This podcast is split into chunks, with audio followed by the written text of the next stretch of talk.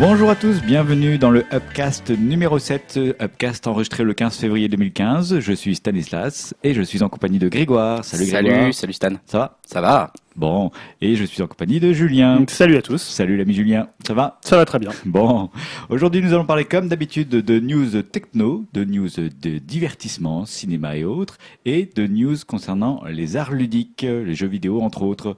Nous allons aussi vous faire des conseils et des critiques, et nous terminerons par parler un peu des sorties ciné à venir.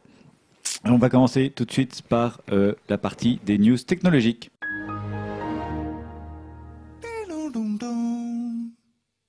Don't do. Les news techno, on va commencer par parler de Google Car versus Uber versus Taxi versus Apple. Grégoire, je te laisse la parole. Ouais, je t'ai facilité la vie avec un titre un peu simple pour cette nouvelle news. Ouais, je vais encore vous parler des, des voitures autonomes parce qu'il y a eu une news qui m'a beaucoup intéressé entre ces deux semaines. Euh, ça serait, c'est, une news qui concerne donc comme tu l'as dit Google, Google Car, puisque Google euh, serait sur le point de lancer un concurrent à Uber, donc le fameux service de, de, de voitures personnalisées avec chauffeur personnalisé que, qu'on peut trouver déjà en France. Euh, il faut savoir que Google avait un petit peu tenté d'acquérir Uber il y a quelques années. Bon, maintenant, Uber est valorisé à 41 milliards de dollars, donc je pense que ça a dû un peu refroidir euh, Google, qui est en train apparemment de chercher une solution pour euh, pallier euh, bah à l'impossibilité d'acheter Uber. Et c'est donc lors d'un comité de direction de Uber que il y a des captures d'écran d'une application de partage de trajet en voiture qui a été développée par Google qui sont apparues donc euh, voilà, apparemment l'application la, la, développée par Google est déjà en train d'être testée auprès des employés de Google et elle pourrait être lancée assez, assez rapidement. Il faut savoir que c'est comment ils ont appris ça Uber, bah, tout simplement parce qu'il y a David Drummond qui est le vice-président de Google, un des vice-présidents de Google, qui siège au conseil d'administration de Uber en fait. Donc c'est lui qui les a prévenus en disant euh, bah voilà, on est en train de faire ça, je vous montre des captures d'écran de notre notre notre appli qui est en train d'être qui est en train d'être développée. Donc logiquement Uber l'a pas très bien pris et ils ont demandé à Drummond de démissionner de son poste du conseil d'administration. Euh, c'est un peu quand même une mauvaise nouvelle pour Uber cette histoire parce que bon bah on sait on l'a déjà vu dans d'autres podcasts notamment le précédent je crois où j'avais déjà parlé bah, notamment de la Google Car hein. on sait qu'en plus de cette application Google ils essayent de travailler sur une voiture sans chauffeur donc euh, ils pourraient essayer de mixer un peu ces deux technologies à savoir une voiture qu'on se partagerait via une application associée à une voiture qui se conduirait toute seule donc le but derrière, ça serait de euh, proposer un risque de taxi bien moins cher que celui que Uber propose, puisque dans les coûts d'Uber, notamment quand vous prenez un taxi, vous le payez assez cher. C'est pas la voiture que vous, que vous payez, bien sûr, c'est le chauffeur que vous payez assez cher. Donc s'il n'y a plus de chauffeur, Google serait en mesure de, de, de faire un, un, service très très peu cher. Donc là, ça serait des sortes de taxis qui t'attendent sans chauffeur à l'aéroport Ça serait ça, peut-être. Peut-être. C'est encore en développement, donc on n'a pas d'infos très, oui, très, ça paraît un peu futuriste. Hein, mais... Ça paraît un peu futuriste, mais pourquoi pas Alors euh, le truc, c'est qu'on parle effectivement beaucoup de taxis parce que c'est en forte concurrence par, par, rapport à Uber. Mais il faut savoir que la, à la base, euh, c'est possible que ce service, cette appli que serait en train de développer euh, Google, ça soit surtout en fait pour un système de livraison d'objets ou de courses en fait. Euh, je rappelle quand même que c'est l'objectif affiché d'Uber à la base. Hein. À la base, c'était pas de transporter des gens forcément, c'était aussi de transporter des livraisons. Ils se voient eux plus comme un système de, livraison d'objets en fait. Ça peut être des gens, ces objets entre guillemets, ou ça peut être des vrais objets. Euh, voilà, on est, pour Google, c'est un peu pareil. Hein. Eux, ils se rapprochent plus du Google Shopping Express, hein, qui est un système de livraison aux États-Unis. Donc, euh, euh, eux, ils, essayent plutôt de révolutionner ce secteur-là plutôt que, les taxis, qui, bon, ça rapporte de l'argent, mais peut-être pas encore assez. Euh, Google, voilà, quand cette news s'est répandue un peu sur Bloomberg, ils ont un peu démenti sur Twitter, mais c'était un peu laconique. C'était un démenti qui n'était pas très très fort. C'était, voilà, nous pensons que vous trouverez que Uber et Lyft fonctionnent plutôt bien. Nous les utilisons tout le temps. Donc euh, ils ont juste dit ça. Ils ont en plus cité un concurrent d'Uber, donc sans forcément, euh, voilà, faire un démenti très vigoureux. Euh, ça va donner un petit peu aussi à Uber euh, l'occasion de se dire bon, euh, en gros, c'est une mauvaise nouvelle pour Uber. Qu'est-ce que va faire Uber maintenant face à ça ouais. Uber, ils ont bien sûr déjà pensé à travailler à leur propre réponse. Hein. C'est ce qu'ils ont tout de suite précisé. Euh, genre, je crois que c'était le lendemain de l'annonce de Google. Donc, on voit qu'ils ont réagi assez vite en disant que ils travaillaient avec une université, donc le Carnegie Mellon University, qui est une, une université de, de, techno, on va dire, hein, de, pour, pour développer leur propre voiture sans conducteur.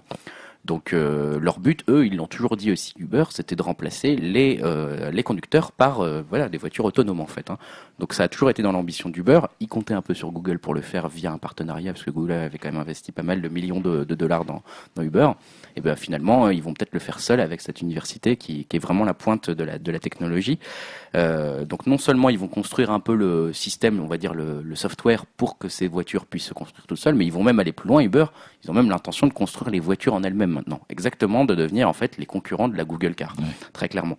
Bon maintenant, euh, comment dire, la Google Car, elle a quand même quelques années d'avance. Hein. On a déjà des prototypes définitifs qui sont euh, qu'on a pu apercevoir. J'en avais parlé lors d'un précédent podcast. Euh, en 2015, elle devrait rouler aux États-Unis et en Corée du Sud, les Google Car, alors que là, Uber n'annonce simplement qu'ils sont en train de le faire. Alors moi, ce qui m'a intéressé dans cette news, c'est que, enfin, je trouve que c'est intéressant. Ça, c'est, on va dire, assez typique de la Silicon Valley. J'aime bien cette ambiance à la Silicon Valley où on a des entreprises qui sont euh, un jour euh, les meilleurs amis et le lendemain les meilleurs ennemis. Euh, c'est vraiment toujours des associations compétition. Je, je, ça m'a fait penser notamment à l'histoire de, de peut-être que les auditeurs ne le savent pas ou, ou l'ont oublié, mais je rappelle quand même que c'est Microsoft qui a investi massivement dans Apple, par exemple, en 97, quand Steve Jobs est revenu chez Apple.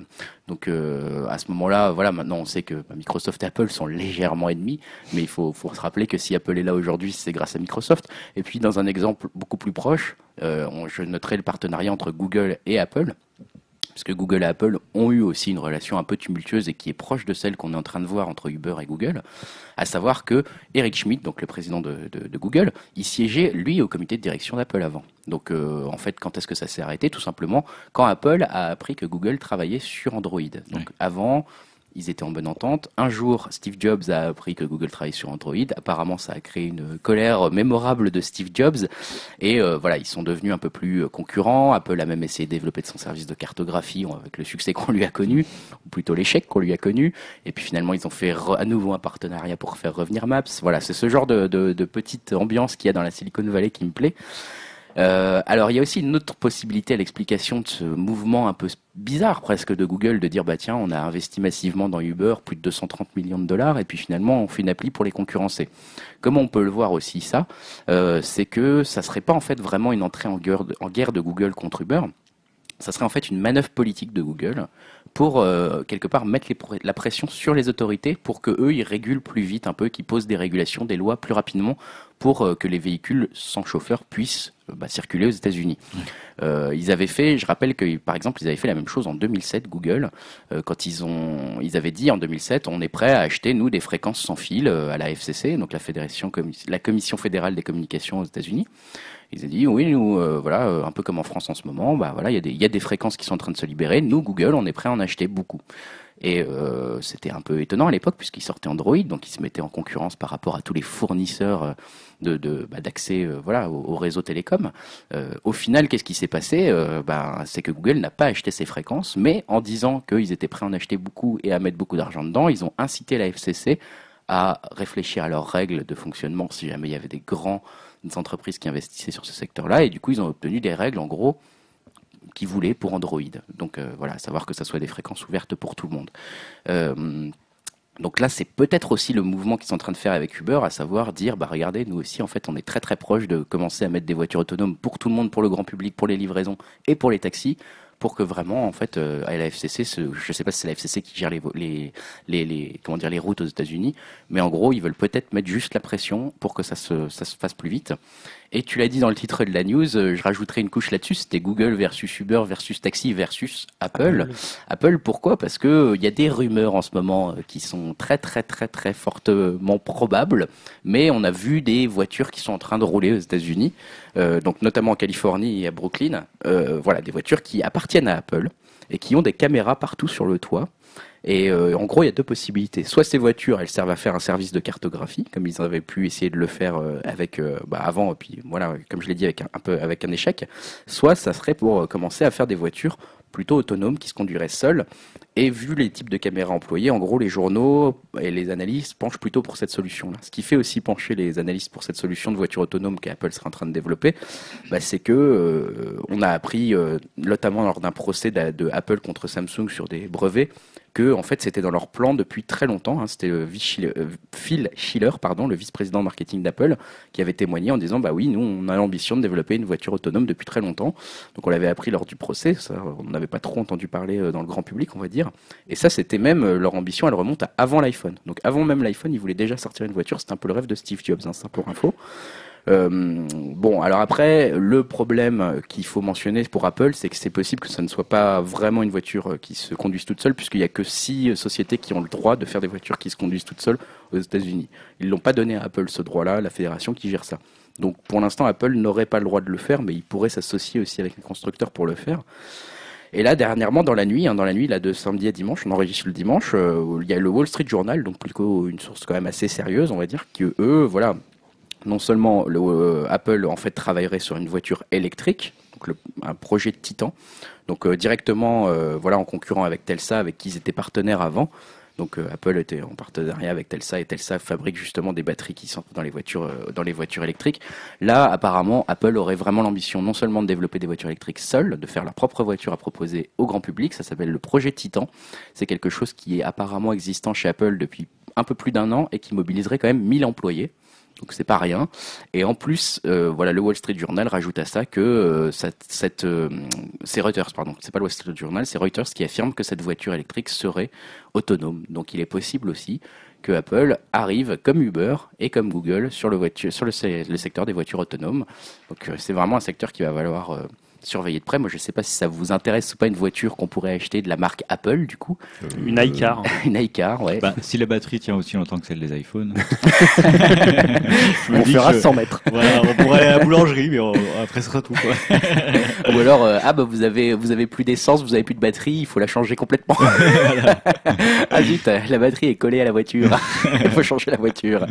Ouais, ça risque d'être un peu cher. En tout cas, bon, c'est un secteur qui bouge bien. Mais, pour, pour le coup, entre tous ces euh, constructeurs, enfin tous ces, sait pas trop s'ils se positionneront parce que tu disais, il y en a, ça va être plus pour de la marchandise, d'autres pour du, passager. Donc euh, après, il y a peut-être plusieurs secteurs aussi. Euh, bah, de toute façon, il y a beaucoup de concurrents. Ah, le marché est immense. Hein, et des voitures dans le, sur la planète, il y en a quand même énormément. Donc euh, s'ils comptent en vendre à tout le grand public, il y a de quoi faire. Mais moi, ce qui m'amuse, c'est que pour moi, la voiture sans chauffeur, c'est quelque chose de très futuriste. et... Complètement. Bah, et c'est marrant que tout le monde s'engouffre là-dedans, en fait. Bah ouais, mais on s'imagine pas à quel point ça peut prendre de l'ampleur, en fait. c'est pas si futuriste que ça, tu vois, finalement je ne miserai pas un copec là-dessus, mais en fait, j'ai l'impression que c'est plus du rêve que ça arrive. Puis en plus, euh, je sais pas si vous avez vu, il y a, en Allemagne et, et, en Suède, je crois, ils, ils, sont en train de tester des routes exprès pour les voitures autonomes.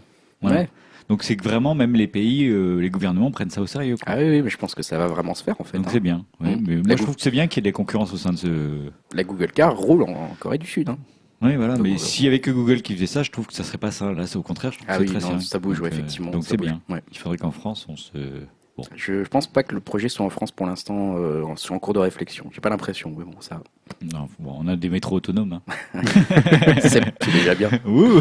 on a eu le Minitel, on a les métros autonomes. Non mais. bon, Julien, tu voulais nous parler de l'agence du numérique. Oui, je vais revenir en France. On va, on va quitter la Silicon Valley. Pour je sais pas comment on pourrait appeler notre vallée en France, la Plastic Valley. la Plastic Valley. Plastic Valley. Non, pour un projet en fait qui est, euh, qui est finalement, enfin c'est un, projet depuis un an d'abord sous Fleur Pellerin, avant qu'elle soit ministre de la Culture, et aujourd'hui pas sous euh, sous entre guillemets Axel Lemaire.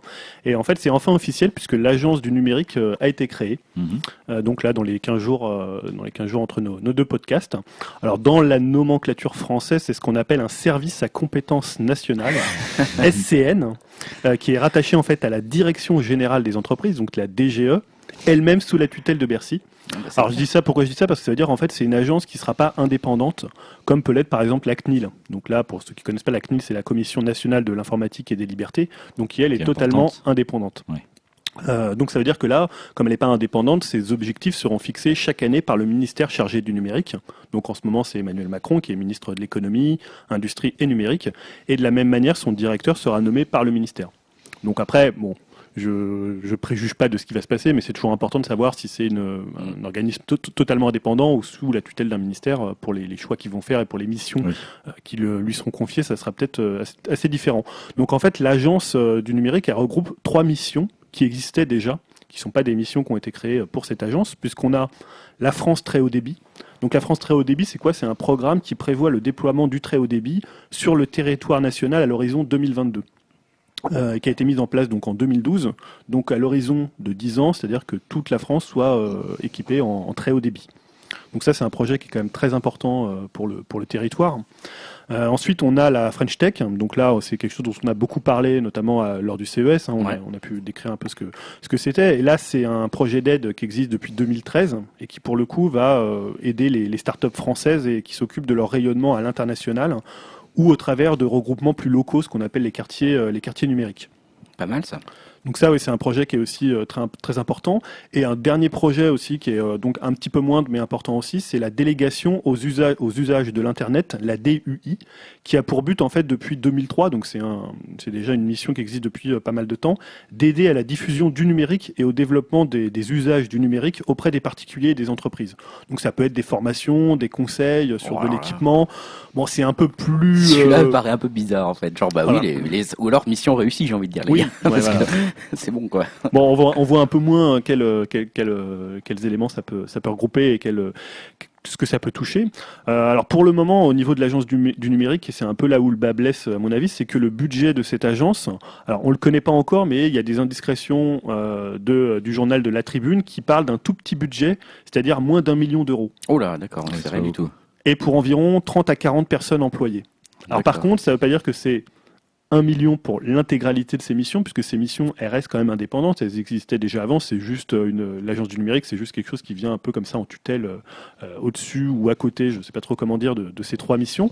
Puisque, en fait, pour 2015, les budgets de, euh, de la France très haut débit, de French Tech et, de la, et du DUI ont déjà été, euh, été attribués. Et pour le coup, c'est des sommes qui sont beaucoup plus importantes, puisque par exemple, pour le très haut débit, c'est pour 2015, c'est 1,4 milliard d'euros. Ah oui, ah oui. Donc ce qui est logique parce que c'est quand même euh, Les travaux enfin, voilà, il y a des travaux, il y a- c'est quand même un projet qui est énorme. Enfin, Mm. le très haut débit dans, dans tous les dans tout le territoire, euh, c'est 15 millions pour la French Tech, 15 millions d'euros, D'accord. et c'est 540 000 euros pour euh, la délégation aux usages de l'internet. Donc voilà, bon, c'est un peu moins, mais en même temps c'est quelque chose qui existe depuis 2003. Donc je pense que maintenant ils savent quand même un peu réguler leur budget sur une année et que Oui. Voilà. Après, euh, je pense qu'ils peuvent. euh, J'imagine qu'ils s'en sortent comme ça et que c'est il n'y a pas autant de technologies mises en œuvre que, que pour les deux autres missions. Donc voilà, li- le, ce que je me demande moi, c'est que finalement quelle va être l'utilité, le, le rôle de cette agence du numérique.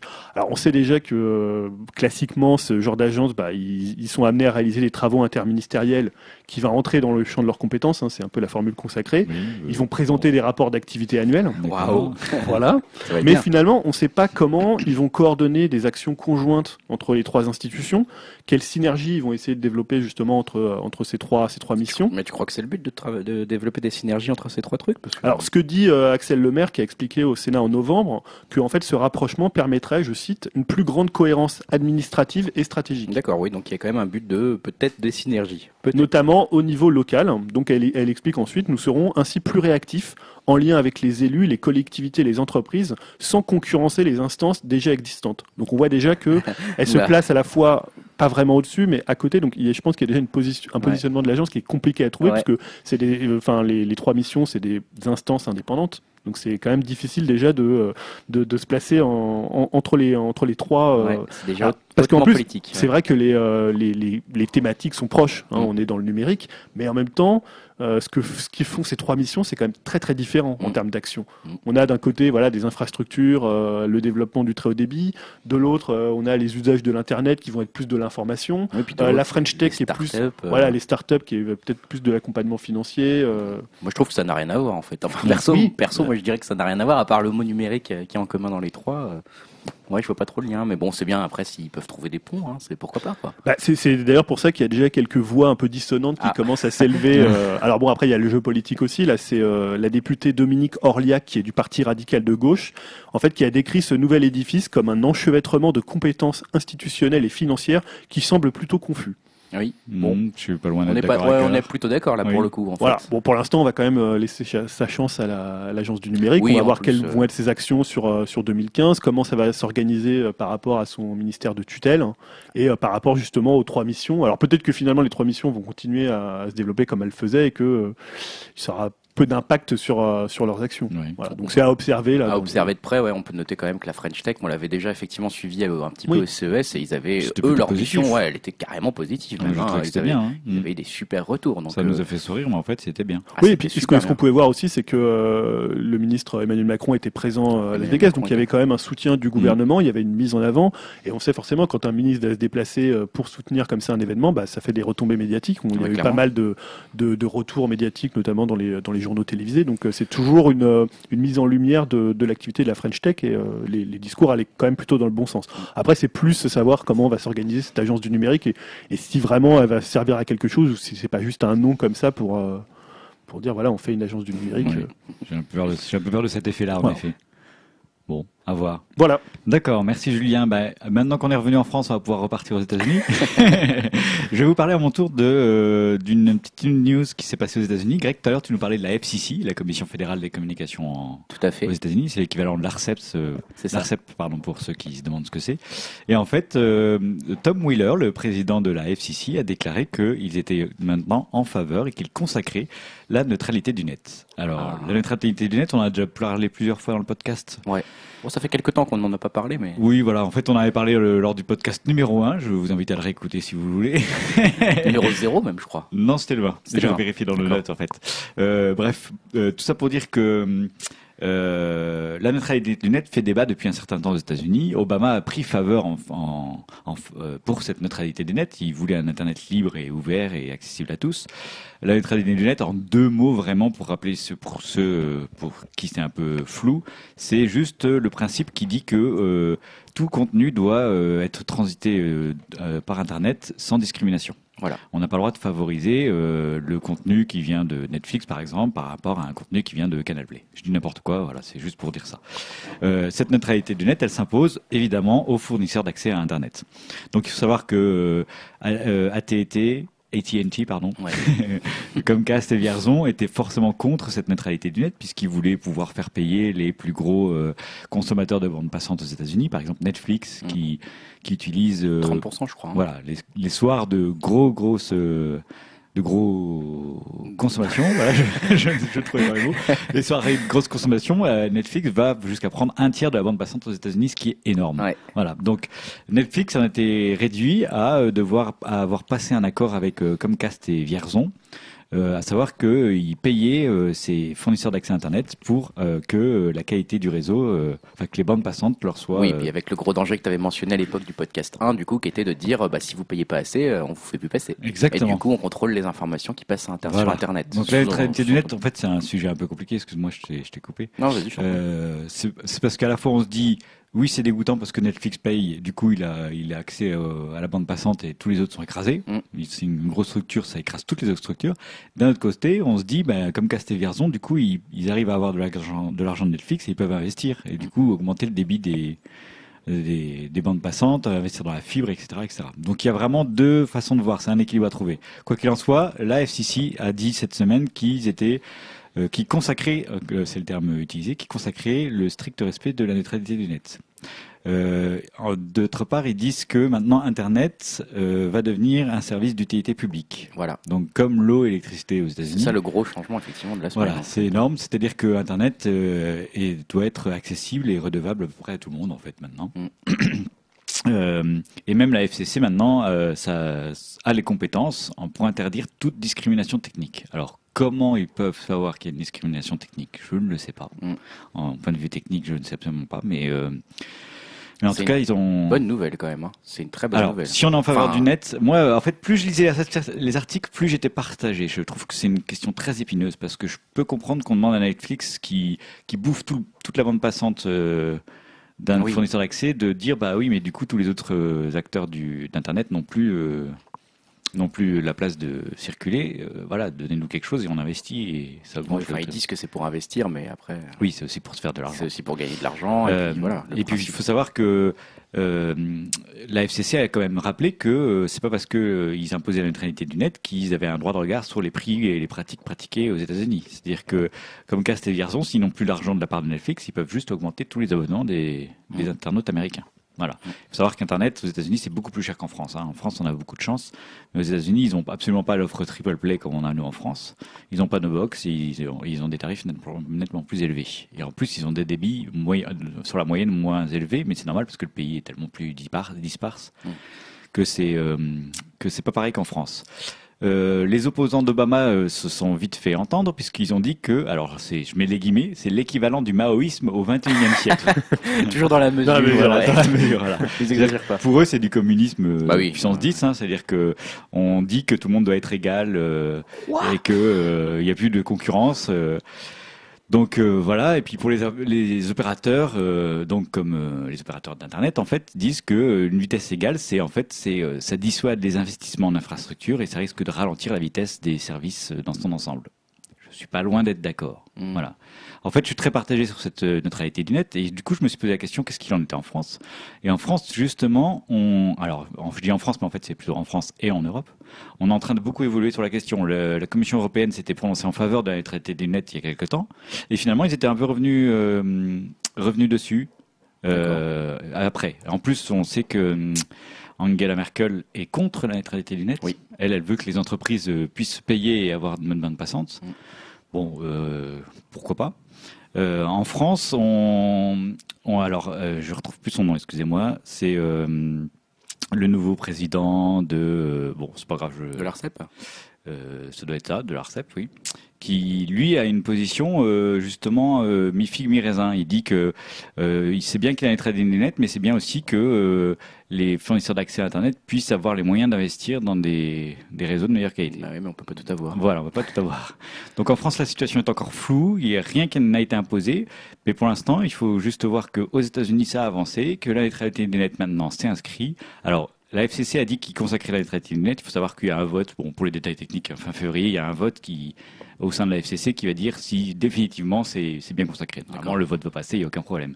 Mais il faut savoir qu'aux États-Unis, il y a beaucoup de lobbying. Je, pour ceux qui ne regarderaient pas, euh, moi ça m'a fait tilt en fait. Depuis que je regarde la série House of Cards, je, vois, je comprends ce qu'est le lobbying en fait.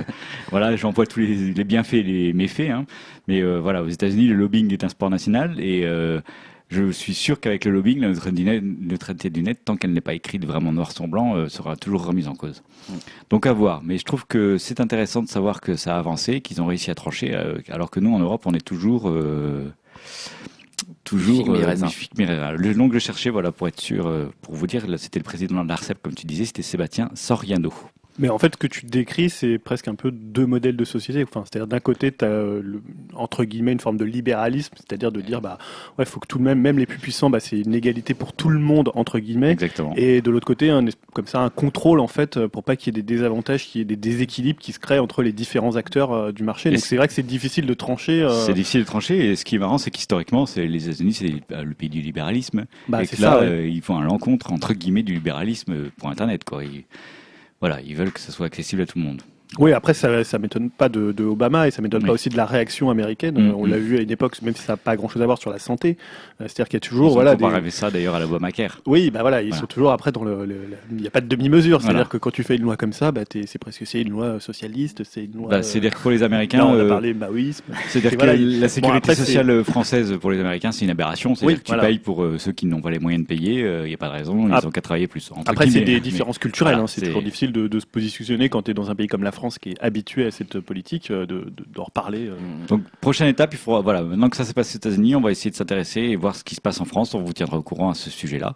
Euh, Grégoire, je te passe la parole. Tu voulais parler de Pirate Bay? Oui, je voulais parler de Pirate Bay, euh, Pirate Bay qui, renaît de ses cendres. hein. On, le savait que ça allait revenir, Pirate Bay. euh, c'était, prévu, c'était même prédit. Il y avait même des petits euh, compteurs euh, qui défilaient sur le site internet de Pirate Bay pour dire attention, on arrive, on revient. Et effectivement, ils sont revenus avec la même extension qu'avant, donc .SE.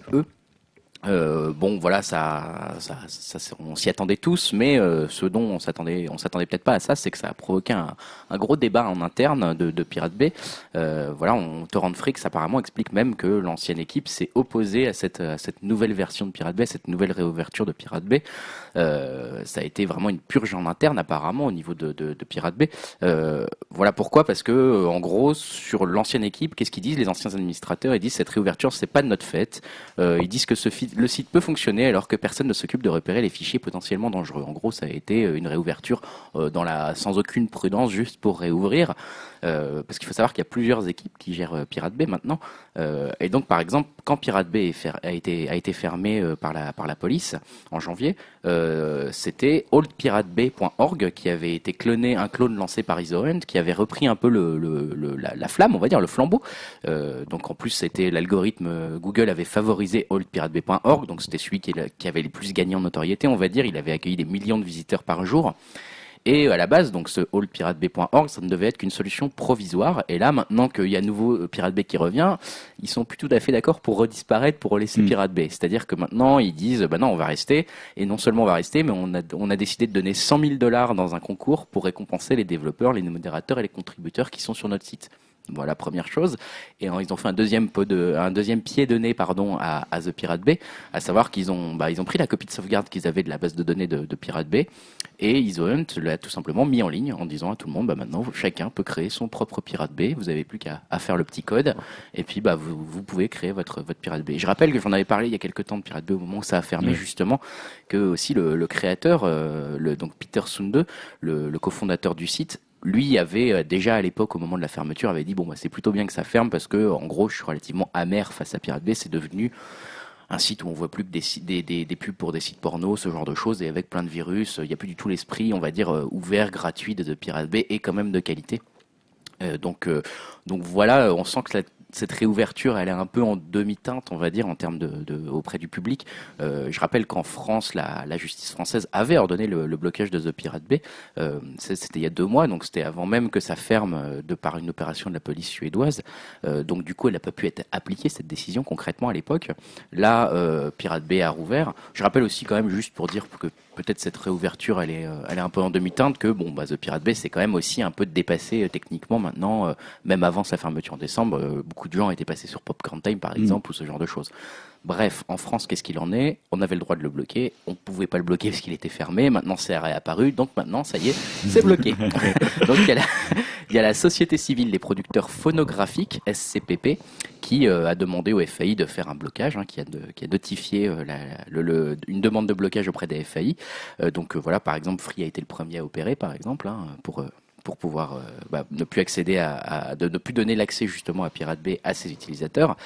Euh, moi, je trouve ça un peu ironique que ça soit, euh, bon voilà, les, les, les, gens, on va dire, de la musique qui, euh, qui arrivent à bloquer The Pirate Bay en France, parce que Stan, je crois que tu l'avais vu, mais on a la, la, part de la musique en fait sur The Pirate Bay représente une part totalement ridicule, puisqu'il y a le site Music Business Worldwide qui a étudié la part justement de la musique dans les téléchargements issus de la plateforme The Pirate Bay, et en fait, dans le top 100, il n'y a absolument aucun fichier musical euh, qui est téléchargé sur la plateforme. je crois que plus de la moitié c'est des films ou des séries. Voilà, il y a beaucoup de films, il y a beaucoup de séries, il y a beaucoup de programmes, il y a beaucoup de porno, mais il y a pas, en fait, il y a pas de musique. Donc euh, les gens sont passés complètement à autre chose. Pour la musique, les gens ne piratent plus de musique, soit ils servent du streaming, soit ils servent de YouTube, euh, soit quand ils téléchargent la musique, ils téléchargent des quantités tellement plus élevées que ça qu'ils ne passent plus par par Pirate Bay.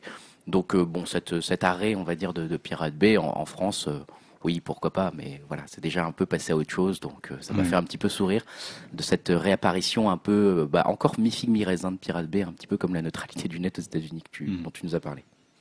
Julien, tu voulais nous parler des foyers français qui ont des écrans? Oui, voilà, c'est en fait j'ai relevé quelques Ah bon? C'est incroyable comme news. Et qui, surtout qui en ont plusieurs. Ah. J'ai relevé voilà quelques chiffres sur le nombre d'écrans qu'il y avait dans les foyers français. En fait, il y a une étude médiamétrie sur la mesure des équipements multimédia et qui nous apprend en fait que un tiers des foyers, soit plus de 9 millions de, de foyers en France, sont équipés des quatre écrans suivants. Donc téléviseur, ordinateur, téléphone mobile et tablette. Check. Voilà. Forcément, ça fait 4. On a des, des, bons exemples et surtout, ces foyers qui possèdent au moins ces 4 écrans, on compte en moyenne 9,7 écrans. Voilà, donc là, tu essayes de compter ça. Après, voilà, forcément, si tu as genre toute la famille, je sais pas, t'es quatre dans la famille, chacun un portable, t'en as déjà quatre. Deux, smartphones, ah, deux, télé, de, deux télé, de machin. Deux Est-ce que les petits lecteurs DVD portables comptent? Enfin, j'imagine que oui. Si t'as une Wii U, t'as deux écrans en plus. Moi, je, suis là, je sais pas. Alors, je sais pas le, le détail exact des écrans. Euh, tu vois, si voilà, ils comptent le gamepad. Est-ce que le gamepad, le gamepad Mais alors, je dis voilà, une moyenne de 9,7 écrans contre 6,4 écrans pour l'ensemble des foyers français. C'est-à-dire que donc les euh, foyers qui possèdent au moins ces ces quatre écrans en ont 9,7 et ceux qui ont pas ces quatre écrans en ont 6,4. D- D'accord, ok. C'est-à-dire que tu peux avoir par exemple, je sais pas, quelqu'un a pas de tablette, a un téléviseur, un ordinateur, un téléphone mobile, il sera dans la moyenne des 6,4 écrans. D'accord. Donc il aura, qui je sais est déjà pas, énorme, deux, téléphones. Ouais. euh, voilà. C'est déjà, il y a une- un équipement des, des écrans qui est quand même très très important. Euh, donc en fait, on constate que aussi que ces quatre foyers, que ces foyers qui ont quatre écrans ont une offre TV beaucoup plus riche que l'ensemble euh, des foyers, euh, des Logique, foyers ouais. quelque Mhm. part, on peut, ouais, c'est un peu, un peu logique, ouais. Donc ça veut dire, ils ont donc pour la DSL, ça veut dire que 56,9% ont la DSL contre 41,5% pour ceux qui n'ont pas assez quatre écrans. Sur l'offre TV payante, ils sont 42% qui ont ces quatre écrans à avoir une offre TV payante contre 31,8%. Ils sont équipés de télévision haute définition à 90% et ils ont des TV connectées à 82,6% contre 58,4%. Donc on voit qu'ils dégagent un profil hein, de, de gens plus Mm. technophiles, euh, ce qui est une, une logique. Et la dernière logique forcément, c'est qu'ils ont euh, pour 56% d'entre eux une offre multi-écran contre 41,4%. Mm. Voilà. Eh ben, ça nous en fait des écrans. Remarquez, en fait, neuf, on- euh, je dois pas être loin. finalement, on est très technophile en France. hein. Ah bah oui, oui. Mais je découvre surtout que tout le monde n'a pas la DSL. En fait, je, je fais vraiment mon petit parisien, mais je pensais que la DSL c'était partout. euh, Mais en Non. fait, il y a des gens qui n'ont pas la DSL. Donc ils ont encore le modem 56K. Je pense que sais ça existe encore ça. Je sais Bah pas. oui, rien. Ah oui. non, c'est pas possible. Il y, a, Ah, il y a- il y a un village en France qui a pas internet encore. hein. J'ai vu ça dans les infos. ouais, ouais. Allez. Et c'est là qu'on voit finalement la, la grande mission du très haut débit. Pour, euh, voilà. C'est pour câblé, 2022. câblé ce village. Voilà, c'est ça. Ah non, mais c'est vrai que c'est aussi un problème. Bon, après, la France, c'est pas un très grand pays en superficie, Oui, voilà. donc euh, on n'est pas dans le problème des États-Unis ou Mm. euh, de- d'autres pays, mais euh, c'est aussi un. un- et comme tout à l'heure, on parlait que l'Internet devienne un peu à l'image de l'eau et de l'électricité euh, un service euh, pour tous, bah, c'est important que tout soit câblé partout et n'y Il n'y a pas de zone blanche. ait pas de zone blanche. ouais. Grégoire, Oui. tu voulais nous parler de Twitter qui apparemment doit faire ses preuves. Ouais, Twitter doit faire ses preuves. C'est comme ça, effectivement, que j'ai intitulé ma news parce que, bon, Twitter, qu'est-ce qui se passe? Ils ont affiché, euh, là, je vous souvenez, le dernier podcast, il y avait, c'était un peu le podcast des résultats, et là, on a eu celui de Twitter cette fois-ci. Euh, là, ils ont eu un résultat qu'on va dire qui a plutôt rassuré les investisseurs. Euh, ils ont fait 1,4 milliard de dollars de revenus et sa perte nette, puisqu'ils continuent à perdre de l'argent, mais elle s'est réduite de 10%. Donc, ils perdent moins d'argent, ce qui est bien. Donc, ils ont réussi à avoir une meilleure monétisation. C'est quand même un, un réseau social, on va dire, qui est un peu pareil, qui a du mal à convaincre, on va dire, les investisseurs. hein. Je rappelle que le titre en bourse a perdu 38% euh, en un an depuis son introduction fin 2013. Euh, donc c'est bien, il commence à gagner de l'argent, mais il y a quand même autre chose qui va pas trop bien, c'est que le, il y a un ralentissement de la croissance de son nombre d'utilisateurs. Donc en gros, au quatrième trimestre 2014, donc fin 2014, ils, ils n'ont engrangé entre guillemets seulement que 4 millions de nouveaux utilisateurs dans le monde. 4 millions, c'est quand même pas énorme, sach- sachant que les autres trimestres d'avant, c'était plutôt autour de 16, 14, 15, 16 millions d'utilisateurs qui gagnaient à chaque trimestre. Donc voilà, le, ils arrivent à faire plus d'argent en ayant de moins en moins d'utilisateurs qui s'inscrivent sur, euh, leur réseau. Alors eux, ils disent aussi que cette, euh, on mauvaise croissance de leur nombre d'utilisateurs serait liée à un bug euh, lors de l'intégration avec iOS 8. Euh, un bug qui serait lié à Twitter et non pas à Apple. Euh, je citerai juste dans cette un peu ambiance étrange de ces résultats qu'en France, le directeur général de Twitter est parti la semaine dernière, enfin il y a deux semaines du coup maintenant, assez précipitamment.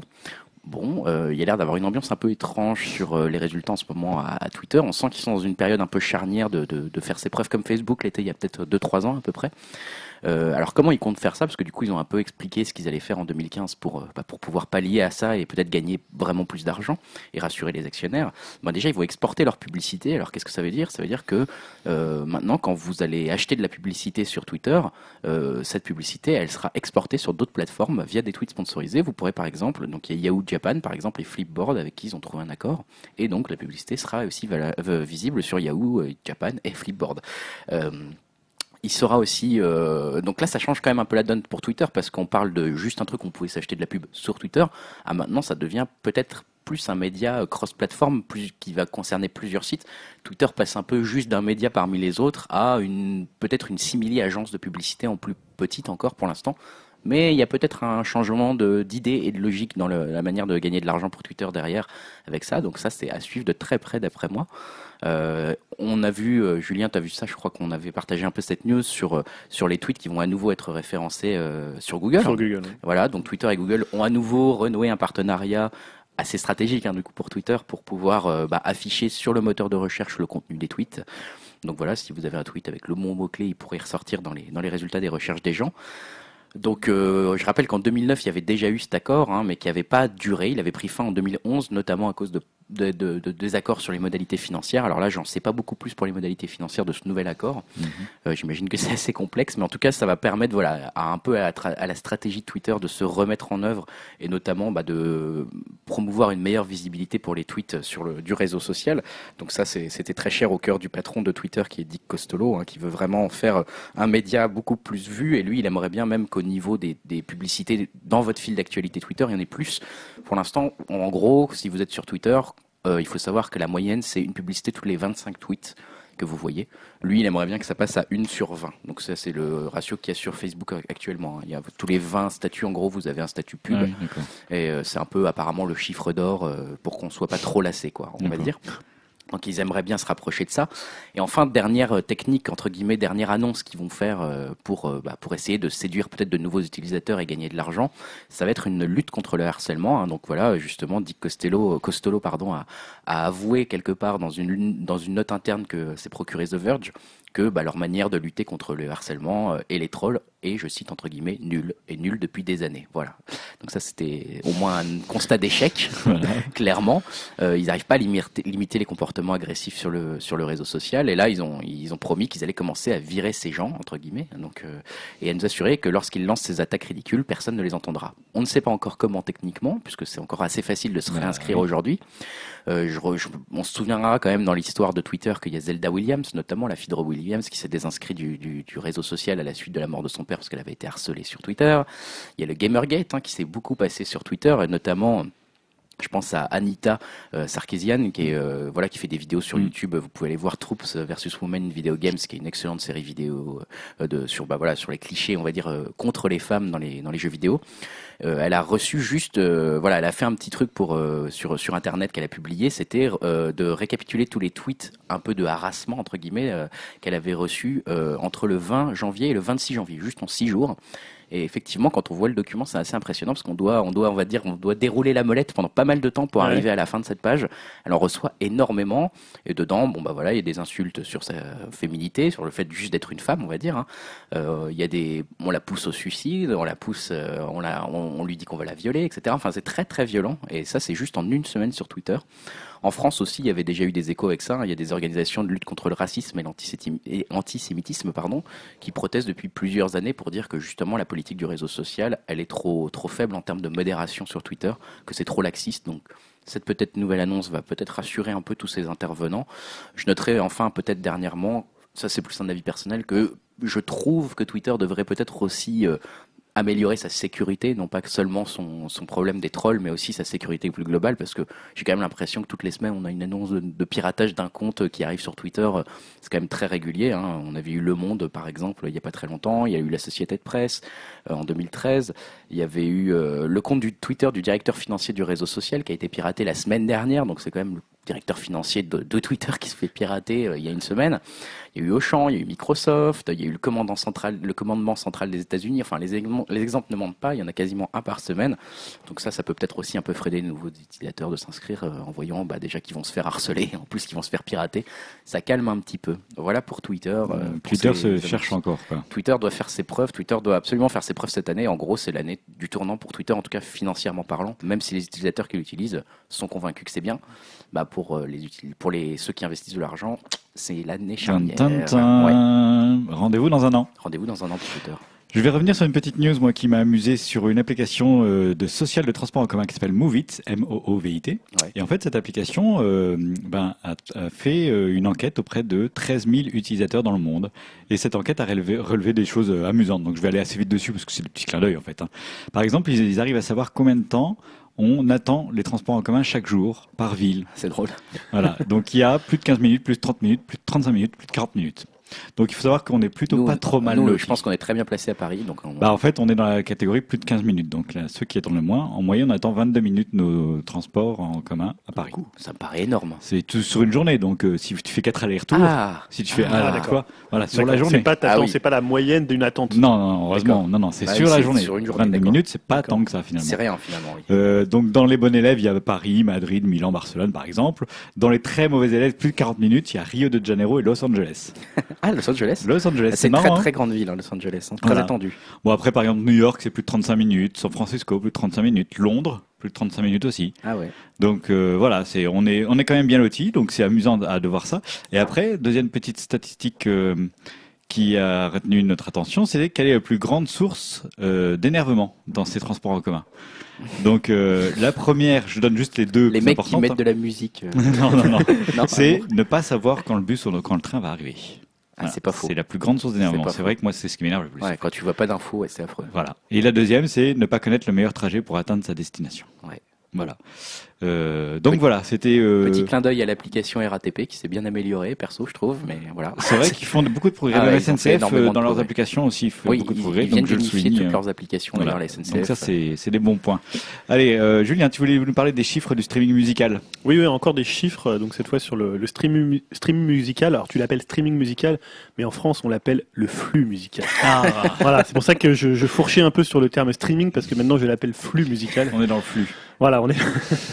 Puisque en fait, le, le 3 février dernier, euh, la- le SNEP, donc le syndicat national de l'édition phonographique, Ah, on, a, on a fait et on a fait tous les acronymes possibles de la France. Ah là, est, pense on les a là- tous dit là. Donc en fait c'est un syndicat qui représente les producteurs de disques hein, euh, tenait en fait une conférence de presse hein, et en fait on a appris euh, que le donc le flux musical hein, se portait très très bien puisqu'en fait il génère un chiffre d'affaires supérieur à celui du téléchargement de titres.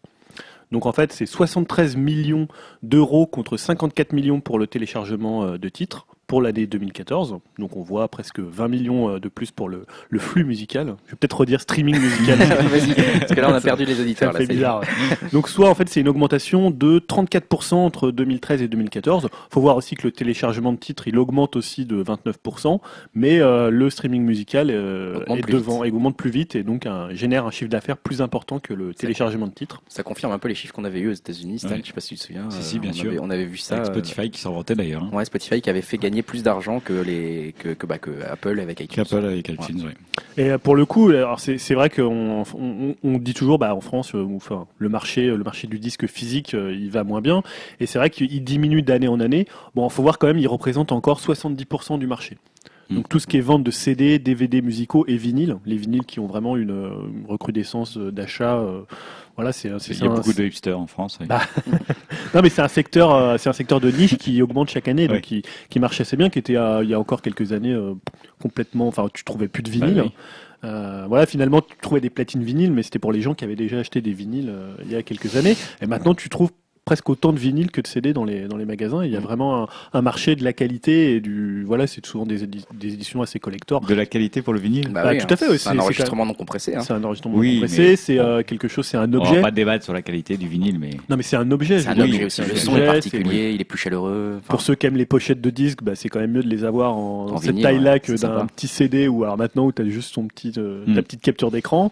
Donc non, non, c'est un, c'est un marché de niche et on le voit dans un, souvent dans une industrie qui, est, qui, qui te casse un peu la gueule. Bah, tu vas avoir un, un autre pan de ce marché qui va, qui va réaugmenter euh, parce qu'il y a des gens qui, euh, qui sont là pour le, pour le faire vivre. Alors parmi les acteurs du streaming musical, on trouve forcément deux leaders, donc Spotify, Mm. on vient d'en parler, donc Mm. loin devant avec 60 millions d'utilisateurs et 15 millions d'abonnés. Donc ça c'est dans le monde. Hein. Je sais pas les chiffres français. oui. Ils auraient 60 millions d'utilisateurs en France. euh, ça serait il y aurait tout le monde, quoi.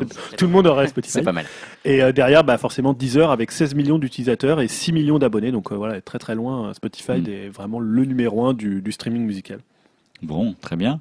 Grégoire, on va passer très rapidement sur quelques news. Tu veux Ouais. nous parler du déclin des marchés des tablettes? Ouais, je vais vous parler du déclin des marchés des tablettes. Julien a parlé tout à l'heure des écrans. Bon, bah voilà, le marché des tablettes a chuté de 3,2% au dernier trimestre 2014. Et justement, Apple est le premier touché avec euh, tous ses iPads, avec une baisse de presque 18% de ses ventes d'iPad. Bon, ça représente encore 21% du marché, hein, donc ils sont encore devant. Mais il y a une grosse baisse pour Apple. Samsung connaît aussi une baisse. Il reste numéro 2 mondial du marché des tablettes, mais recule de 18,4%. Et c'est euh, Amazon qui fait la contre-performance la plus spectaculaire avec son Kindle qui s'effondre totalement, le Kindle Fire, moins 70% sur un an, avec seulement 1,7 million d'unités. Voilà, donc ça c'était pour le marché des tablettes à suivre. hein. C'est la première fois qu'il est autant en recul. Ça inquiète beaucoup Ouais. les analystes. On s'y attendait. Maintenant, les gens sont équipés. Oui, voilà, le marché est mûr, quoi. Mais euh, le marché est mûr, mais on s'attendait pas à une chute aussi importante. Apparemment, euh, ça inquiète un petit peu. Est-ce que tout le monde attend l'iPad Pro? Alors une des, une- une- ouais peut-être une des, une des, une des explications, ça serait notamment l'arrivée des phablettes, un peu entre guillemets, euh, les, les téléphones entre entre téléphones et tablettes. Donc les Mhm. très gros, euh, voilà, les, les très gros modèles de Samsung par exemple, ou le très gros iPhone, hein, l'iPhone 6 Plus là, qui, qui est entre les deux. Donc euh, voilà, ça, ça pourrait expliquer. Euh, je, Je je te laisse. Oui, Ouais, je continue. d'Apple. euh, je continue avec Apple. sur Apple. Apple, ouais, justement, Apple, tu viens de parler du streaming, euh, Julien, et peut-être que Spotify va avoir un nouveau concurrent de taille, puisqu'il y a des rumeurs euh, persistantes. Alors, c'est un peu un serpent de mer chez Apple, hein, l'histoire du streaming. Mais là, voilà, il y a 9 to 5 Mac qui relance un peu cette rumeur. Ils auraient eu des sources chez Apple de l'industrie musicale, donc, et, enfin, et de l'industrie musicale, donc deux sources concordantes qui confirmeraient l'arrivée d'Apple sur le streaming, euh, en se basant sur bah, l'achat de Beats hein, qu'ils ont fait. Donc, ils garderaient les playlists, les playlists Beats qui continuerait d'actualité. Ils continueraient aussi à avoir les autres services qu'ils ont actuellement, donc iTunes Match ou iTunes Radio par exemple, le store bien sûr, iTunes, tout ça, ça, continuerait. Mais apparemment, ils seraient prêts à lancer une offre de streaming. Euh, au début, ils voulaient le facturer 5 dollars mensuels. Et apparemment, maintenant, il serait au lancement à 7,99$ par mois. C'est quand même 1 dollar de moins que, que, comment dire, que Spotify. Euh, L'autre euh, avantage que Apple aurait, c'est qu'ils ont des accords. Ils ont potentiellement des accords d'exclusivité avec des artistes aussi. On sait que parfois les albums sortent en avance sur iTunes et voire peut-être que exclusivement sur iTunes. On parle notamment d'un partenariat avec Taylor Swift. Tiens, Ah, tiens, tiens, tiens. Taylor Swift qui s'est barré de Spotify, et ben là apparemment il y a des rumeurs du rachat du label de l'artiste. Donc de l'artiste c'est Taylor Swift, hein, je précise. rachat du label de, de Taylor Swift par Apple. Donc ça c'est le premier euh, serpent de mer qui refait surface pour Apple. Le deuxième c'est l'Apple TV dont on entend à nouveau parler en rumeur, en train de plancher peut-être Apple sur un service de payant de télévision. Apparemment l'annonce une démonstration même aurait déjà été faite pardon aux dirigeants de- des groupes de médias aux États-Unis. Bon, c'est encore pas très très clair, pas très très sûr. On sait que c'est un sujet, l'Apple TV, qui euh, voilà, qui est un peu récurrent pour Apple. On, avait cru un moment même que ça serait peut-être un objet, une vraie télévision Apple. Finalement, ils se dirigent peut-être plutôt vers une solution euh, de, de, de service payant. hein. On sait que maintenant Sony, euh, voilà, on- ils ont ils ont déjà fait par exemple Sony ce genre de d'accord avec des avec des, des fournisseurs. Donc euh, en gros, maintenant qu'il y a des précédents, peut-être que ça sera plus simple pour Apple aussi de sortir sa solution d'Apple TV. Et puis, je vais vous parler aussi de Vine, euh, Vine Kids, dont je parle pas souvent. Donc Vine Kids, je vais aller très vite là-dessus. C'est juste, bah voilà, Vine, Vine qui sort son application pour les enfants. Bon, pour faire seulement du visionnage de petites vidéos de 6 secondes. Euh, Donc ça va être euh, contrôlé avec euh, une équipe de modération apparemment spécialement dépêchée. Je voulais en reparler parce que je sais pas si vous vous souvenez, mais il y a quelques podcasts, j'avais parlé notamment de l'intérêt des géants du web maintenant Oui, à s'attaquer au marché des enfants. Ça se confirme, Google effectivement a prévu d'adapter tous ses services, hein, donc tous ses navigateurs et autres, aux enfants. Et maintenant, Vine se met à faire sa propre appli. Et enfin, je terminerai avec Google, justement, dont je viens de parler. Et j'ai intitulé ça Google joue au docteur. Euh, pourquoi? Parce que euh, on le sait que la santé est au cœur de la diversification de Google. hein. Ils ont, ils ont notamment euh, acheté une société de lentilles de contact connectées pour les diabétiques, une start-up spécialisée dans la biotechnologie. Ils ont aussi créé une, une initiative pour viser, pour collecter les informations sur l'ADN humain. Bon, bah maintenant, ce qu'ils vont proposer de faire, c'est d'étoffer leur moteur de recherche euh, pour proposer, sous forme de réponses détaillées, sous forme d'infographie par exemple, des réponses quand on va poser une question médicale. Genre, je tousse, j'ai de la fièvre. Et ben là, Google va vous sortir une infographie en disant, bah voilà les symptômes les, des maladies les plus courantes qui peuvent être liées à ce que vous avez. Euh, donc là, ils se sont basés sur, euh, ils ont travaillé avec des médecins pour euh, bâtir une base de données autour de 400 maladies apparemment. Et leur but, c'est pas vraiment de se substituer aux médecins. En tout cas, ils disent que c'est pas ça. Bon, dans les faits, peut-être que si, puisqu'on sait qu'ils plancheraient également sur la possibilité, en fait, de contacter un médecin directement via le moteur de recherche, en fait. hein. Quand vous ferez une requête, je tousse, j'ai de la fièvre, directement, vous auriez une petite boîte à côté qui vous dit, euh, voulez-vous parler à un médecin Et vous pourriez parler et chatter en direct avec lui. Donc euh, Google euh, se rapproche de plus en plus d'un service de, médical, médication assistée peut-être. Donc à suivre de près. Je, pour l'instant, c'est qu'aux États-Unis, il y a peu de chances que ce genre de choses arrive en France, euh, avec euh, l'ordre des médecins en France, etc. Je pense que ça aurait beaucoup de mal à passer auprès du public En ce effet. genre d'initiative. Je vais vous parler de deux petites news très très rapides Ouais. pour terminer cette partie techno. Alors, euh, un petit truc qui m'a amusé avec l'annonce de Windows 10 euh, gratuit pour les possesseurs de Windows 8 et Windows 7. Ouais. Les, les statistiques Steam ont montré que du coup Windows 8.1 euh, augmentait sa présence. C'est-à-dire bah de plus en plus de joueurs sont passés sur 8.1. Allez, c'est ce qu'ils voulaient. C'est ce qu'ils voulaient. Et en plus, ce qui est marrant, c'est que toutes les autres versions de Windows sont en train de euh, régresser du coup. Euh, alors, ça a augmenté de 8 points. Ça, le 8 points a augmenté de 1,57% durant le mois de janvier. C'est énorme. Voilà, ce qui paraît pas beaucoup 1,57, mais ce qui en fait est énorme. Et les autres ont diminué de euh, 0,55%. Et juste pour euh, dire euh, que euh, même Windows 10 maintenant est présent sur la sur les joueurs Steam, c'est-à-dire que même la version bêta de Windows 10 est déjà utilisée sur Steam et elle même elle dépasse même la la version de Windows XP. Ah bah dis donc, C'est pour dire que ça a fait un gros boom, c'est-à-dire que les Ça gens être- attendent ouais, beaucoup ça va être- Windows 10. ça va être un succès phénoménal Windows. Ils ont, 10. ils ont intérêt à assurer. Et alors, Non, mais autre ça chose. va l'être déjà, déjà les chiffres que tu cites, c'est sûr, ça va marcher. Voilà. Et puis euh, la version quand même la plus utilisée, c'est Windows 7 64 bits, hein, qui est euh, Ah, qui c'est ce que j'ai. voilà, qui qui a une part de 46,37% sur la plateforme. Et euh, dernier petit détail, Windows est présent à 95% sur la plateforme Steam contre 3,32% pour macOS et 1,09% pour Linux. Eh ben, Voilà. Donc c'est amusant comme petit détail, la gratuité de Windows 10 qui fait exploser Windows.1. ça marche. Et enfin, dernière petite news, la SNCF qui annonce qu'enfin il y aura Internet dans les trains à partir de 2007. Donc il faut savoir qu'en fait, 2016, c'est ça? 2016, oui, je Ouais. dis 2007. Pardon. Je- On aurait bien aimé.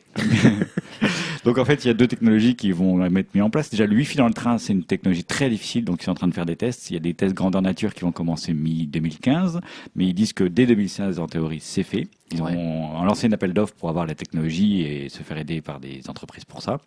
Et enfin, ils vont euh, rentrer à une concertation avec Orange, SFR, Bouygues euh, et Free pour qu'il y ait un meilleur 3G, 4G dans les trains lors de nos transports. Bon, Bon, bonne initiative de la part de la SNCF, j'ai envie de dire. Enfin, Internet dans les trains. ouais, on s'ennuiera moins. Enfin, un vrai Internet. Euh, voici qui conclut notre euh, partie technologie. Je Ouais. vous invite maintenant à passer à la partie divertissement.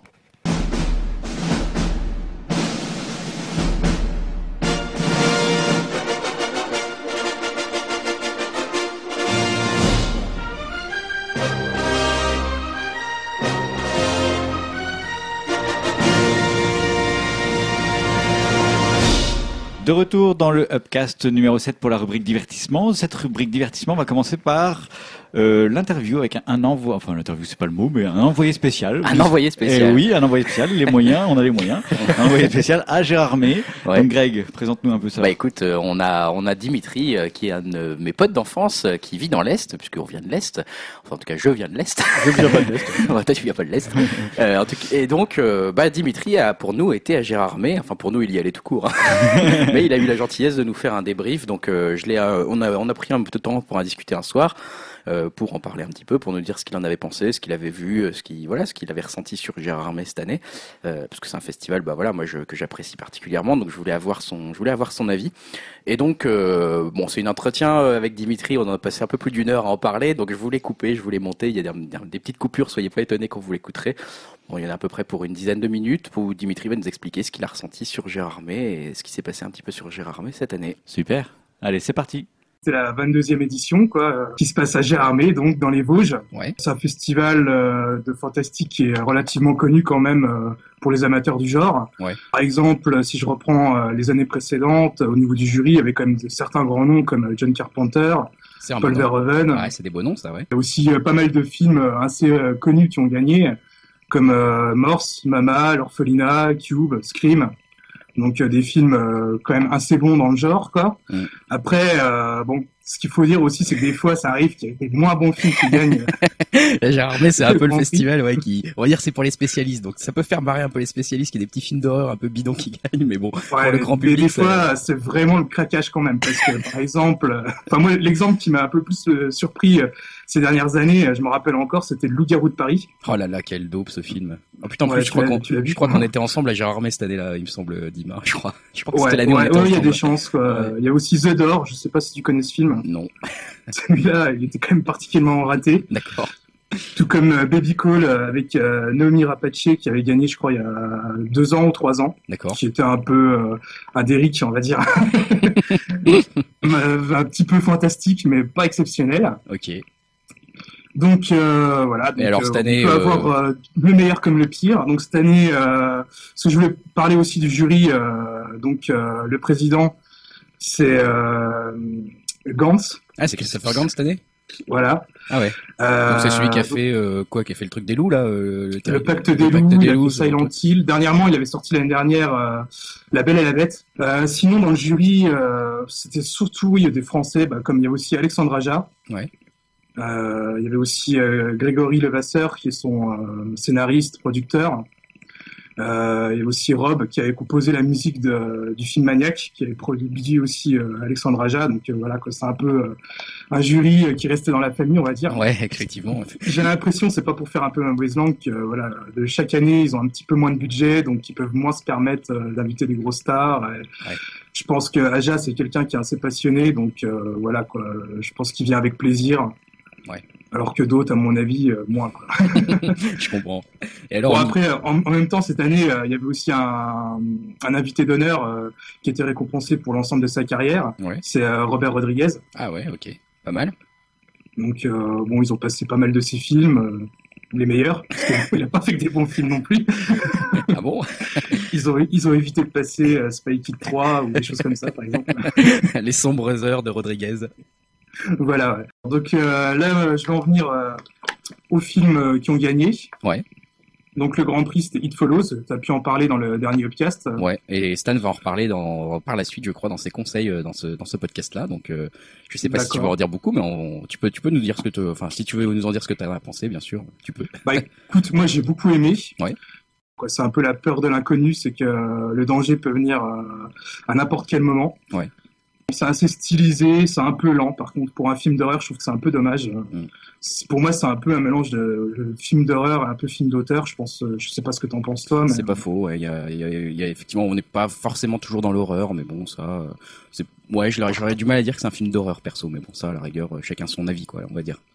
Enfin, on va, après, Oui. je pense que on va, on va laisser Stan en reparler euh, tout à l'heure euh, dans son, dans son conseil, donc on va pas, on va pas en dévoiler plus que ça sur It Follows. d'accord. Mais euh, bon, voilà, en gros, ça t'a laissé quand même une bonne impression, sans Ça plus. ça à m'a laissé une bonne impression. Après, voilà, à revoir dans quelques années. Ouais, euh, c'est ça. Que revoir dans quelques années, ouais. Ok. Et les autres films que t'as vus, t'as vu des trucs sympas euh, sur le, le festival ou liés au festival?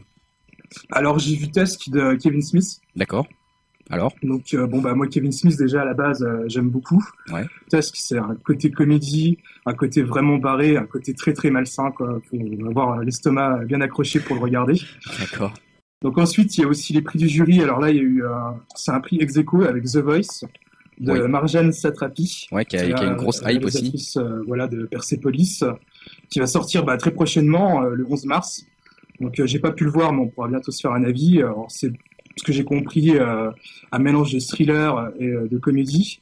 C'est avec euh, Ryan Reynolds, Gemma Terton. Et donc il a eu le prix du jury ex aequo avec Ex Machina.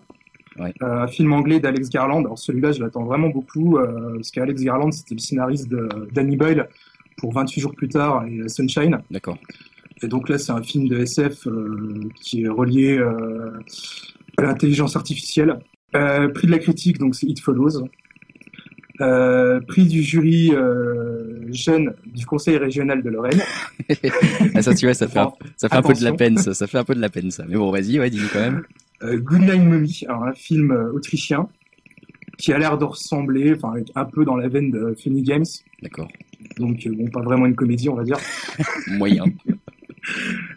Alors là, en hors compétition, Ouais. euh, moi ce que j'ai retenu, c'est euh, ABC of Death 2, un film à sketch qui est assez original. Donc euh, c'est la suite de ABC of Death, comme le titre peut l'indiquer, Ouais. où c'est euh, 26 courts métrages euh, sur les lettres de l'alphabet. Ouais. Donc euh, par exemple, ça peut être A comme amour, euh, des choses comme ça. Enfin la lettre représente un thème. C'est 26 réalisateurs différents euh, de toutes les nationalités. Donc, tu as des Français comme euh, euh, Julien Maury, Alexandre Bustillo qui avait fait euh, à l'intérieur, par exemple. J'ai noté aussi euh, Les Nouveaux Héros. Une première colla- vraie collaboration, on va dire, au niveau euh, de l'écran entre euh, Marvel et Disney. Euh, qui est intégré, il me semble, dans l'univers Marvel. Donc, je pense qu'il il peut peut-être y avoir des clins d'œil, euh, par exemple, à Iron Man, ou les Avengers ou autres. Euh, J'ai noté aussi Réalité qui m'intéresse beaucoup. Ouais, qui sort bientôt, film là, de Quentin Dupieux. Ouais, exactement. Celui-là, on, l'attend de pied ferme aussi avec Stan euh, et Julien, puisque c'était un des, un des films qu'on avait cité dans les films les qu'on attendait le plus en 2015. J'ai revu la bande-annonce tout à l'heure en allant au ciné. Il a l'air complètement fou, ce film, quand même. On est très pressé de le voir. J'ai noté aussi un autre film que j'ai pu voir euh, à Gérardmer, c'est Zombievers. Alors, euh, un film euh, avec euh, des castors zombies. voilà, Gérard Armé dans sa splendeur. Bon, alors après, je m'attendais vraiment à un film très mauvais comme Sharknado, euh, enfin rempli de cynisme, où voilà, on veut faire un nanar pour faire un nanar, euh, enfin voilà, quoi, sans vraiment de bonnes intentions. Alors que bon, j'ai trouvé que c'était complètement le contraire, où c'était vraiment une comédie assumée, euh, très drôle. Ouais. Assez gore, bon, c'est vraiment pas prétentieux. euh, moi, j'ai beaucoup aimé. Ça vient de sortir en DVD, il me semble. Euh, moi, ce que je pourrais dire en conclusion, c'est que bon, euh, voilà, quoi, il faut vraiment s'organiser euh, énormément avant d'y aller, avoir du temps, parce qu'en deux jours, on n'a pas trop le temps de voir grand-chose. Ouais. Euh, et pour le coup, euh, ça fait 4-5 ans qu'il y a un nouveau festival à Strasbourg, donc le film fantastique euh, de Strasbourg. Et celui-là, je trouve qu'il est largement mieux parce que bon, c'est peut-être un peu plus petit, un peu plus, euh, un peu plus confiné, Ouais. Euh, juste avec deux salles. Et euh, là, par contre, pour le coup, on peut voir beaucoup plus de films. euh, c'est un peu plus intimiste que Gérard Armé, quoi. Après, moi, le truc avec Gérard Armé, c'est que j'ai quand même l'impression que ça, ça sera toujours un festival mineur, quoi. Tu vois, ils arrivent pas, à- ils, arrivent pas à dépasser leur statut de, de petit festival d'horreur. Ah, Bon. puis euh, ce que je disais, ça dépérit pas mal, tu vois. Rien que le jury, euh, c'est toujours un peu les mêmes, là, tu vois. C'est Aja, Aja, il est déjà venu. euh, Peut-être que c'est le genre qui est pas très porteur, on va dire, en France, j'en sais rien. Ou peut-être que c'est Gérard Armé qui arrive pas à avoir euh, les moyens de ses ambitions, ou qui a peut-être pas d'ambition, j'en sais rien. Mais c'est vrai que c'est pas un festival dont on entend Ouais. parler, quoi. Moi, je pense que c'est même pas question d'ambition. Je pense que ceux qui organisent, ils en ont, c'est plus les moyens. Quoi. Ouais. Pareil, quoi, tout ce qui se passe autour de Gérard Armé, euh, les invités et tout, il y a des interviews, mais on sait pas trop euh, après où elles sortent ces interviews. C'est ça, moi tu vois, je, je, je suis quand même pas mal les sites de, de ciné, euh, que ça soit Première ou Allociné, etc. Tu vois, Gérard Armé, c'est pas, ça génère pas des gros dossiers, ça génère pas des, des beaucoup de retombées, j'ai l'impression. Et pourtant, c'est un festival que j'affectionne, comme bah voilà, je suis déjà allé avec toi, je, je viens de l'est, etc. Bah, Je regarde un peu, j'essaie de suivre et j'ai pas l'impression de trouver des masses de trucs dessus, donc c'est pour ça que je m'inquiète un Ouais, peu. non, mais quoi. tu sais, les, fallait toutes les interviews qu'il y a, c'est pour euh, France 3 Lorraine, France Bleu Lorraine, tu vois, ça reste, euh, Ça reste, ouais, c'est un festival local. ça reste Lorrain, quoi. Ouais, Voilà. c'est un festival local. ouais. Donc on regarde de côté Zombievers, on regarde de côté It Follow, on regarde de côté euh, quoi d'autre euh, Tusk, Tusk, Tusk de Kevin Smith, ouais, ça j'ai vraiment bien aimé. euh. C'est bien délirant, mais j'ai pas trop envie d'en parler parce que Ah, il faut sinon, pas spoiler, ouais, ouais. Non, il faut pas spoiler. faut, faut garder l'effet de surprise, quoi. J'ai même pas vu la bonne annonce, je me demande si la bonne annonce elle spoil ou pas, mais J'espère pas. franchement, enfin, je conseillerais aux gens de, de pas regarder la bonne annonce et de juste de le, de le voir, quoi.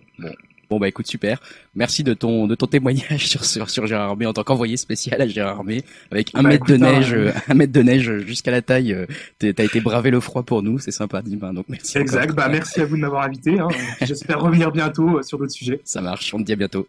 Allez salut. Merci. Eh ben super, merci Dim pour euh, ce retour de Gérard Armé. On va enchaîner avec une autre news, Grégoire, tu vas nous parler de Spider-Man. Bah oui, je vais vous parler de, de Spider-Man, parce que Spider-Man, enfin, vous l'avez tous vu passer cette news, j'imagine, Spider-Man va arriver chez Marvel, enfin Donc Spider-Man et Peter Parker vont enfin être euh, arrêter d'être le sujet de nombreux mèmes qu'on peut voir sur Internet, où on peut le voir demander, euh, en implorant les autres de faire partie de la team des Avengers, parce que je, pour ceux qui connaissent pas, mais dans les comics, les nouveaux Vengeurs, hein, donc un arc narratif développé depuis 2005, euh, Spider-Man est dans les Avengers, hein, donc euh, dans les nouveaux Avengers, dans les nouveaux Vengeurs. Donc qu'est-ce qui s'était passé? Pourquoi Spider-Man pouvait pas rejoindre les, Vengeurs jusque-là? Bah, C'est Sony Pictures en fait qui avait les droits de, de, de cinématographie de Spider-Man. Il les avait acquis en 1999 pour 7 millions de dollars, hein, ce qui paraît pas énorme finalement, je trouve aujourd'hui. Et donc aujourd'hui, Sony Pictures vient de signer un accord avec Marvel Studios, qui je rappelle a été racheté en 2009 par Disney, pour que Spider-Man puisse apparaître dans les films de super-héros de Marvel, qui marchent quand même plutôt bien actuellement, hein, globalement. Alors cet accord, moi ce qui m'a intéressé, c'est qu'il n'a pas coûté un seul dollar à Marvel, hein, bizarrement. Euh, les profits de Marvel qui sont faits par Marvel resteront à Marvel, les profits faits par Sony avec les films Spider-Man de Sony resteront à Sony, et c'est un accord gratuit, entre guillemets, en bonne entente qui s'est fait pour les fans, quelque part, pour que Spider-Man puisse apparaître aux côtés des Avengers. Donc euh, quand est-ce qu'on va commencer à voir Spider-Man euh, dans, les, films de Marvel? Bah, Il se pourrait que ça soit dans le prochain euh, film du studio qui serait Captain America Civil War, dans lequel, hein, donc adapté d'une histoire de Captain America, dans lequel effectivement Spider-Man est bien présent, puisque c'est Spider-Man qui est pris entre guillemets entre euh, Iron Man et Captain America qui s'affrontent. Et Spider-Man est là entre guillemets euh, entre les deux, à essayer de se débattre avec les deux. Du côté de Sony, le prochain Spider-Man, lui, il est prévu pour le 28 juillet 2017. Mais du coup, euh, suite à cette annonce un peu de rapprochement avec Marvel, tout ça va certainement être un petit peu chamboulé. En tout cas, euh, on sait a priori déjà que Andrew Garfield, donc l'acteur qui incarne les deux derniers euh, dans les Spider-Man dans les deux derniers euh, volets, devrait être remplacé. On parle donc déjà d'un troisième reboot hein, quand même pour Ouais, la série. Spider-Man. Hein, Ah, parce ça que- serait pas Andrew Garfield. Moi, Non, pense qu'à une époque, il y avait des rumeurs comme quoi finalement ça serait lui. Parce que Alors, le 2 a pas il- tant marché que ça, Voilà. Enfin, c'est justement en, en un- deçà des attentes de, c'est ça. de Sony. C'est un des gros problèmes du 2, c'est que bah, notamment de la façon critique, il a pas très bien marché et au niveau du public, c'est celui qui a fait le moins bon score de tous les Spider-Man en fait. En même temps, s'ils arrêtaient de faire des reboots 5 ans après. Bah voilà. Et là, le problème, c'est qu'on parle d'un troisième reboot déjà. hein, donc Ouais. euh, bon. Pour Euh, ceux qui n'auraient pas compris comment il est devenu Spider-Man. C'est ça, c'est un peu le problème.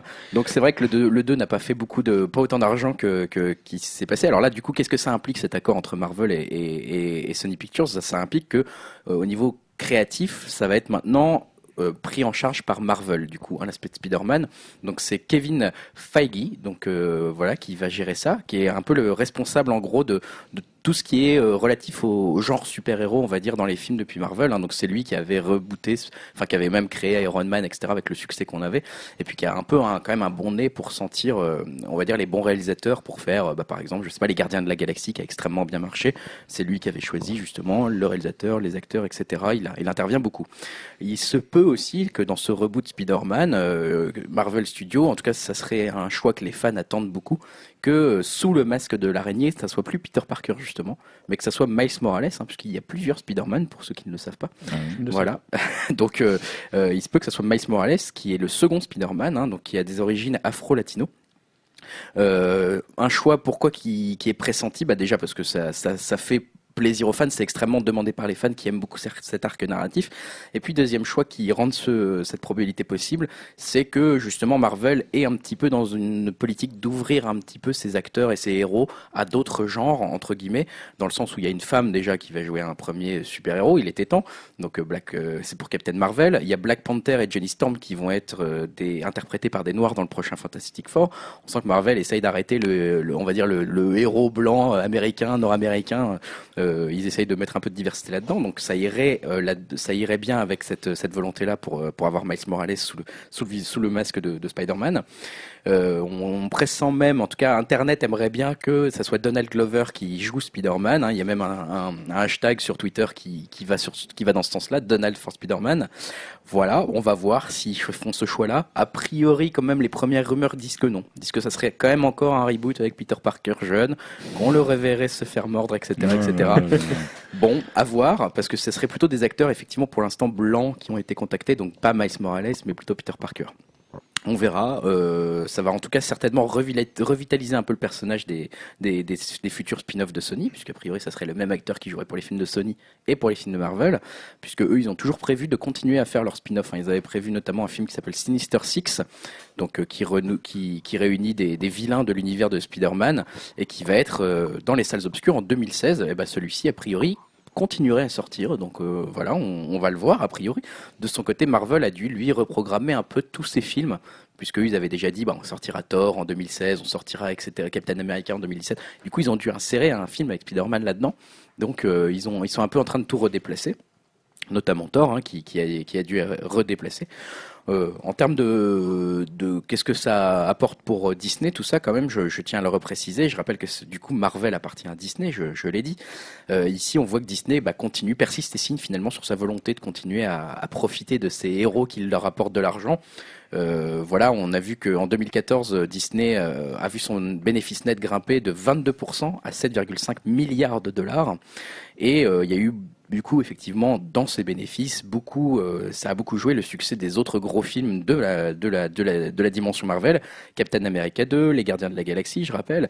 Les cinq films Marvel qui sont sortis jusqu'ici ont rapporté en moyenne 1 milliard de dollars au box-office mondial pour Disney. Donc c'est plutôt une bonne opération. Euh, pour voir les nouveaux, euh, je terminerai là-dessus, les nouveaux Vengeurs, hein, justement, avec, euh, avec Spider-Man. Dans ces nouveaux Vengeurs, il y a une autre personne euh, qui pourrait être intéressante de voir, c'est Wolverine. hein. Donc, Wolverine pourrait peut-être potentiellement un jour faire partie des nouveaux Vengeurs pour que l'équipe des Vengeurs soit au complet. Ça risque d'être quand même beaucoup plus compliqué, puisque pour le coup, les Wolverine et X-Men appartiennent à la Fox. Et là, on va dire, le, la, la, la série des, de tout ce qui est X-Men a énormément de succès, surtout depuis le, le reboot avec, avec Days of the Future Past. Donc, ça risque d'être compliqué de trouver un accord pour que tout le monde puisse être présent dans le même film.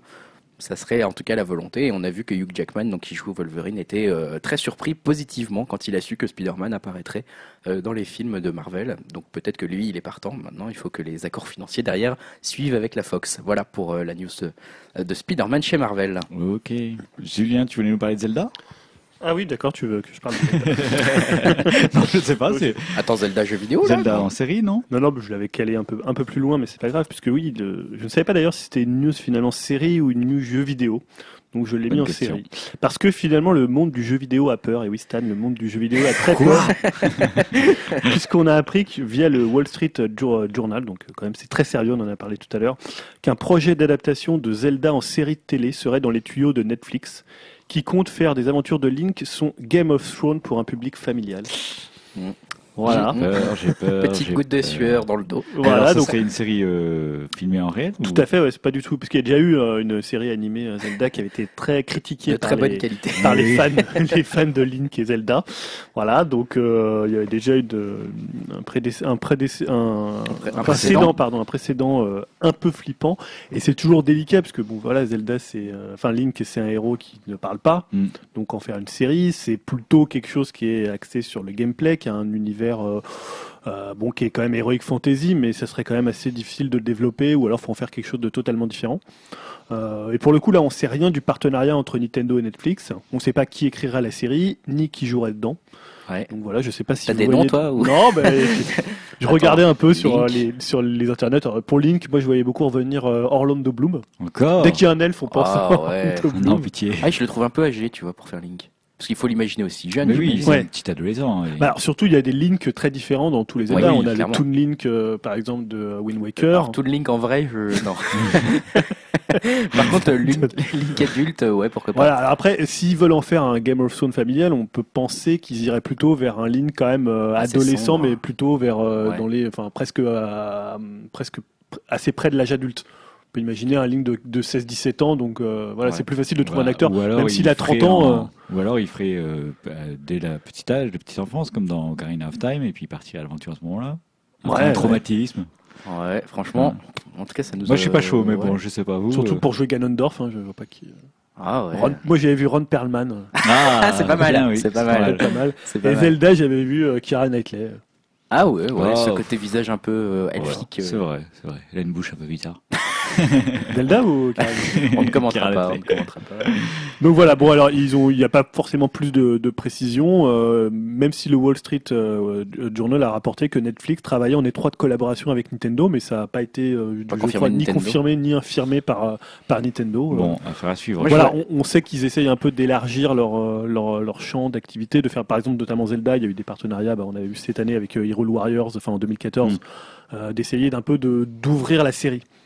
Donc de, même ils avaient parlé de ça, de, de prêter leur série euh, pour. euh, alors à l'époque on ne savait pas que ça pouvait concerner des séries TV, mais euh, on pensait que c'était que du de jeux vidéo, donc d'avoir Zelda ou Link dans d'autres dans dans d'autres genres de, de jeux vidéo, mais là peut-être que ça va concerner d'autres médias. Bon. Moi, je Bah, vois bien, euh, je vois bien le petit qui jouait dans la stratégie Ender pour Link. Je sais pas si vous voyez qui c'est, Asa Oui, oui, Butterfield. bien sûr.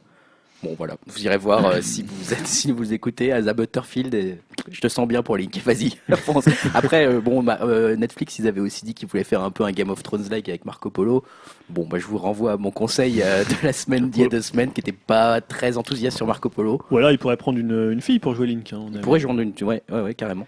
Ouais, Comme ça, complètement trahir la Arya série. hein. Stark. Non, parce que il y a toujours- ouais. il- ça a toujours été dans le presque. D'ailleurs, au dernier E3, quand euh, ils ont présenté le, le, le nouveau Zelda, très. certains euh, pensaient que c'était une fille parce que, que pour, euh, les. Certains pensaient que c'était Zelda Ouais, en fait sur le ouais. sur le cheval. hein.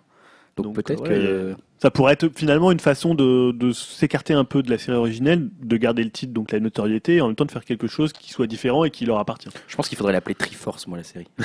tu vois, ça serait mieux que Link, tu vois, ou Ouais, Zelda. euh, bah ouais, mais en même temps. Zelda, ils vont l'appeler On Legend va of envoyer un Zelda. petit mail à Ouais. Nintendo. On a hein. des idées, on a des On vous dira s'ils nous répondent. Non, mais ils vont appeler ça Legend of Zelda et puis un sous-titre, euh, Ouais. la Triforce, euh, la Triforce du mal. euh, la Triforce a été volée. ou- je pense pas qu'ils vont t'appeler toi par contre. Mais oui, passez la Triforce. Where is the Triforce Grégoire, tu voulais nous parler de Gorillaz Alors oui, je voulais vous parler de Gorillaz, euh, dont on parle du retour, ça ira assez vite, hein, puisque bon, voilà, vous savez que c'est surtout le, le, le, le projet du chanteur de, de donc Damon Albarn et du dessinateur euh, Jamie Hewlett, euh, qui sont qui ont fondé ce projet-là. Et euh, voilà, on n'avait pas trop de nouvelles après un quatrième album sorti en 2010 quand même. Ça commence à faire. Beach.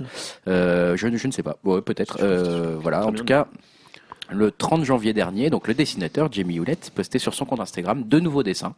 Un premier de Murdoch Niklas, donc le bassiste du groupe virtuel, et un second de Noodle, le guitariste, la guitariste virtuelle, hein, puisque pour ceux qui savent pas, Gorillaz est un groupe virtuel, hein, incarné par des petits dessins animés.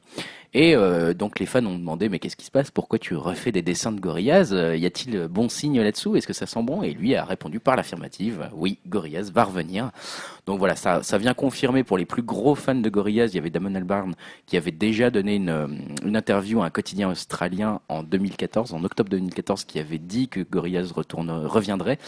Et là, c'est confirmé. Et a priori, ce retour se ferait en 2016. Donc voilà, pour les fans de Gorillaz, encore un peu de patience, mais on a la confirmation que ça revient. Julien, tu dois être content. Je crois que t'aimes Ah oui, j'aime beaucoup. ouais. J'aime tout ce que fait euh, Damon Albarn. ouais, de toute façon, Damon Albarn. Voilà, que même bon. son album solo de- de- Très, était très très bon très bon, Everyday Robots. euh, voilà. L'heure du conseil. du- Alors, On aurait pu en faire un conseil, ouais, c'est un très bon disque. Voilà pour Gorillaz. Bah, Du coup, puisqu'on parlait musique, tu veux nous parler de Radiohead euh Oui, voilà, un autre groupe euh, qui, s'est- qui, est- qui était assez discret ces, ces dernières années, puisque le dernier album date de il y a 4 ans, c'était euh, King of Limbs, qui Mhm. était apparu d'ailleurs très très rapidement, comme c'est le faire euh, Radiohead. On n'avait Ouais. aucune nouvelle, et puis d'un coup, tiens, Ouais. demain, il sera disponible euh, J'adore. sur les, les plateformes. C'est excellent. Et en fait, on a eu quelques infos donc sur leur neuvième album. hein. C'est Phil Selway, donc le batteur du groupe, qui s'est confié à Drone in Sound à propos du présent et de l'avenir du, du quintet d'Oxford. Donc en fait, il a expliqué que Radiohead avait travaillé tout l'automne et jusqu'à Noël sur le nouvel album. Donc là, qu'en ce moment, ils étaient en pause pour leurs projets solo respectifs. Donc il faut savoir que tous les membres de Radiohead euh, en ont, euh, ont pas mal de, de projets solo, clair. que ce soit Some York, que ce soit Greenwood lui aussi qui fait pas mal de, Ouais. de, de bandes originales de films, euh, et qui retournait en fait en studio au mois de mars. Donc euh, Phil Selway a dit qu'il était très excité par ce qu'ils avaient déjà pu faire ou enregistrer. Il a parlé d'une période très productive. Bon, en même temps, il va pas dire non plus, bon, c'était la merde, on s'est tapé dessus, et, et tout va mal et les morceaux sont les plus pourris qu'on Radiohead. Mais voilà, c'est juste pour avoir quand même des, des nouvelles. Et euh, bon, il dit, il dit quand même que l'album est loin d'être terminé. Mais voilà, comme je disais tout à l'heure, on sait que Radiohead est capable de sortir un album presque du, du jour au lendemain. C'est un des groupes qui peut, qui justement peut faire ça euh, de par cette notoriété et surtout sur le côté, ils sont toujours un peu à l'avant-garde Mm. de, de la façon dont on lance un album, dont on fait la, la promo d'un album. Donc peut-être qu'en 2015, on aura le neuvième album de, de Radiohead. Je suis impatient de voir s'ils vont choisir un mode de distribution un peu innovant Ouais. comme ils avaient pu le faire justement. Enfin, même euh, bah, le dernier album de Tom York euh, avait été distribué sur euh, BitTorrent, je crois, justement. Donc euh, voilà, qui partagent pas Ouais. que des fichiers euh, illégaux. Ouais. Ils l'avaient vendu là-dessus. À voir aussi quel, quel ton musical va prendre Ouais. l'album. On sait qu'ils ont eu leur, bon, leur grosse rupture, c'était après à l'époque de, de Kid A. Mm. Euh, depuis, ils sont quand même restés dans un, dans un style musical assez semblable à ce qu'ils ont entrepris avec Kid A, c'est-à-dire Mm. une sorte de rock avec beaucoup de, de Beaucoup composantes électroniques. Ouais, beaucoup d'électro quand même. Euh, voilà, donc et voir est-ce qu'ils vont faire un nouveau tournant comme ils avaient fait après, euh, Ça serait bien. avant, à- au moment de Kid A. En parlant d'artistes innovants, Greg, tu voulais nous parler de Madonna? Ouais, alors euh, je sais pas si c'est la bonne transition, hein, parce que côté innovation, on va dire qu'elle sait quand même. plutôt bien s'entourer en général, Madonna. hein. Oui. On peut se souvenir qu'elle s'était entourée de Mirwais, notamment euh, un DJ français quand elle avait sorti un de ses albums euh, dans le passé. Je ne me souviens plus, je crois qu'il s'appelait Musique. Euh, bon, bah là, maintenant, elle a fait aussi un peu d'innovation euh, en sortant son nouveau clip, donc euh, Living for Love, sur l'application Snapchat. Donc ça, c'est quand même assez peu courant, hein, puisque Snapchat venait de, de comment dire, de sortir son nouveau module qui permet de, bah, de voir un petit peu justement des actualités, de se tenir un peu au courant et non plus que d'échanger des photos. Euh, Snapchat Discover, c'est Ouais, ça? Discover qui est largement critiqué par les utilisateurs parce qu'il consomme énormément de bandes passantes, hein, notamment. Donc, euh, elle est passée par là pour diffuser son nouveau clip. hein, donc, euh, je l'ai dit, Living for Love de son album Rebel Heart. Et voilà, c'est dirigé par un français, par des du- un duo de français connu sous le pseudo de Jack, avec des points entre chaque lettre. Je ne sais pas si c'est important. J A C K. Voilà, bon C'est important. euh, qui, qui ont fait déjà des pubs, etc. Ça, j'irai pas beaucoup plus loin dans cette news, à part vous dire peut-être aller voir ce que ça donne, mais je trouve ça intéressant qu'on serve Moi, de j'ai vu, Snapchat. T'as été voir? Mhm. Alors Voilà. Il fait une moue un peu. Voilà, Ouais. je, je- je fais le mot. C'est Très le style de radiophonique. Madonna. euh, Je de pense que de gamme, ça m'a fait un peu. Alors en même temps, j'étais content ça parce que je me suis dit elle est innovante et tout, mais en même temps, ça m'a fait un peu de la peine. Ça fait un peu genre j'essaye vraiment de parler aux jeunes, quoi. Genre je vais sur Snapchat. j'ai été, j'ai trouvé ça nul à la musique personnellement. Ouais. Bah, après, c'est toujours la technique de Madonna, c'est-à-dire c'est d'aller chercher un peu, euh, euh, entre guillemets, dans l'underground, que ce soit dans le domaine artistique, euh, dans le domaine musical, de prendre des gens qui sont pas très connus et voilà de les passer dans, Mm. dans ce que fait Madonna, c'est-à-dire du mainstream. Souvent, enfin, on parlait de depuis Mirwais. Mirwais, voilà. Euh, musique, ça avait été plutôt un album euh, Mm. plutôt sympathique. Ouais. euh, voilà, Bah, bien un- produit, en tout cas. très très bien produit. Donc c'est toujours un peu cette technique d'aller chercher des gens qui Mm. sont un peu comme ça à la marge. euh. Mais en tout cas, Snapchat, euh, voilà, bon, ça devient aussi un- une possibilité pour les artistes de diffuser leur, leur contenu maintenant même. Donc euh, bon. Je crois qu'elle avait, euh, ça ne sera pas mon conseil aujourd'hui, mais elle, avait euh, essayé d'aller débaucher Ariel Pink. Ah, tiens. Je sais pas si c'était une rumeur que, que lui avait balancé. euh. Ariel, c'est le mari de Pink, c'est ça? Voilà. tu vois que tu as pu faire cette Oui, blague. euh. J'ai fait ma blague nulle. On avait mis un veto tout à l'heure, mais euh, Non, elle est passée quand même. Je fais les blagues nulles, c'est obligé. et il Bon. aurait refusé d'ailleurs, hein, Bah oui. en disant que voilà, il est- en disant non, il ira pas faire un truc euh, typiquement à McDonald's ou un truc dans le genre. Il avait Bon. fait une phrase un peu comme ça. Ouais, ça m'étonne pas de lui. Julien, tu vas faire la liaison entre la musique et le cinéma puisque tu nous vas nous parler de Baz Luhrmann. Ah d'accord. ok. En fait, tu me dis toutes mes news, tu veux faire, c'est ça, tu, tu as fait un. Je tu tu il a mix. mélangé. mélangé, il a Tu mélangé l'ordre de des- news pour les auditeurs. Ouais, en fait, on a appris que Netflix avait commandé la série de, de Baz Luhrmann et Sean Rya- Ryan qui s'appelle The Get Down. Euh, bon alors Baz Luhrmann, il est peut-être plus connu que Sean Ryan encore que Ah, si, quand même. Euh, Il Baz. Luhrmann, donc voilà, il est connu pour des films oui. comme euh, Roméo plus Juliette, Moulin Rouge et dernièrement Gatsby, donc euh, des films qui, on va dire, font pas vraiment dans l'épure visuelle, hein, on- on peut dire et, euh, et Sean Ryan, bah lui, bon, c'est un peu différent parce que c'est le créateur de The Shield. Donc, euh, qui est une série assez choc, mais qui est quand même un peu plus tenue en Voilà, termes de, en ouais. termes visuels et Qui a une réputation assez solide, on va dire. hein. voilà, c'est donc deux, d'ailleurs deux, une association que- qui est quand même assez presque aux Ouais. antipodes, mais Ouais. en même temps qui peut donner. euh, Oui, parce qu'on a un côté flamboyant de Blas Luhrmann, alors Voilà. qu'on a un côté plutôt terreux, entre guillemets. plus de... sec, plus, Ouais, euh, beaucoup plus sec, beaucoup plus euh, brut béton, quoi, Ouais. presque. Voilà. C'est ça. Donc, euh, alors c'est quoi The Get Down C'est quoi? C'est présenté comme un drama musical sur la scène musicale, euh, sur la scène de, de New York des années 70. Donc en fait, la série va revenir sur l'émergence de la scène hip-hop new-yorkaise et suivra un groupe de jeunes ados qui essaient de percer dans l'industrie du disque. Ouh là là, ça me fait peur. Oh. C'est le prince de Bel Air en fait. non, parce que justement, donc, ouais, on- ce qui est intéressant quand on, là, on parlait de, de Sean Ryan et de, de Baz Luhrmann, donc il y aura le côté musical. Euh, Baz Luhrmann, c'est quelqu'un qui sait quand même très très bien filmer tout ce qui est musical. Alors après, on peut, grand- enfin, j'aime bien Baz Luhrmann, mais je trouve qu'il est plus faible quand il s'agit de faire du cinéma, euh, Mm. voilà, de faire des dialogues, de filmer des choses. On le voyait dans Gatsby, ça fonctionnait euh, quand c'était vraiment une grosse ampleur, quand c'était la fête de Gatsby, c'était plutôt pas mal, mais quand ça passait à quelque chose d'un peu plus euh, intime et Mm. des, presque que du dialogue simple, on voyait qu'il était un peu plus embêté. Mais en même temps, là, avec euh, avec Sean Ryan, c'est-à-dire que là, parce qu'en fait, tu dis bon voilà, ça va être des jeunes ados, mais on aura quand même, ça se passe dans le sud du Bronx, un, co- un contexte social difficile sur fond de violence urbaine et de crise financière. Donc là, pour le coup, on est un peu plus éloigné de l'univers de Baz Luhrmann, Ah mais on rentre un peu dans l'univers de, de Ah bah Sean beaucoup, Ryan. là. Donc on voit finalement que, que ce mélange, il- je pense que les deux pourraient peut-être trouver. euh, Bon après, faut voir ce que ça va donner à l'écran, parce qu'on imagine des grands numéros euh, musicaux, euh, voilà, où ils sautent partout, où il y a des trucs ouais. qui explosent de tout, et après un truc où c'est très dur, il vient de perdre sa mère, euh, il s'est fait attaquer, Peut-être que ça se passera un peu dans leur imagination aussi. Tu Je sais, sais pas. Peut-être les scènes d'imagination. Moi, je le vois que comme ça, la solution. Tu vois, genre qu'ils imaginent avoir du succès, peut-être, et puis là, on verrait les scènes filmées par Baz Luhrmann, et le reste ouais, du peut-être temps. qu'ils tu peuvent vois. euh, trouver. Je sais pas comment ça c'est va tellement se. incongru Ça comme. peut être euh, intéressant en fait. Et alors on sait que Ah, Baz Luhrmann, intéressant, ouais. Baz Luhrmann va réaliser trois épisodes, D'accord. euh, même. des 13 épisodes de la saison 1. Le, le show, je crois, enfin le, la série est prévue pour 2016. D'accord. Et on voit aussi encore une fois que Netflix, après, euh, Ouais. après Zelda, ils ont annoncé une autre série aussi. euh, comment s'appelle cette Daredevil, série hein, Non, euh, American Summer. euh, Ah oui, oui, oui, Hot mais- American Summer. Hot. American Summer, et qui a des noms très très Ouais, il impressionnants, y a beaucoup de très beaux noms. Ça va te faire plaisir. Il Ouais. y a John Hamm de Mad Men. Ouais, ouais, il y a du, il y a du, il y a Bradley Cooper aussi. il y a Bradley. Cooper, ouais, donc une série comique qu'ils avaient annoncée, je crois qu'il y a plus de deux semaines, donc c'est pour Mm. ça que je l'ai pas mis dans mes news, parce qu'on avait, on avait un peu zappé d'en parler, mais on, on en parlera quand elle sortira, qui a l'air vraiment. Qui a l'air bien, qui a l'air Ouais. bien pointu aussi. hein. Ouais, donc Netflix, voilà, c'est quand même. Toujours en train d'innover, ouais, sur les, sur les séries. Je vais vous parler moi aussi d'une série là, euh, dont on parle depuis longtemps d'ailleurs, Better Call Saul. Ouais. Euh, qui a enfin débuté. En fait, ces deux premiers épisodes ont été diffusés et en fait, euh, les premiers retours sont plutôt très très positifs. Il faut savoir que euh, la série a totalisé 6,9 millions de téléspectateurs pour son premier épisode. En fait, il, alors ça veut pas dire grand chose comme ça, hein, mais en fait, il faut savoir que c'est le meilleur audience de l'histoire du câble américain pour un premier épisode d'une série. Ah oui. Ah ouais. C'est-à-dire que sur le câble, ils ont fait 4,4 millions. Le 6,9, c'est en additionnant avec Netflix.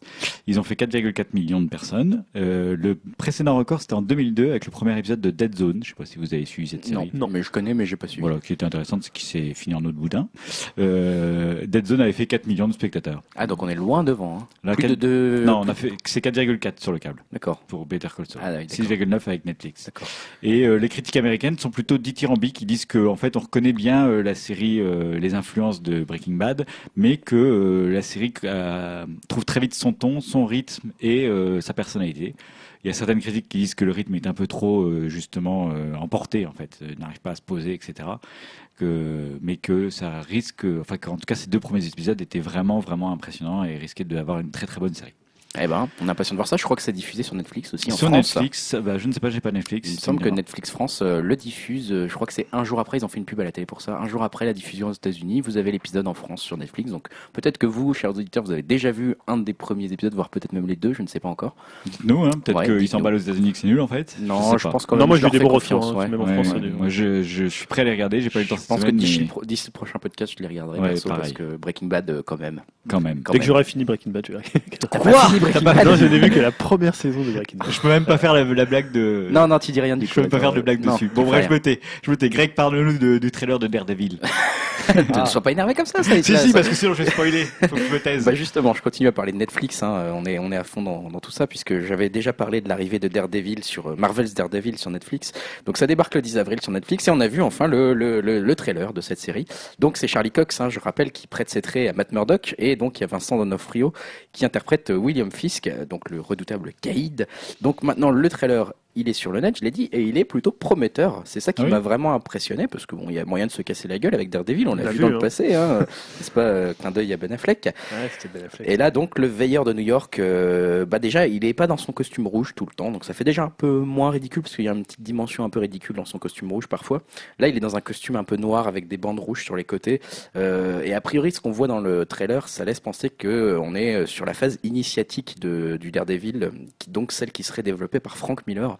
Frank Miller, qui, je rappelle, est celui à l'origine de Sin City ou de Batman The Dark Knight, donc plutôt un bon nom dans l'univers du, comics, on va dire, qui a une vision assez noire du comics et qui a influencé euh, tous les grands, euh, bah, les grands films qui ont été faits à partir de super-héros comme le Dark Knight justement. Euh, donc là, c'est plutôt un Daredevil qui apparaît en étant un personnage assez catholique et qui pratique bizarrement des techniques un peu de ninja, proches des techniques ninja, on va dire. Donc euh, deux choses qu'on retrouve, qu'on voit dans le trailer. Donc c'est assez assez prometteur. Ce qui est prometteur aussi, c'est que Daredevil, pour ceux qui connaissent pas, c'est un super héros, donc aveugle hein, bien sûr, mais qui a euh, la particularité, on va dire, d'être plus réaliste peut-être que les autres super héros. Il combat des crimes euh, plus normaux, peut-être des petits criminels, on va dire, de New York, hein, de son de son de son quartier. Donc euh, il y a quelque chose de plus réaliste et de plus sale, hein, justement, hein, de, plus urbain dans ses, aventures à lui. Euh, je signale que Netflix a aussi la, volonté de, produire trois autres séries de Marvel dans le courant de l'année. Donc euh, celle de Jessica Jones, celle de Luke Cage et celle sur Iron Fist. Et du coup, ça leur ferait quatre séries sur des super-héros et ils en feraient donc une cinquième à la fin qui serait The Defenders et qui rassemblerait ces quatre séries d'un coup. Donc voilà, après The Avengers. The Defenders. et euh, à voir si cette confiance que donne le trailer sur Daredevil euh, se répercute en vrai. Réponse le 10 avril sur Netflix. Bon, super, on suivra ça. Euh, Julien, tu voulais nous parler de Martine? Oui, j'ai intitulé ça Martine au cinéma. Mais... non, c'est- si comme Greg et moi, vous, vous n'en pouvez plus d'attendre la saison 5 de, de Game of Thrones, enfin, Greg et moi est comme des millions de personnes, et je ne sais pas si Stan, tu attends la saison 5 de, Non, un peu moins, mais je la de, regarderai. de Game oui. of Thrones. Hum, Si après chaque épisode, voilà, vous êtes fébrile, vous dites bah, vive- vivement dans une semaine, si je pouvais me cryogéniter, je le ferais, et, et j'y serais directement au, nouvel épisode. T'es dans la mesure. Et si à la fin de la saison vous êtes inconsolable parce que forcément ils font un, twist euh, voilà qui, est mort. et qui, qui ramasse tout, tout le monde est mort et voilà. Et vous dites au moins ça fera des news pour le futur casting. Voilà en fait c'est tous les symptômes d'une addiction à une série. Bah, vous serez content d'apprendre qu'une coproduction allemande et canadienne a acheté les droits de trois nouvelles de George R. R. Martin. Donc, Oui, donc Martine, c'est pas la BD. hein. voilà, c'est pas la BD, j'ai lu ça Martin au cinéma, je me faisais rire tout seul, hein, c'était bien devant mon écran.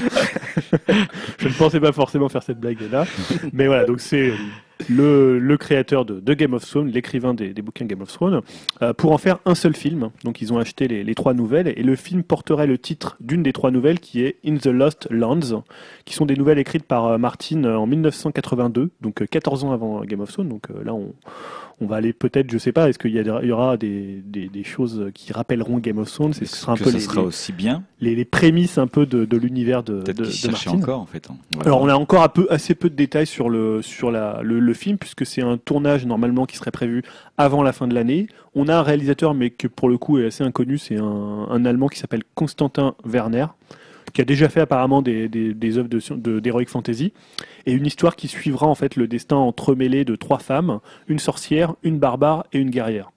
Ouais. Quelle est la différence là entre la barbare et la guerrière?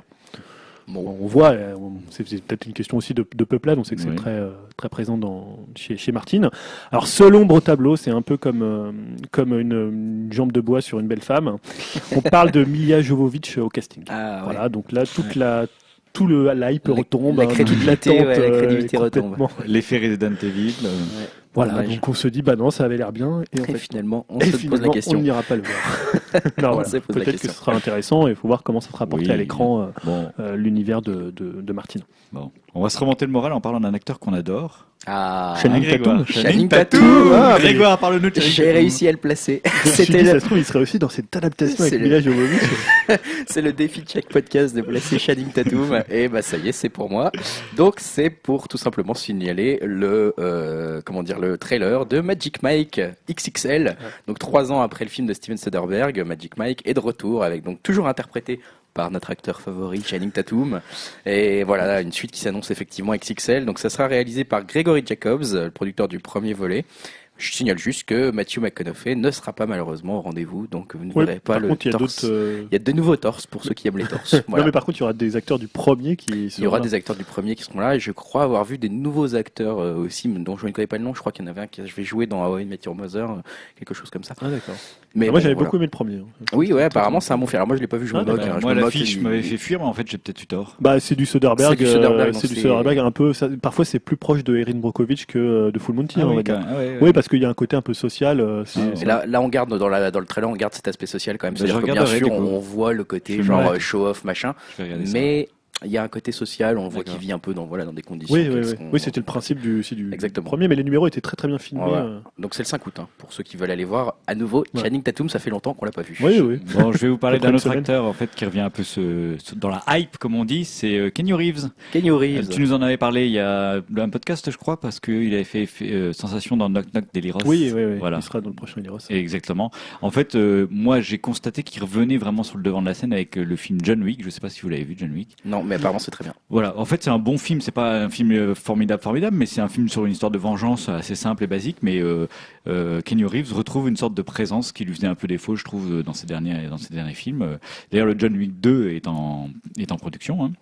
Et là, euh, Kenny Reeves, je voulais vous parler de lui parce qu'il va être dans le prochain film de Nicolas Winding Refn. Alors, je sais pas. Refn. Refn. Refn. Voilà. Pour- voilà, c'est celui qui a fait Drive. Ouais, Julien, t'en avais parlé déjà. T'avais dit que c'était, je sais plus qui les actrices qui étaient dedans. Euh, Fanning, la sœur Fanning, ouais. Et Ellie Fanning. Ellie oui. Fanning, voilà. La Voilà. sœur de Dakota. Et donc euh, Kenny Reeves a été confirmé dans le film. Exactement. Et donc euh, Keanu Reeves qui continue à, à vraiment avec sa hype. euh, il peut, il peut faire le, il peut faire le job dans un film de Refn. Ouais, hein. ouais. Il a un peu cette présence euh, fantomatique, moi j'ai un peu bizarre. peur quand euh, l'emploi de trop rien dire en fait. Ça peut le faire. Hmm. Tu veux dire qu'il n'a pas d'expressivité sur le visage, donc il convient bien au cinéma de, de Eh Refn, oui, oui, comme quelque- Ryan Gosling Quelque part, c'est dur de dire ça, mais c'est un peu vrai. Il aime bien les acteurs aussi. Moi je le trouve pas très expressif hein, du visage, mais euh, ça c'est point de Mais vue. c'est une volonté de Refn d'utiliser des Ouais. acteurs comme Ouais, ça. ouais, ouais. Donc tu mets une pièce sur Channing Tatum dans le prochain. euh, Non, Channing Tatum, je l'ai, je l'ai vu là dernièrement dans The Foxcatcher et il a un peu plus d'expression. Il m'a plutôt surpris positivement. Oh mais euh, c'est un bon vrai. acteur, Stan. J'ai rien dit, j'ai rien dit. Je trouve qu'il a un regard de bœuf, mais à part ça, Julien dit. balance. Ouais, Julien, tiens, parle-nous de Scarlett et Ryan première. Je ne sais pas ce que ça veut dire. Euh, Oui, parce que j'ai une news qui concerne deux sex symboles du cinéma d'aujourd'hui. Donc voilà, j'ai décidé de faire et pour les garçons et pour les filles. Donc d'un côté Scarlett Johansson et de l'autre Ryan Gosling, qui tous les deux donc euh, passent derrière la caméra pour chacun un long métrage. Alors on le savait déjà pour Ryan Gosling puisque son film Ouais. dont je vais parler juste après celui de Scarlett Johansson sort bientôt le 8 avril et qui s'appelle euh, Lost River. Euh, et donc on a appris que Scarlett Johansson allait réaliser son premier film. Elle avait déjà fait un, court métrage. Elle va adapter en fait au cinéma la première nouvelle de Truman Capote qui s'appelle Summer Crossing et qui a été en fait publiée seulement en 2005. Alors le pitch est euh, assez simple, ça se passe à New York euh, en 1945 pendant l'été. Une jeune fille de 17 ans de bonne famille décide de ne pas accompagner ses parents qui partent en vacances à Paris pour rester à New York qui est euh, complètement plongé sous la canicule et qui va vivre une histoire d'amour avec un voiturier juif. Donc ça fait un peu, pour le coup, un peu pitch de Sofia Coppola. Ouais. On pourrait imaginer comme ça euh, que ça serait, bon, pour le, ça, ça pourrait être un bon film de Sofia Mm, Coppola ou un mauvais selon euh, si vous aimez Sofia Coppola. Et là, pour le coup, le film débutera, le tournage débutera à la fin de l'année. Donc pour l'instant, on n'a aucune info. on- le film euh, va être mis en vente et on ne sait pas du tout C'est la nouvelle mode. hein. Les, les acteurs qui passent à la réalisation, c'est la grosse mode. Hein. Ouais, d'ailleurs, Angelina Jolie. on a vu pour Ryan Gosling, on a enfin vu une longue bande-annonce puisque son film, Mm. je crois, avait été présenté à Cannes à un certain regard. Donc euh, on avait vu juste quoi 30 secondes, de, 30 secondes un peu un peu teasing de, de, donc de Lost River. Et là on a vu la, la bande annonce du film qui avec Eva Mendes, donc la, la compagne de je sais pas si c'est sa femme s'ils sont mariés de Ryan Gosling, et Christina Hendricks hein, qui est l'actrice rousse de Mad Men D'accord. Qu'on voyait déjà d'ailleurs dans qui avait déjà joué avec Ryan Gosling dans Ouais. Drive. Dans Drive, ouais.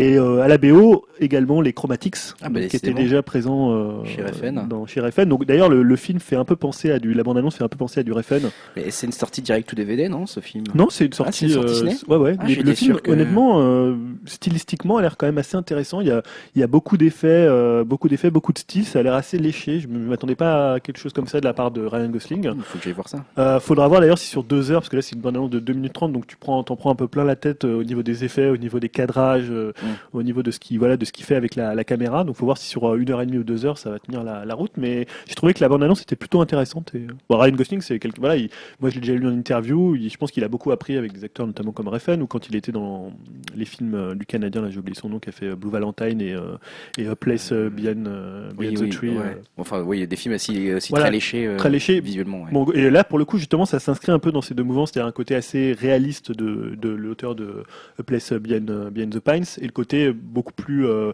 euh, beaucoup plus euh, léché de, de Mm, Refn. mm.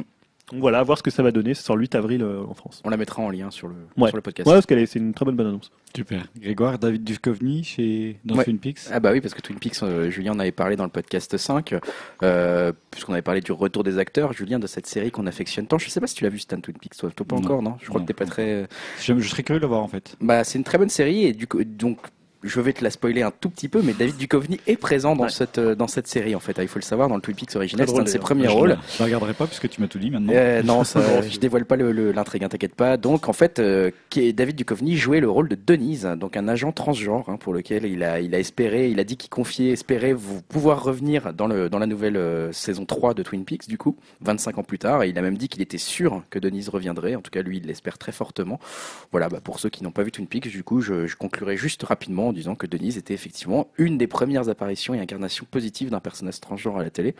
C'était euh, voilà un personnage très fort, que ce soit physiquement, mentalement, qui avait vraiment une place importante dans la série et surtout dont personne, euh, enfin il n'y avait pas de moquerie, les gens Non, étaient non. étonnés de la voir la première fois. hein. Et, euh, le- je me souviens du, de le- du héros voilà qui découvre son collègue qu'il connaissait en homme et qu'il le découvre en femme en Denise, donc qui on va dire qui a choisi de changer de genre suite à une opération d'infiltration, où elle était déguisée en femme. Et, et en fait il s'en étonne, mais après il le considère tout à fait normalement, etc. Donc il y avait un côté très assumé. Oui, enfin, ceci euh, dit, on parle d'une série où une, une femme porte une bûche, euh, Voilà, c'est une une autre série. a Il y a une dim- un bandeau sur l'œil, donc bon, les gens n'ont pas l'air plus étonnés Voilà, que c'est ça. ça. Euh, quelqu'un qui serait une sous-dimension comique, Voilà. mais pas choquante en tout cas. Donc peut-être que David Duchovny va revenir dans, dans- dans- dans Twin Peaks saison 3, en tout cas il l'espère. Bon, je vais vous parler très rapidement, moi, mais vraiment rapidement parce que ça concerne surtout les Parisiens ou ceux qui seraient de passage à Paris entre mai et juin 2015. Il y a une exposition qui va avoir lieu qui s'appelle The Art of Anime, qui va retracer 40 ans du dessin animé japonais à travers des esquisses, des peintures et des celluloïdes. C'est une, euh, exposition qui sera gratuite. Euh, ça va parler de Candy, Albator, Astro, Goldorak, les Chevaliers du Zodiac ou même Dragon Ball. Donc euh, c'est sur 600 mètres carrés et euh, voilà. Ça sera où, je tu sais? Oui, oui, ça sera euh, aux trois places de Marseille, à Charenton-le-Pont, donc tout près métro Liberté. D'accord, donc Voilà. ça c'est intéressant, moi Voilà. j'irai voir. Mais tu dis, mai 2014. Mais de mai, euh, de mai à juin, Euh, c'est juste 2015, pardon. 2015, c'est juste deux mois, donc euh, voilà. Et comme elle est gratuite, je, je, je- voilà, je voulais juste attirer votre attention là-dessus. Je sais que Julien, toi, tu voulais nous parler de nouveaux passagers pour Passenger. Oui, parce qu'on va parler également encore un peu de Keanu Reeves euh, indirectement. Euh, je ne sais pas si vous avez déjà entendu parler de Passenger. Non. Donc en fait, c'est un projet hollywoodien de science-fiction qui traîne dans les tiroirs depuis des années et qui ressort comme ça, euh, comme ça de temps en temps. On se dit bah tiens, ils vont peut-être euh, le, le faire finalement. Il y a plein, enfin il y a plein de projets hollywoodiens qui sont dans les oui. tiroirs et parfois euh, quand il y a un réalisateur qui se dit tiens, je ferais bien ce projet, il, il le ressortent un peu. Et en fait, on a appris que le projet pourrait être relancé puisque Chris Pratt euh, prendrait la place donc de Keanu Reeves, qui était à la base, qui était à la base Pressenti pressenti pour jouer le, le rôle. Alors le pitch est assez assez simple, c'est une romance dans un- une navette spatiale. D'accord. L'idée, c'est qu'en fait, il y a des milliers de personnes qui voyagent vers une planète inconnue, et durant le voyage, un des passagers se réveille d'un sommeil euh, cryogénique de 90 ans et décide de réveiller une passagère. D'accord. Donc c'est l'histoire d'amour dans ce vaisseau qui se rend, euh, qui se rend sur une planète inconnue. Mmh, intéressant. On parle de Jennifer Lawrence pour le, le casting, euh, donc euh, qui jouerait le rôle, euh, le rôle titre avec euh, Chris Pratt. Et euh, pour, en fait, ça a été relancé parce que le réalisateur, euh, on parle de, de Mortem Tildum, donc le réalisateur de Imitation Game, D'accord. qui est pressenti pour euh, les Oscars. Et voilà, c'est un film avec une thématique un peu à Oscar, hein, forcément. Ouais, clairement. Ouais. Une romance, un truc un peu SF, ça peut un peu très, très bien marcher. Tarkovsky là. euh, Ouais, voilà, ça fait ça, ça rappelle pas mal de, de thématiques, euh, thématiques SF. Donc pour le coup, voilà, faut à à suivre. À suivre. Greg, tu veux nous parler du Alien? Ouais, je terminerai par, par ça pour mes news. Effectivement, une suite à Aniel, à Alien, pardon. Non, non, Free ne revient pas. Excellent. Non, c'est une suite à Alien, effectivement, peut-être par Neil Blomkamp. Donc, euh, ceux qui connaissent pas, c'est celui qui avait réalisé District 9, notamment, ou Elysium. Euh, et voilà, en fait, il a dit qu'il était très intéressé pour donner une suite à Alien avec Sigourney Weaver dans sa tête en tout cas. Euh, lui, il a dit euh, voilà, moi je suis assez confiant. euh, je sais que si j'en parle de mon projet à la Fox, donc ceux qui ont les droits, il le ferait. Il en est quasiment sûr. Il a développé son projet dans sa tête. Il sait que s'il en parle à la maison de prod, en gros, ça serait parti. Il est même tellement confiant qu'il a déjà fait, comment dire, des, des concept art. Donc il a dessiné des concept art. Pareil, je mettrai le lien sur le sur le blog, donc sur upcast.fr parce que on peut on peut les voir en ligne. C'est vraiment des superbes dessins, vraiment. Alors là, ça donne très envie de revoir un nouvel Alien quand on voit ces dessins, parce qu'il a vraiment une, imagination euh, très intéressante et il a vraiment un projet derrière ça, ça se sent. Donc lui, il estime que le degré entre guillemets, la possibilité que ça se fasse est très très élevé. Et euh, on a appris euh, là quasiment dans la nuit, enfin il y a deux trois jours en fait, que Sigourney Weaver aussi était partante. Elle a dit que vu ce qu'elle elle a vu ce qu'elle avait qu'avait fait euh, Neil Blomkamp, elle a dit bon bah vu la qualité de ce qu'il a proposé, euh, moi je me demande où on est plus en ce moment, euh, ouais ça peut se faire. Sympa. Donc euh, peut-être que ça va se concrétiser. Et Ah pour oui, le coup, oui. Neil Blomkamp, il m'a fait un peu peur avec Elysium, mais avec District 9 c'était quand même Ah, très bien. très bon. Bon voilà, je suis Super. impatient d'en savoir Bon, plus. très bonne news pour conclure ces news divertissement et je vous propose maintenant de passer aux news art ludique. Partie art ludique, donc on va parler de jeux vi- vidéo, pardon, jeux vidéo. Et Julien, je crois que tu veux nous parler de JRPG. Oui, parce que finalement, c'est un genre qu'on dit euh, assez moribond. Enfin, c'est surtout pour ceux qui s'y intéressent pas trop ou qui jouent pas. euh, mais pourtant, là, sur les deux dernières semaines entre nos deux podcasts, on a eu des infos sur trois des JRPG les plus attendus pour euh, 2015, hein, voire 2016, qu'on va rester prudent pour euh, Final Fantasy XV. Je suis pas sûr qu'il sortira en, en 2015. Mais euh, on a eu des infos donc sur Xenoblade Chronicle X, hein, qui Mhm. sortira sur Wii U cette année, et sur euh, Persona 5, qui sortira sur PS4 et PS3 également cette année. Donc je vais commencer euh, par la fin parce que c'était le plus proche de nous, euh, par Xenoblade Chronicle X, puisqu'en fait on a eu un Nintendo Direct japonais qui était consacré au jeu de, de Monolith Software, qui va sortir en avril au Japon. Euh, alors depuis on a eu des traductions, d'ailleurs les gens qui veulent voir le Nintendo Direct en entier, qui fait une vingtaine de minutes, euh, on peut trouver des sous-titres anglais, ce qui est quand même bien pratique euh, quand on ne parle pas japonais. Oui. Donc en fait, qu'est-ce qu'on a appris là pour ces, durant ces 20 minutes qui nous ont présenté en fait le monde de, de ce nouvel épisode de, de Xenoblade et qu'il y aura d'ailleurs un autre direct qui sera consacré au système de combat. Donc là en fait, ils avaient fait une petite mise en scène puisque la visite était assurée par euh, une certaine Elma, qui prenait la parole en fait pour euh, euh, nous montrer les différents quartiers de New Los Angeles. Donc New Los Angeles, c'est la ville dans laquelle on évoluera avant de sortir dans le monde plus vaste de, de, de Xenoblade X et euh, nous montrer aussi la base de l'organisation Bled, qui était le cœur de la ville. Alors ce qu'on a vu dans les différents quartiers, c'est euh, voilà une ville futuriste avec euh, des zones industrielles, des zones de commerce, du quartier résidentiel. Voilà une espèce de vision un peu futuriste d'un Los Angeles qui a l'air euh, vraiment plutôt sympa. Il y a un côté, on voit un peu un côté un peu monde ouvert GTA dans cette dans cette ville. Euh, donc le, pitch, je vais, juste en parler rapidement parce qu'après ça conditionne euh, ce qu'on voyait dans le Nintendo Direct et, ce que ce va être le, jeu. C'est euh, en fait un grand vaisseau spatial en provenance de la Terre qui a été détruite, euh, se crash et en fait le joueur est envoyé pour retrouver des vies humaines endormies dans des capsules qui sont égarées sur la planète qu'on appelle la planète Mira. Et c'est d'ailleurs ce qu'on voit au tout début du direct avec Elma qui présente un peu le, le, le pitch et le scénario. Et c'est important parce que finalement le jeu, ça sera à la fois euh, une mission pour trouver ce qu'ils appellent des, alors ce qui était traduit en anglais par des life points, donc ces vies qui sont égarées sur la planète Mira. En fait, c'est un peu des capsules qui sont euh, disséminées un peu partout dans, dans le monde de Xenoblade et qu'il faudra, euh, faudra récupérer. Et en même temps, l'autre euh, principe de Xenoblade, ça sera hors de cette ville, donc de ce New Los Angeles, d'enquêter sur cette planète Mira via ce qu'ils appellent le FrontierNet, qui rassemble en fait euh, toutes euh, et de rassembler en fait des infos euh, sur ce qui se passe dans les dans tous les environs de New, Los Angeles. Donc là, pour cette partie du FrontierNet, c'était une certaine ligne qui nous parlait du système de, navigation. En gros, c'est une carte du monde qui est divisée en, divisée hexagones, donc on la voit sur le, sur le gamepad. D'ailleurs, avec le gamepad, on peut se téléporter directement d'une zone qui a déjà été explorée. Et en fait, l'idée, c'est de renseigner toute la carte en plaçant des sortes de balises. Donc on va, on va découvrir des balises euh, à un endroit de la carte, et après, on pourra l'explorer. Ça nous dira, euh, bah, à cet endroit-là, il y a un trésor, à cet endroit-là, il y a un monstre. Donc voilà, ça va être vraiment, on ne sait pas, parce que pour l'instant, Xenoblade, on ne sait pas trop quelle est la place du scénario dans le jeu. Mhm. Par contre, on sait que ça va vraiment être un jeu d'exploration, un peu comme pouvait l'être un, Fantasy- un Fantasy Star Online, euh, voilà, où tu, tu pars avec ton équipe et t'explores, euh, voilà, tu combats des monstres et tu explores des, des, euh, un monde vraiment très très vaste. Et pour le coup, ça a l'air très très vaste puisque euh, on parle d'un monde cinq fois plus grand que celui de Xenoblade. Euh, pour ceux qui n'ont pas fait Xenoblade, c'est quand même déjà un monde très très important et c'est surtout un monde qui joue sur des, euh, un jeu d'échelle où c'est vraiment gigantesque. hein. Les, les environnements là, d'ailleurs les environnements qu'on a vus, en fait chaque région, il y a cinq régions qui sont euh, avec des environnements différents. Donc on a euh, classique le désert, le volcan, la forêt, et ça joue vraiment sur le jeu des échelles avec des personnages qui sont euh, assez petits, des vues de caméra qui sont très éloignées et des structures ou des, euh, une, une végétation qui est abondante et, euh, et qui est vraiment euh, gigantesque. D'ailleurs, euh, je crois que c'était le, le- le créateur du jeu parlait de plus de 300 heures euh, pour euh, tout faire. Oh là là. Voilà, donc ça, ça déprime déjà Greg qui se dit jamais je ne jouerai à ce Bon, jeu. bah, voilà. C'est pas un jeu pour euh, les gens qui travaillent, quoi. Pour les. ouais. Voilà. Mais la, la quête principale de- devrait être plus courte, sûrement 80 ou 100 heures. Que ça va, j'ai 80 heures devant moi cette semaine, ça tombe bien. Euh, voilà, on a aussi, on nous a aussi présenté ce qu'ils appellent le doll. Donc c'est une armure mécanique, une sorte de méca qui est vraiment très très classe, qui peut en fait se transformer soit en véhicule volant euh, pour explorer le, le monde de Xenoblade, soit qui peut rouler sur terre ou naviguer sur l'eau. Donc ça va nous permettre à la fois le personnage peut marcher, courir et en même temps euh, monter dans cette euh, dans ce gros méca pour explorer euh, pour explorer le monde. Et vu l'immensité des paysages, ça sera pas ça sera pas forcément une, une Un luxe, ouais, ça sera pas un luxe et je pense que ça sera un bon compagnon. Puis bon, avoir un mecha, c'est quand même toujours classe. On a aussi, aussi revu quelques monstres vraiment impressionnants en taille et quelques extraterrestres. Alors pour le coup, il y avait des, ver- des versions pacifistes et versions un peu belliqueux. Donc il y aura pas que des gros monstres un peu à la Monster Hunter. On aura aussi des. ou- pour ceux qui ont déjà vu les images de Xenoblade, on voit des espèces de, de dinosaures gigantesques, euh, époque vraiment préhistorique. Mm. euh.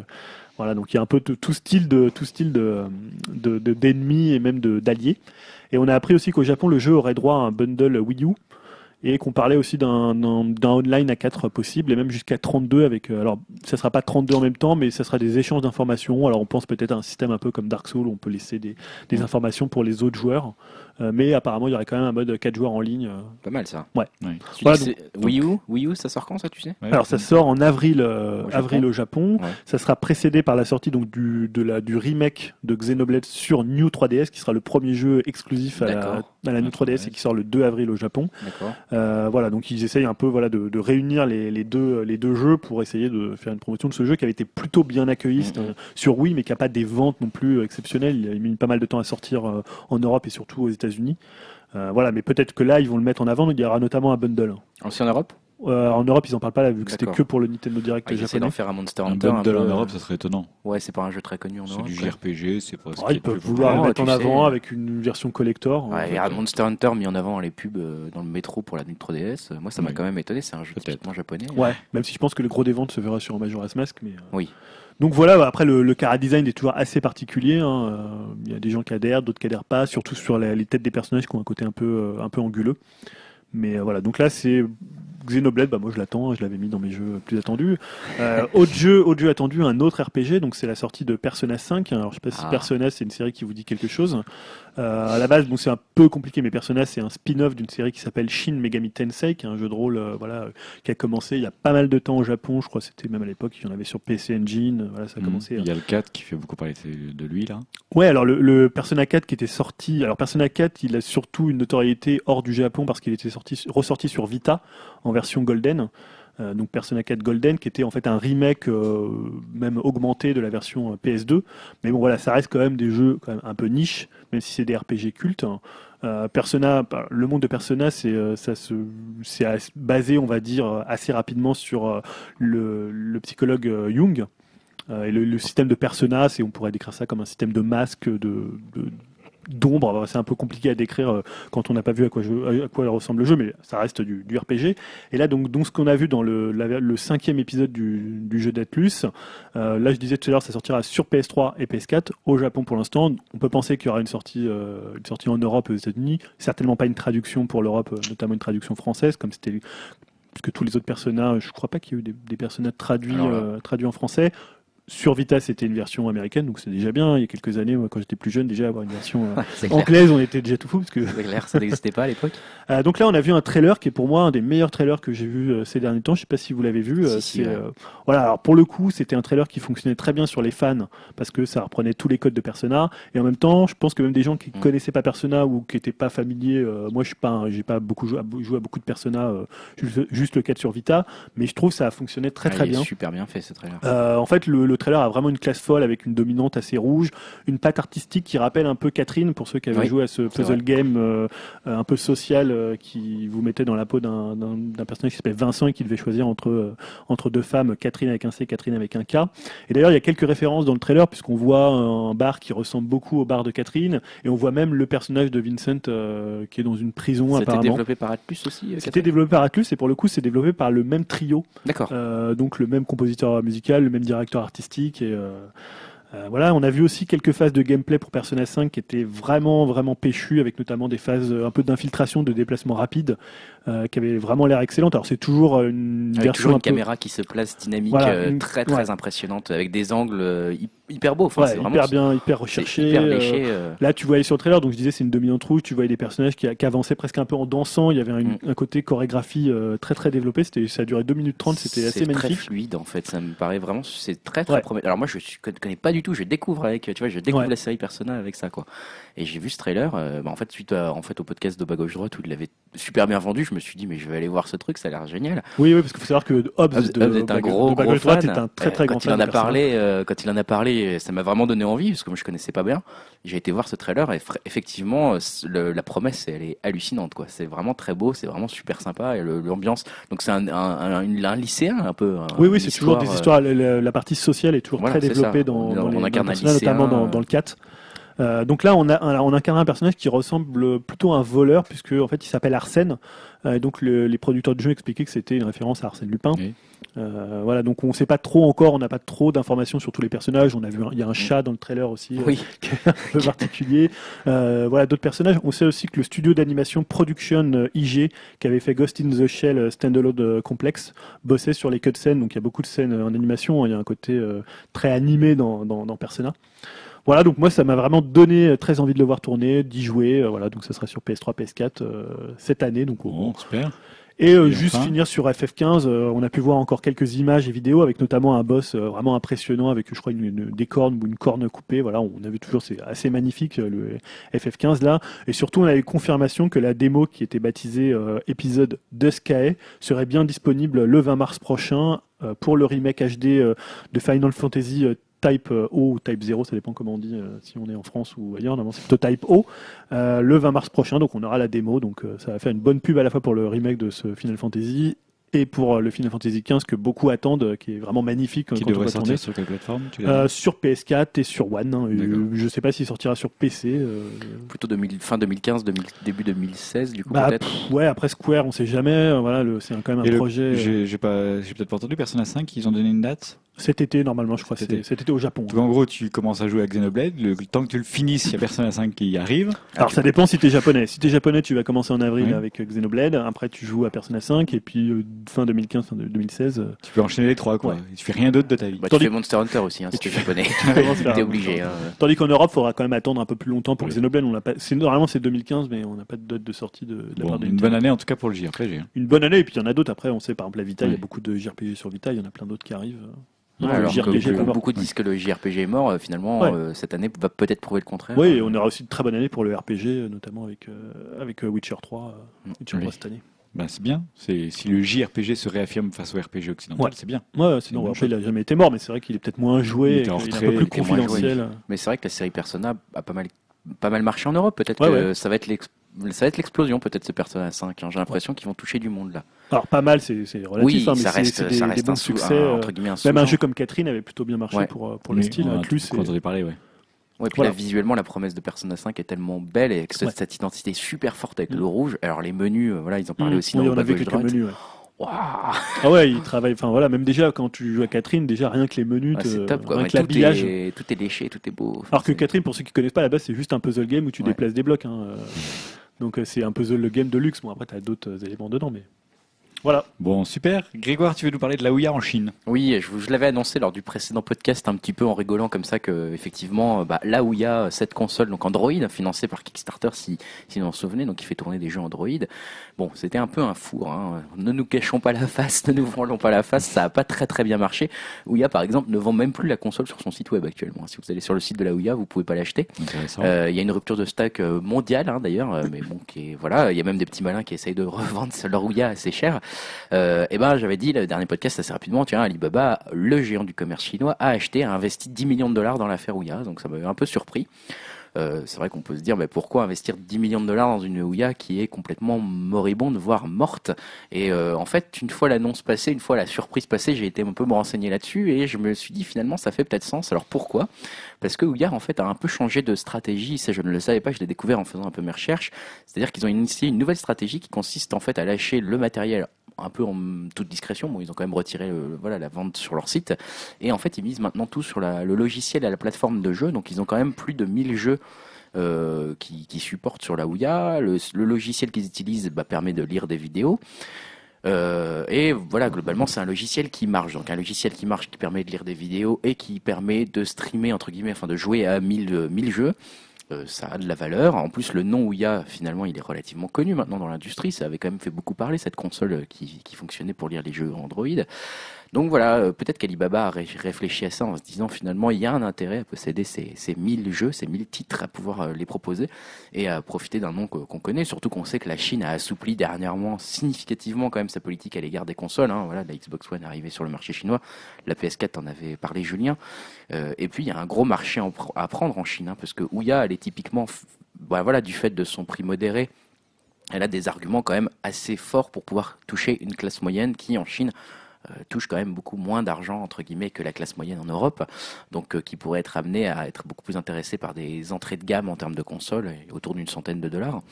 Euh, voilà, apparemment en plus en termes de- d'hab- d'habitude de consommation, les joueurs chinois, ils sont plutôt familiers eux du téléchargement et du free-to-play plutôt que des jeux consoles où on achète entre guillemets un vrai CD ou un vrai DVD, Blu-ray, etc. Euh, donc voilà, ici euh, les rumeurs, on va dire du, se sont confirmées finalement et effectivement Alibaba va intégrer le, les, jeux dans les smart TV. Alors il faut savoir que les smart TV c'est pareil en Europe, c'est pas un truc qui marche beaucoup. En Chine, c'est perçu comme vraiment le secteur qui va exploser. Tout le monde mise là-dessus en Chine, c'est vraiment le gros secteur. Donc Alibaba, bien sûr, mise sur les smart TV et ils vont donc intégrer le catalogue de jeux. Donc je l'ai dit, environ 1000 titres dans Yoon, qui est leur système d'exploitation dérivé d'Android et qui équipe les set-top box TV euh, du euh, d'Alibaba. Donc en gros, qu'est-ce qui s'est passé? Bah, C'est qu'Alibaba a en gros sécurisé à peu près 1000 titres en achetant euh, quand même, en investissant 10 millions d'euros dans la, dans la, dans, la du côté du Ouya, c'est aussi bienvenu hein, cet investissement, bien sûr, on va pas cracher dans la soupe. hein. Ça montre que le recentrage stratégique fonctionne bien pour Ouya, finalement, qu'il y a des acheteurs. C'est quand même un très beau nom. hein. On parle de quelque chose quand même, pour ceux qui connaissent pas Alibaba, de presque l'équivalent de- d'Apple Mm. en termes de poids. Euh, ça permet aussi à Ouya de conforter son installation en Chine. Et puis, euh, du coup, euh, ça rassure un petit peu sur quelque, quelque part sur Ouya. Peut-être, euh, nous, en Europe, on se disait, bon, bah, Ouya, c'était une belle aventure, c'est terminé. Bah, finalement, il y a ce- ces 10 millions de dollars-là. Et puis, il faut rappeler qu'aussi, Ouya, ils avaient soulevé 15 millions de, de dollars juste avant euh, cet, euh, cet investissement d'Alibaba auprès des investisseurs, notamment Kleiner Perkins Cofield et Bayers. Euh, voilà, enfin, plein de, plein d'investisseurs. Et aussi de, de Nvidia, hein, donc ceux qui font les, les, les cartes, les cartes euh, Graphique. graphique, merci. Donc euh, voilà, moi ça m'avait un peu surpris cette news en me disant tiens mais qu'est-ce qui qu'est-ce qu'ils foutent à mettre 10 millions d'euros dans un truc qui a échoué?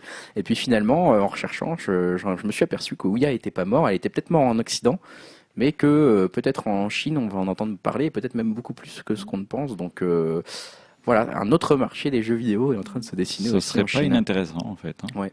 S'ils font ça bien. Julien, je vais te redonner la parole. Tu voulais nous parler des Amiibo? Oui, parce qu'en fait, Ah, ah. Ça faisait longtemps, hein. bah, été déçu de voir en arrivant qu'il n'y avait pas des Non, nouveaux. ouais, je j'en ai pas- j'en ai Il pas attend, je crois que Greg attend le Captain Toad. Ouais, j'attends Toad, ouais. Je- Captain Toad est tellement un bon jeu, je veux mon Toad. pour découvrir, pour découvrir- Ah, je veux découvrir mes petits puzzles dans, dans Captain Toad. Ça va débloquer un mini-jeu, donc euh, je le veux. Oui, parce qu'en fait, euh, Einstein disait à propos des rats que s'il pesait 20 kilos de plus, il dominerait le monde. Eh bien, moi, je pense que si les amiibo pesaient 50 kilos de plus, je prends un peu moins de risque que Einstein sur le, le poids, je pense qu'ils domineraient le monde. Tant leur succès, quand même, et surtout leur multiplication est vraiment insolente. Et c'est un véritable défi euh, aux lois du marketing. Je pense que bientôt, il y aura des articles dans Le Point, dans Le Monde, avec euh, les amiibo. Qui sont-ils? Que veulent-ils? Quels sont leurs réseaux? Voilà, on ne sait pas d'ailleurs. Tu dis 50 kilos de plus, moi je pense qu'ils dominent déjà le monde maintenant. Je en pense fait. que oui, bon, voilà, ils sont, pour l'instant, ils... En tout cas, le vôtre, hein, d'après ce que je comprends. Oh, ouais. On va fait, tomber dedans aussi. Non. Il y a quand même une info derrière, hein, derrière, derrière tout ça, c'est que grâce à un PDF leaké sur le site de Nintendo of, of America, on a eu connaissance de l'arrivée du roi des amiibo, je l'ai appelé comme ça, parce que tenez-vous bien, des versions or et argent de Mario vont arriver. Ça, c'est En amiibo. Ça, c'est- moi je la veux. Voilà, ça y est. Voilà. On ne sait pas à quoi ils serviront, mais de toute façon, on ne sait pas à quoi servent les amiibo. Non, ils ne servent à rien. Mais si, ils servent à beaucoup de choses, je pense. Oh, qu'ils- non, ils servent à rien. Je pense qu'ils résolvent des conflits dans le monde. Israélo-palestiniens, envoyez-leur des amiibo Voilà. par avion en Corée du Nord, larguez des caisses d'amiibo, enfin. Et voilà, donc version or et argent. Alors depuis, ça a été retiré, mais bon, euh, toutes les, il y a eu plein de certifications qui ont montré que euh, c'était, euh, C'était pas un c'était folique. pas, voilà, c'était pas un folique et qu'il y aurait bien. Puis bon. Oh là là, Mario Argent me tente déjà. Ça y est, je ne l'ai pas encore vu, je le veux. Par contre, oui, on ne sait pas du tout ce que, ce à quoi ils vont servir dans les, dans les différents Mais jeux. Alors peut-être si, qu'ils ont- rien. Ah ouais, mais peut-être que non, mais souvent ils leur trouvent quand même une, Oui. uti- enfin une utilité entre Peut-être guillemets. ça va hein. débloquer des trucs spécifiques. euh, Ouais, genre un truc Dans un- cheaté ou. Dans un prochain Mario, un Mario Party ou. Après, ils peuvent pas. euh, Ça reste le problème de Nintendo avec les amiibo, c'est qu'ils peuvent pas faire en sorte que ça débloque des choses trop cheatées, Ouais. des choses trop bien. Parce que ça veut dire que les gens qui ne les ont pas. Bah sont- cheater un peu parce qu'on a vu, je crois que c'est dans le prochain Kirby, Kirby- que Kirby, tu avais ça des vies. euh, Vie infinie, je crois, ou pouvoir infini. C'est dommage, bon, je Ouais. trouve. Oui, bah du coup, il faudra mieux Mais pas des petits niveaux offerts, etc. Moi, je trouve que c'est bien parce qu'en fait, Bah, t'achètes ton Toad, DLC, par quoi. exemple. Voilà. Toad, c'est Ouais, un bon où exemple. on a vu dans Mario Party 10 où chaque amiibo débloquera un plateau. Un plateau de jeu, ouais. Mm. Un plateau. Donc ça, c'est plutôt pas Là mal. où quand ça vaut moins le coup, c'est dans les Mario Kart où ça te débloque des costumes pour tes mini. Là, ça commence à être un peu ridicule. Oui, mais c'était le début. C'était le début. Je pense qu'ils ont annoncé une appli apparemment où il paraît qu'il va y avoir une appli où les on va peut-être pouvoir Avec enfin, le un jeu, un- voilà un amiibo verse, je ne Ouais. sais pas. Ah, mais là, C'est plutôt pour les rumeurs. mi.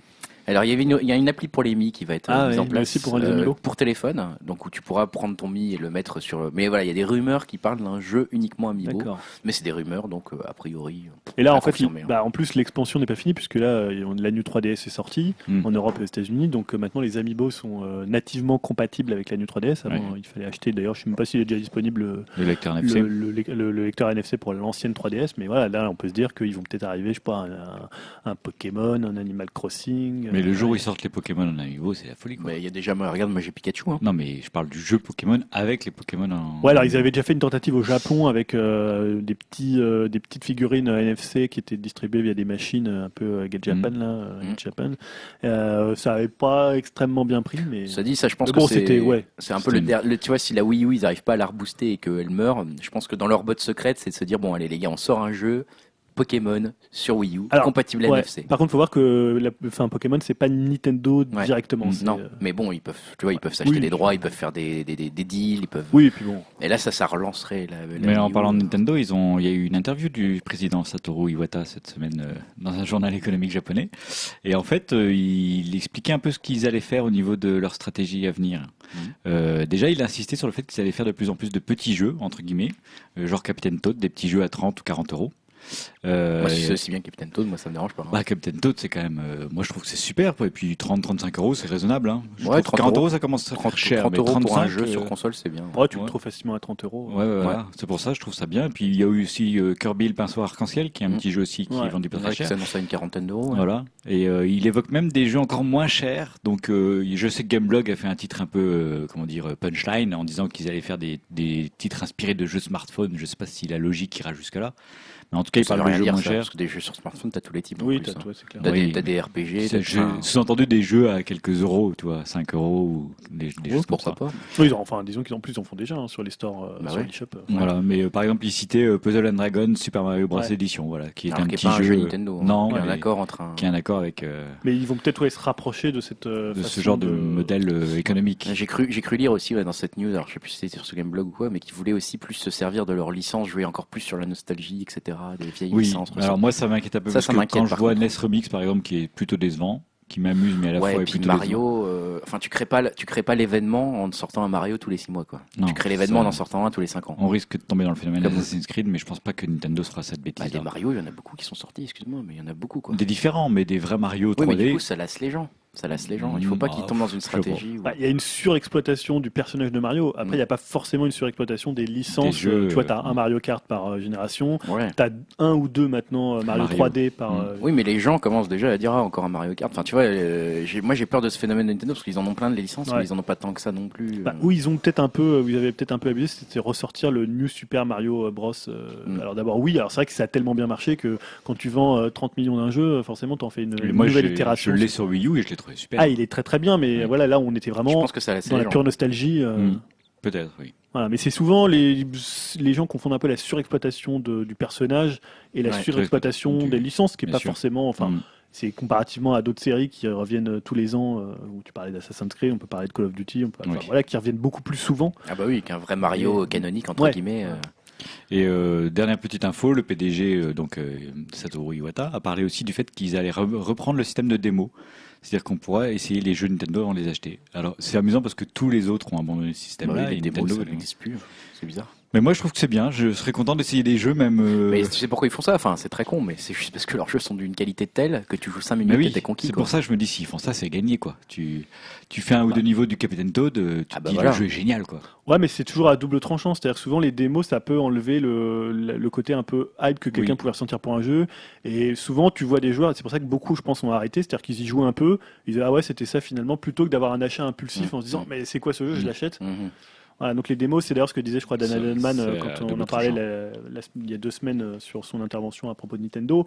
Voilà, c'était compliqué de savoir euh, s'il fallait continuer à faire des démos ou complètement les arrêter. Ça peut desservir des jeux comme ça peut aider certains jeux. C'est bizarre quand même ce repositionnement de Nintendo, ça fait un peu un repositionnement vers le bas, je trouve globalement dans ce que tu dis, c'est-à-dire des jeux moins chers, des, des démos, enfin tu vois, ça fait un peu le côté genre on sort des petits jeux. Non, moi je, je vois ça comme l'élargissement de l'offre, tu vois. C'est-à-dire Mm. qu'ils sont plus dans des jeux canoniques euh, qui sortent une fois tous les 2-3 ans à 40-50 euros, mais ils offrent plein de petites pastilles, de petits jeux assez sympas comme le Capitaine Toad, et du coup ils captent des publics différents. Ouais, en tout cas, ils ont toujours peur des smartphones qui Oui, risquent de vampiriser vraiment. euh, Ouais, je sais pas s'ils s'en sortiront comme ça aussi. Hein. je pense pas qu'ils toucheront Smart Mode, mais moi, je sais pas. Smart Mode. Moi, Smart Mode. Bah, après, il y a aussi il y a un élément, c'est qu'ils sont un peu dans une impasse hardware en ce moment. C'est-à-dire que la Wii U, bah, elle ne pas Ouais, tellement bien. Voilà. Ouais. La 3DS, on verra ce que ça donnera une 3DS, mais elle arrive un peu à un palier où je vie, pense ouais. que là, 50-55 millions, c'est compliqué d'être au-dessus par rapport à la, Ouais. à la concurrence. Donc, ils sont obligés de se recentrer sur le Je software. pense, je pense euh, à titre personnel que la 3DS c'est la dernière console portable de Nintendo. La New 3DS Ouais. Bah, c'est ce qui se pressent, puisqu'ils disent qu'ils vont fusionner les, les hardware et les, enfin, les portables une et très les... bonne idée. Bah, il, y aura là. toujours, il y aura toujours une console portable. Oui, mais du coup, ça serait ta console de salon qui serait portable. en fait. finalement, la Wii U, le- le c'est- projet fusion. ouais, la Wii U, ça serait un peu le premier modèle d'un projet fusion éventuel, finalement, quelque Et part. ça, ça serait Mais génial. est-ce que ça serait génial? Ils en- ils ont- Ça les a sauvés, la New 3DS, enfin la 3DS, pardon. Donc, euh, ils l'auraient pas eu concrètement. Il n'y aurait pas eu de console portable à ce moment-là. Entre le, succès, le mésuccès de la Wii U, leur aurait fait Oui, très oui, très mais mal. les smartphones, faut qu'aujourd'hui, une console portable, est-ce que c'est vraiment pertinent quoi? Ouais, mais alors est-ce que du coup ça ramenait face aux autres consoles de salon qui sont que des consoles fixes et qui du coup se rapprochent des ordinateurs? Est-ce que c'est une bonne réponse de proposer un truc entre les deux et du Bah, coup forcément moins puissant? Je sais pas. Moi, j'étais un peu, au début, j'avais un peu la même réflexion que toi, Greg, c'est-à-dire de dire, bah, finalement, si ça se plante, bah, ils ont aucun, là, on le voit Ah avec la. Wii U, ça se plante, mais ils ont finalement la 3DS qui leur sauve les meubles. Sauf qu'on voit quand même avec, ils l'avaient fait avec euh, Smash Bros où ils ont sorti les deux versions. Et finalement, c'est plutôt une réussite parce que beaucoup disaient à l'époque, bah ouais, mais pourquoi ils sortent la version 3DS Ça va vampiriser les ventes de la Wii U.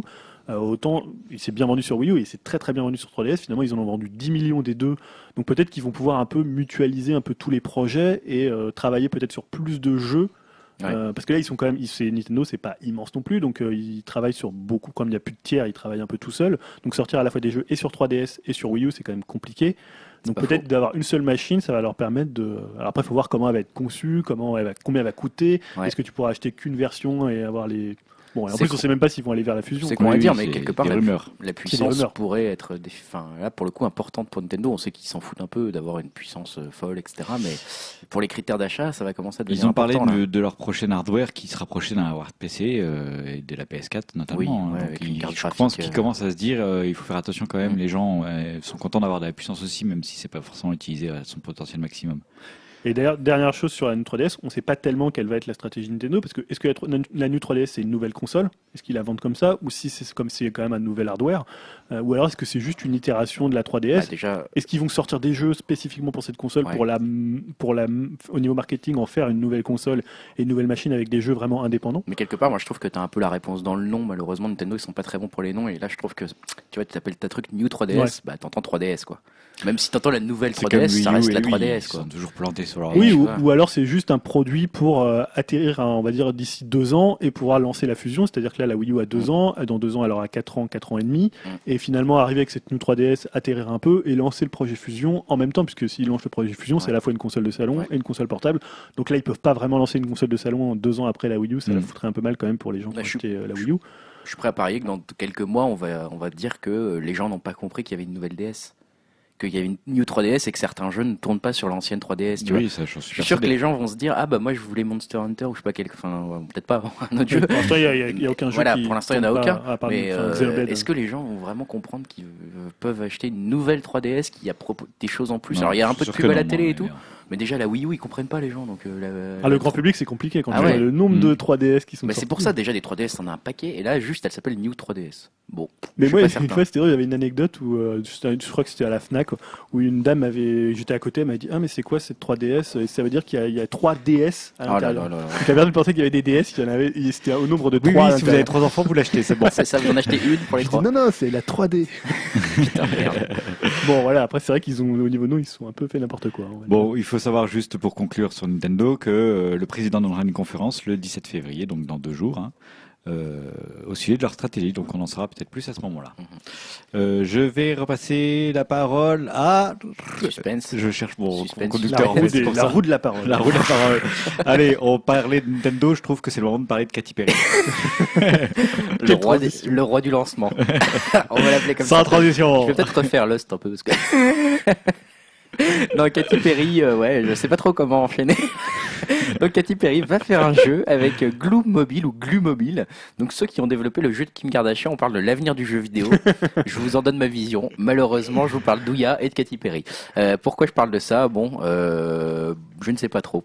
je ne sais pas trop, si ce n'est que, bah voilà, vous avez peut-être entendu parler du jeu qui s'appelait Kim Kardashian Hollywood, euh, qui avait été lancé en juin 2014, donc développé par Glue Mobile exactement, et euh, qui a fait entre 5 millions et 10 millions d'installations sur le système Android. Euh, il faut savoir que ça a permis à Glue euh, Mobile d'avoir un revenu de 223 millions de dollars, ce petit jeu de Kim Kardashian.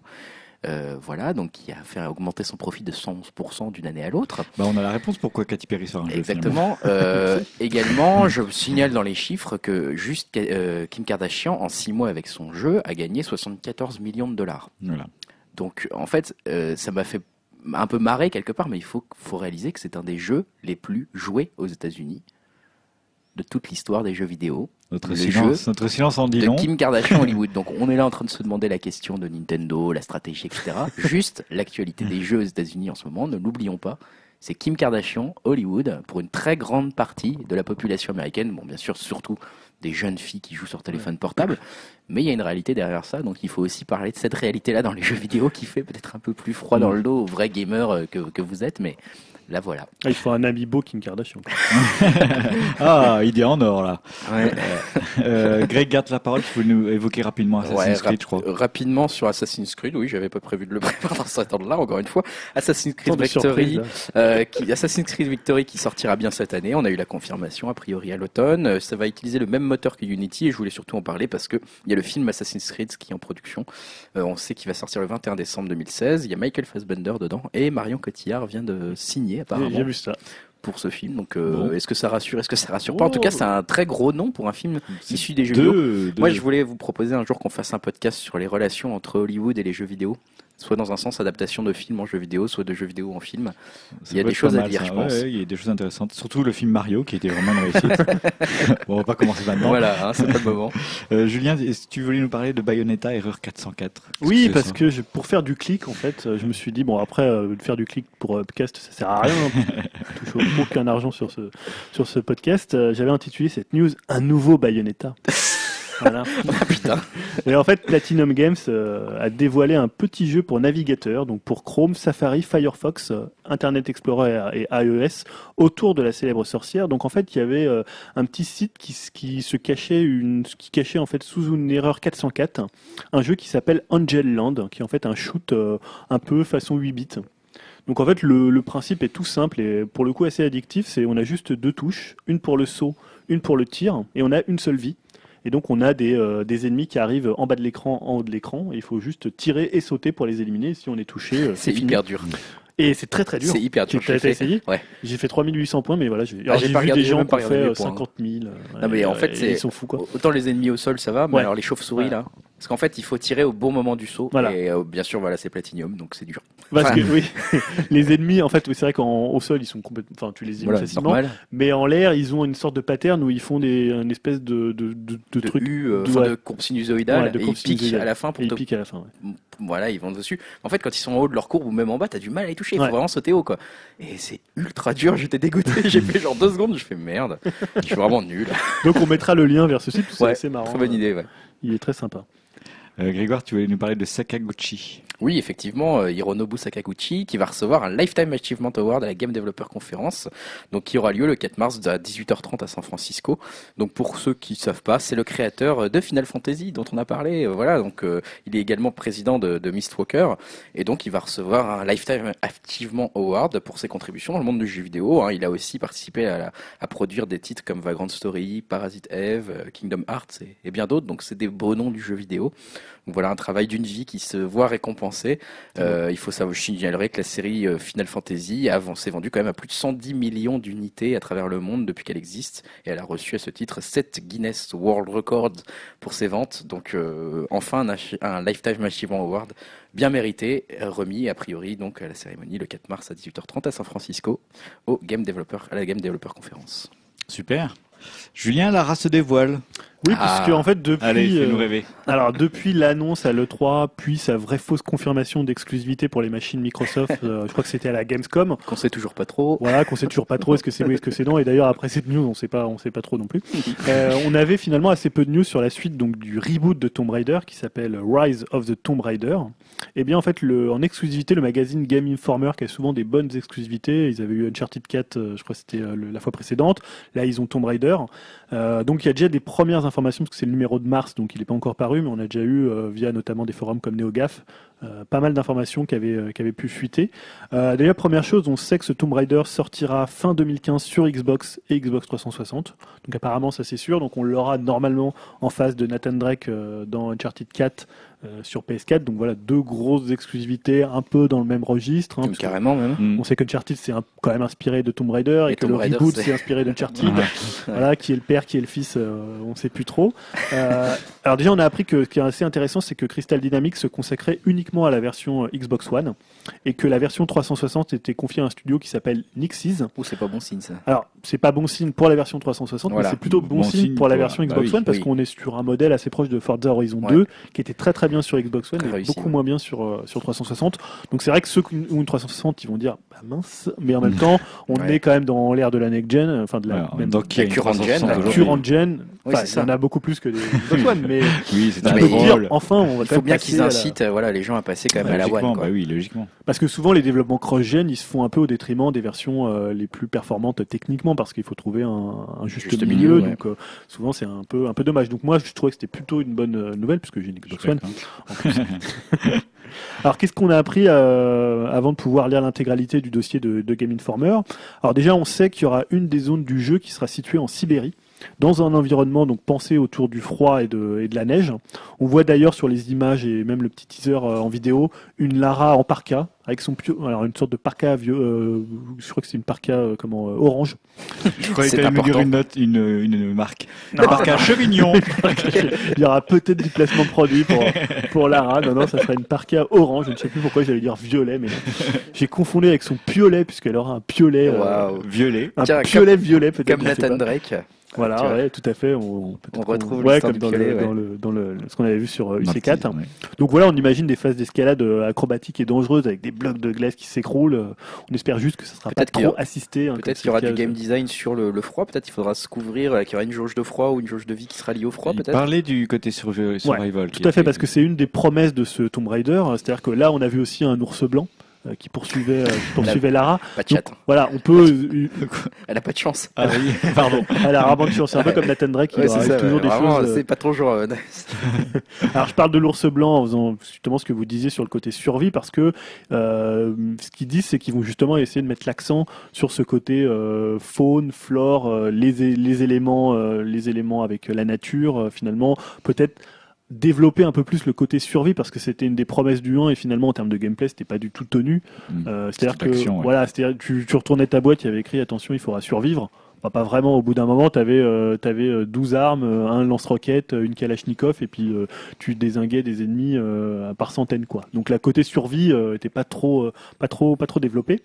Euh, donc là on imagine qu'on pourra on pourra chasser et que on espère ça aura un impact ça aura un impact sur le jeu contrairement au premier où sorti d'une biche sur laquelle tu tires à l'arc après ça servait pas tellement à grand chose.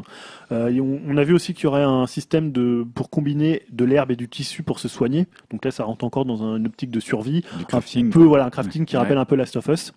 Et d'ailleurs, on voit que le jeu de Naughty Dog, de, de Naughty Dog aura peut-être influencé aussi les combats. Ils annoncent que ça sera assez proche de, de, de Last of Us, alors qui étaient des combats euh, justement très euh, très âpres, très très viscéraux, avec des coups. où On avait vraiment l'impression Mm. que Joel mettait les coups. Il y avait quelque chose de, de très physique dans les combats de, au corps Très à corps, réussi, notamment de, de Last of Us, qui était vraiment très très bien réussi. Mm, mm. Euh, moi, j'adore le combat au corps à corps de, de Last of Us.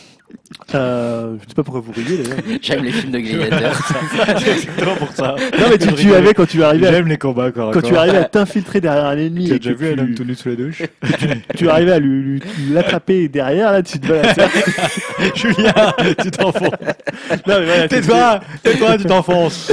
Voilà, le, bon, pour ceux qui ont rejoué, ceux qui ont rejoué à Last of Us euh, me comprendront. Voilà, c'est ça. Euh, on sait Les aussi autres, que euh, le- la Sibérie, ce sera pas le seul environnement pour ce qu'on visitera un second environnement qui n'a pas encore été dévoilé. Euh, Lara pourra grimper aux arbres, se cacher dans les buissons et nager. Voilà, ça laisse euh, augurer d'un level design euh, peut-être un peu plus euh, intéressant que celui du premier. Donc on parle aussi de conditions météorologiques qui, influenceront- qui influenceront la faune et les ennemis. Et on espère le gameplay. On peut imaginer Ouais. que voilà, s'il y a de la neige, ça te- tu vois moins bien ou Tu avances moins vite. Ouais, tu avances moins vite ou les ennemis réagissent, réagissent différemment. Donc voilà, on peut penser qu'un des ennemis, ça sera la nature, et ce sera vraiment très intéressant si ça a des répercussions en termes de, de gameplay.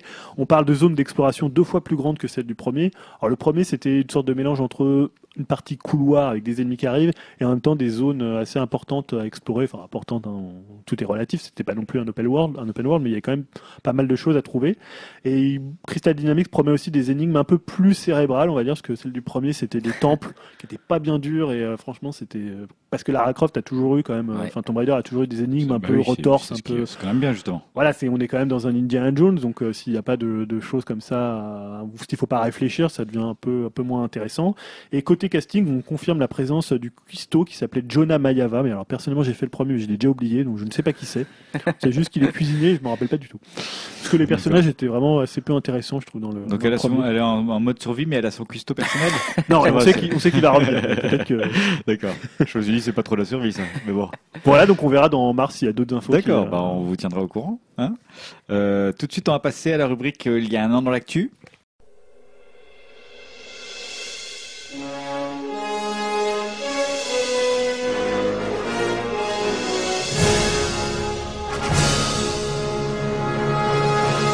Donc il y a un an dans l'actu, on apprenait que Goku, Sangoku, avait bien une maman. Et oui, on l'apprenait seulement il y a un an. Ça finalement, après 25 ans, euh, sur, on savait pas l'identité de où venait exactement, on connaissait le père de Sangoku. Il y a un an, on apprenait que ce Sangoku avait une mère et qu'elle s'appelait. Euh, donc voilà, ça vient apparemment d'une plante, euh, de l'oignon de printemps Negi. Bon, voilà, j'en dirai pas plus. Pourquoi je reparle de ça? Parce que ça fait écho à deux choses dans l'actu. C'était il y a pile un an et aujourd'hui, on, on a la sortie de Dragon Ball Z- Xenoverse qui Xenoverse, approche, oui. Julien. Sorti le 27 février, on a appris que Broly va rejoindre le casting des gens qu'on pourrait euh, voilà, incarner finalement, avec lesquels on pourrait se battre. Euh, on pourra créer un avatar, etc. Je reviendrai pas sur le principe du jeu. Je sais pas si tu as eu vu un peu passer les premières impressions, Julien, mais les premières impressions, moi, je les ai trouvées quand même assez mitigées sur Ah, ce jeu, euh, avec une partie combat notamment, quand même la partie centrale qui est un peu ratée apparemment. Euh, Donc euh, bon, voilà, et euh, Ah, c'est du fan service, hein, donc. on- c'est du fan service, mais qui semble pas terrible pour les gamers en tout cas. Et du côté fan service, il y a aussi la sortie du film qui va bientôt arriver le 18 avril prochain. Je ne sais pas si vous le saviez, mais il y a un Non. film qui va sortir, Dragon Ball Z, la résurrection de Freezer. Mmh, Donc voilà, envie. ça va sortir en 2D, en 3D, et donc Freezer se fait ressusciter et Ah, obtient des un- C'est un nouveaux. animé en fait. Oui, c'est un animé, c'est un film euh, au cinéma euh, qui va. Freezer obtient des nouveaux pouvoirs, un nouveau niveau de puissance, apparemment une nouvelle transformation. Donc à suivre pour les fans de la de la série Dragon Ball, dont je fais partie. Euh, Game of Thrones, il y a un an, on avait le teaser de la saison 4 qui arrivait, un teaser de 15 minutes. Bon, ça fait écho à quoi? Bah, Ça fait écho au teaser de la saison 5 hein, que vous avez pu voir. Mais surtout, je voulais en reparler parce que euh, moi, il y a un autre truc dans l'actualité qui m'a fait un peu mm, douter sur euh, Game of Thrones. C'est donc Martin, J- George R.R. Martin, a- a déclaré qu'il ne suivrait plus la série à partir de la saison 6. Parce qu'on sait que Martin, actuellement, euh, il coécrit quasiment tous les épisodes, il en a même réalisé certains. Et euh, parce qu'il est trop occupé par son livre, hein, le, le sixième tome du Trône de Fer, donc The Winds of Winter, dont il a dit qu'il ne sortirait pas en 2015. Il devait sortir cette année. Il ne sortira pas en 2015. Donc là, ça fait un peu la douche froide à tout le monde. Euh, voilà, euh, parce que ça va être, mine de rien, il va y avoir de sérieuses conséquences à cette histoire. Pourquoi? Bah Parce que le rythme d'écriture de Martin a tout simplement été rattrapé par la série. Donc la série va devoir maintenant tracer sa propre route par rapport au livre de Martin. Et ouais, euh, donc la série va ils l'ont dit, hein, même Martin l'a dit, elle va composer, elle va s'écarter de l'œuvre originale. Donc euh, voilà, ça m'inquiète. Pourquoi? Parce que je voulais en parler parce que ça m'inquiète énormément. Euh, pourquoi? Parce que les deux seuls épisodes qui ont fait un écart avec les livres, donc c'est saison 4, épisode 4 et 5, avec le focus, pour ceux qui ne voient pas le, desquels je parle, on voit un focus sur le, le- des histoires de, des hommes du Nord, Oh oui, euh, voilà, avec les histoires qui prennent le pouvoir chez Craster, euh, etc., Ah ouais, ouais. Ces deux épisodes sont les deux seuls chapitres qui s'éloignent, enfin, ou qu'il n'y a pas dans le livre, et c'est les deux épisodes qui sont nuls de la série et qui sont d'ailleurs les moins bien notés sur les internets. À savoir que tous les épisodes sont proches d'avoir entre 9,5 et 10 sur 10 sur IMDb, et ces deux épisodes-là sont plutôt autour des 7,5, 8. Hmm. Donc, euh, Bah, quand même 3 points en dessous. En soi, c'était pas inintéressant, mais c'est-à-dire qu'ils les avaient placés à un On moment de la sentait que c'était série. du remplissage. Ouais, où tu te disais, t'attendais d'autres trucs, t'attends ton épisode, Voilà. et puis t'as ça, et t'as que ça. Voilà, Encore, ils les auraient peut-être dilués. T'avais que ça sur le Euh, l'intérieur nord, euh, c'était inintéressant. Mais même, c'était un peu dilué. Il y avait quand même des coupures sur de trucs, mais rien n'avançait en fait. Et cette histoire-là, on la sentait rajoutée. On sentait que c'était des personnages pas intéressants. On les avait jamais vus. Tiens, on sait qu'ils vont mourir. Voilà, point. Bon, euh, et là, ça m'inquiète beaucoup quand on sait que bah, Game of Thrones, euh, voilà, bah, à partir de la saison 6, donc pas la saison que vous allez voir bientôt, mais la prochaine saison, bah, George R.R. Martin ne sera plus dedans et elle va peut-être même s'éloigner de l'histoire des livres. On sait qu'ils connaissent la fin, mais on ne sait, on ne sait pas s'ils connaissent le moyen d'arriver à cette fin. Parce que là, en fait, ça veut dire la saison 5 qu'on va voir, elle est adaptée des bouquins. Alors la saison 5 qu'on va voir, elle est adaptée du livre 4 et du livre 5. D'accord Donc après, il y a un livre 6 aussi qui est déjà sorti? Non, Non? Justement, la saison 6 sera en partie sur le livre 5, qui est déjà sorti, D'accord. et devra être en partie sur le livre 6, qui ne sera pas sorti au moment où elle sera écrite. D'accord. Donc ils vont l'écrire en inventant une moitié de l'histoire. Ouais, dans la saison 6. ils ont encore un peu de temps, donc on peut penser que Bah, peut-être saison le bouquin sera Ah non, sorti. non, lui, il le sait déjà, il, euh, il a déjà dit le bouquin ne sera pas sorti en 2015. Donc en fait, au moment où ils vont écrire la saison 6, donc en ce moment, Ouais.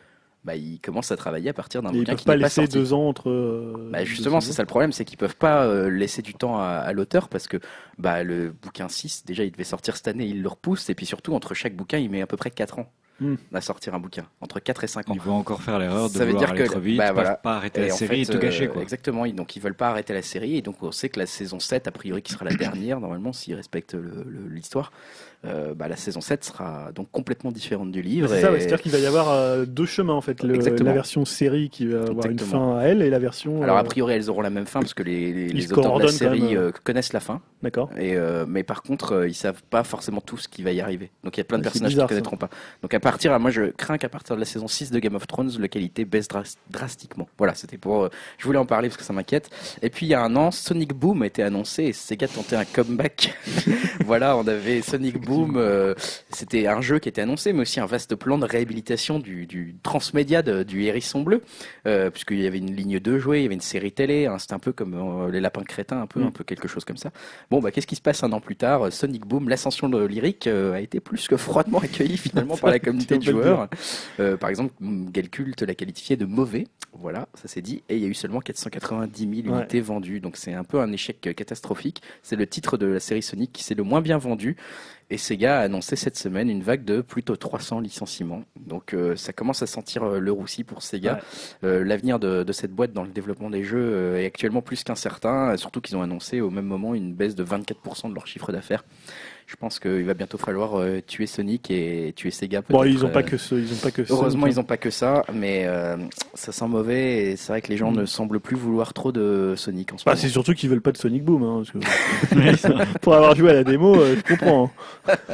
Et après, c'est très dur de lutter contre un bad buzz comme a eu le jeu. hein, parce que Ça, après, c'est devenu une blague un peu Sonic Boom. bah ouais, Ils l'ont un peu cherché avec leur car design là. Ah oui, il y a le alors déjà, ça a commencé avec le cara design, le jeu. Après, tu vois quand t'entends euh, où il se noie, je sais pas si t'entends ce bruit où il se noie. Ah si si. Mais c'est vraiment ça, hein, t'as l'impression que c'est un mec qui est tous les, c'est Ouais, les ouais, nuls, ouais, hein, c'est un c'est- mec ça a qui a été fait fait à la bouche quoi. Oui, c'est un mec qui a fait blou blou blou blou blou. Et ça fait ça. Ah ouais, tu- quand tu l'entends, t'es surpris, tu te dis mais qu'est-ce qui se passe Il y a des vidéos qui traînent sur YouTube. On fera peut-être un lien, ça vaut le coup. Bah, tu peux, maintenant que tu as une Wii U, tu peux télécharger la démo. Voilà. tu verras que la démo, c'est pas forcément des bonnes choses. hein. Si tu as acheté le jeu, bah là, tu ne comptes plus l'acheter. Bon, Grégoire, merci pour ces news d'il y a un an. On va passer tout de suite à la rubrique conseils et critiques.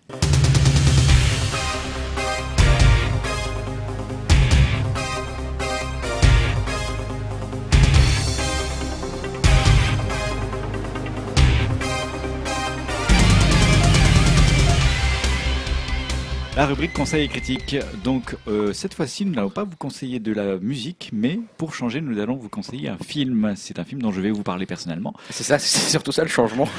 Bon, C'est Enfin, Stan qui nous enfin, fait un un conseil. ça va, ça va. Euh, On bon, peut se moquer un peu. on finit les trolls. J'ai dormi cette semaine.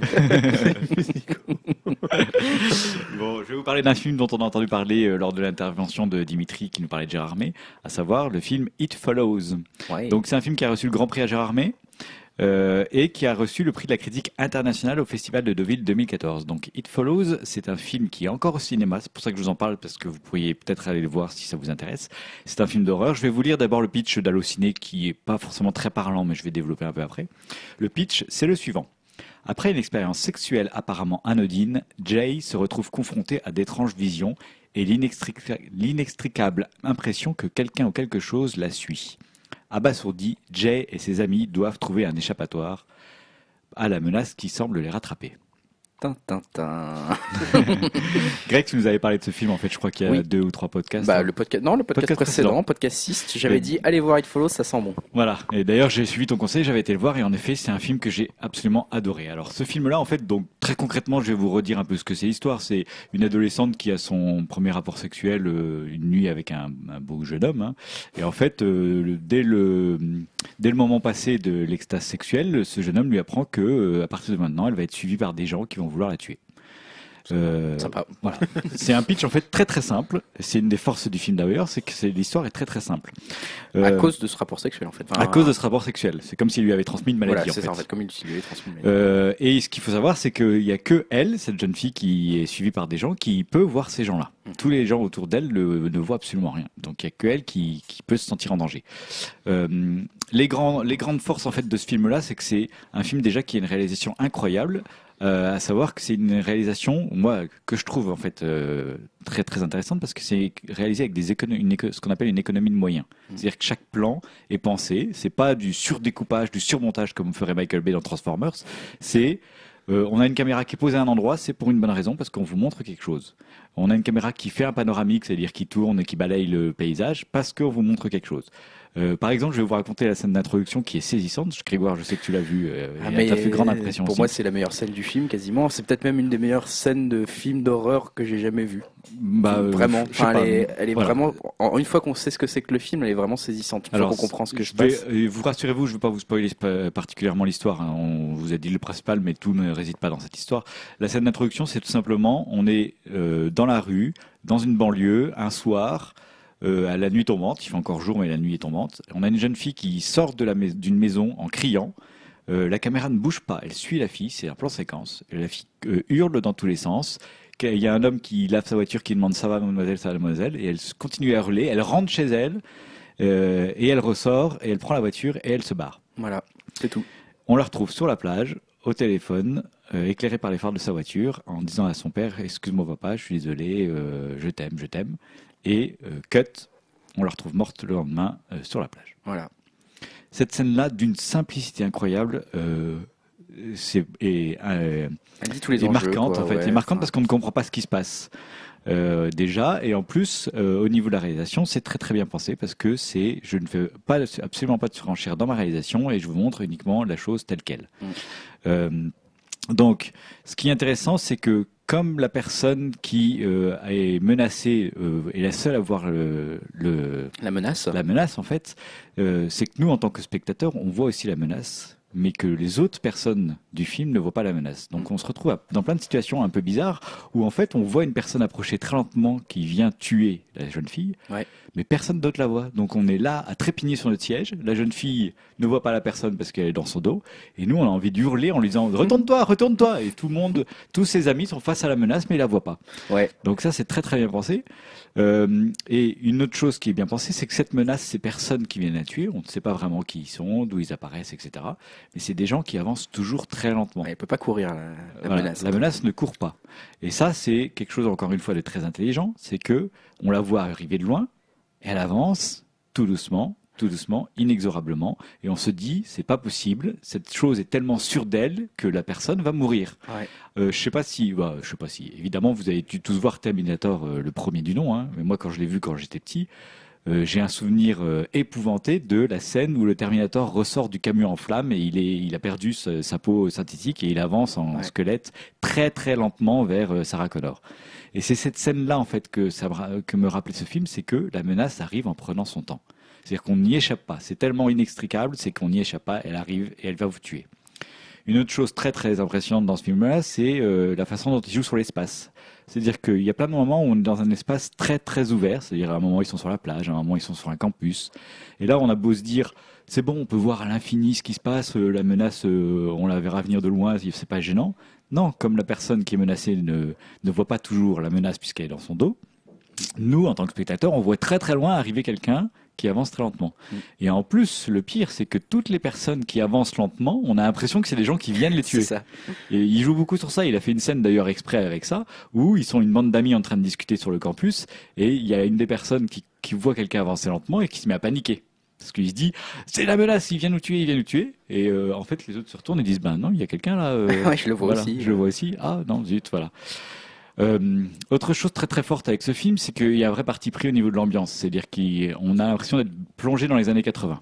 Alors, ce qui est très bizarre, c'est que on a des télévisions cathodiques, on a des téléphones filaires comme dans les années 80, mais par exemple, on voit une des adolescentes qui a une liseuse électronique, Mm. une petite liseuse. On a l'impression que c'est un miroir de poche qu'elle lit. En fait, elle lit sur un écran numérique, à quelque chose de presque plus moderne que ce qu'on a aujourd'hui. Mm. Donc, il s'amuse à brouiller un peu les pistes comme ça. On ne sait pas vraiment dans quelle époque on est. Clairement, il le situe dans les années 80.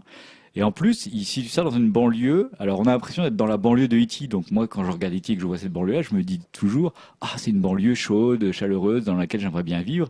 Sauf que là, c'est la même banlieue, le même type de banlieue, mais elle fait absolument peur. Ça fait vraiment peur, quoi. C'est-à-dire que les lumières sont blafardes, la nuit, t'as pas envie d'y être, euh, et ces adolescents sont, sont là. Euh, Il y a aussi une grosse influence musicale dans ce film, c'est-à-dire que la musique, ça ressemble à euh, ce que fait un peu John Carpenter-. C'est une musique un peu synthétique. Euh, ça fait penser à Halloween, par exemple, au niveau de la musique. Je ne sais pas si ça parle à grand monde. À la fin de ce podcast, on mettra un peu une partie de la bande originale du film, mais c'est une musique incroyablement épurée, synthétique, et qui, qui est un vrai personnage, je trouve, dans ce film-là. Ouais, je sais pas si tu veux parler. Tu, tu as le nom du compositeur ou pas? Euh, J'ai dû... Parce qu'en fait, c'est pour ceux qui connaissent les Oui. jeux vidéo, c'est celui qui a fait la musique de Fez. En Voilà, fait, hein. exactement. Je voulais dire, c'est Rich Vri- Vri- Vreeland. Voilà. Bon, en tout cas, ont joué Disaster à- Peace. Ils sont, Voilà. pseudo, c'est Disaster Peace. C'est Disaster le compositeur de la musique de Fez. Peut-être Voilà. que ça parlera en... assez électronique, Ouais, ouais, euh. Voilà. assez minimaliste, Ouais, mais assez en même temps très forte. euh, Parce que j'ai du mal à voir le rapport avec euh, entre Fez et un film d'horreur. Oui, c'est vrai Enfin, que... tu vois, je vois la musique de Fez parce que j'ai fait Bah, tu- mais, on- euh, je pense qu'on te fera, on te fera écouter un morceau puis tu écouteras à la fin du podcast. Ouais, Euh, Vraiment, la musique, elle est prenante et elle est, elle est, alors c'est marrant parce qu'ils en jouent beaucoup dans le film. C'est Exactement. elle est, elle est pesante quoi. Elle est Elle te, pesante. elle te crie dans les oreilles presque d'un Et alors, coup. ce qui est euh, très amusant, c'est qu'on a affaire à une bande d'adolescents, donc on a l'impression qu'il a, fait un mélange un peu réussi, heureusement, entre un film comme Les Griffes de la Nuit et Breakfast Club. Alors Breakfast Club, c'est le film, le teen movie des années 80 par excellence. Donc on a une bande d'adolescents, sauf que ces adolescents, ils sont bizarres, ils ont l'air d'être amorphes. Oui. Ils disent se- il parle presque pas, il y a quasiment aucun dialogue. Mm. Il y a deux trois scènes où ils cher- ils cherchent à comprendre ce qui se passe, etc. Mais sinon entre eux ils parlent pas, ils attendent. Ils dorment On- beaucoup. Ils, sont- dorment beaucoup, voilà. ouais. Ils s'enferment dans des espaces. Alors quand ils sont enfermés dans des espaces clos, on a presque peur. Et en fait, dès qu'ils sortent à l'extérieur, on a toujours aussi peur. C'est-à-dire Mm. que, en fait, la peur est vraiment partout. Comme il n'y a qu'une personne qui peut voir la menace, on a tout le temps peur. Dès que cette personne-là est assoupie, par exemple, on se dit, Ah, plus personne peut voir la menace. Ouais. Voilà. C'est-à-dire qu'on se met à paniquer. Donc ça, c'est une grande réussite. Euh, Il y a euh, une scène, une scène que j'ai trouvée moins réussie, par exemple, qui se passe dans une piscine, mais qui est une scène importante. Euh, pour les connaisseurs de films ciné, c'est une scène qui est très inspirée de la piscine, de pardon, euh, La Féline de Jacques Tourneur.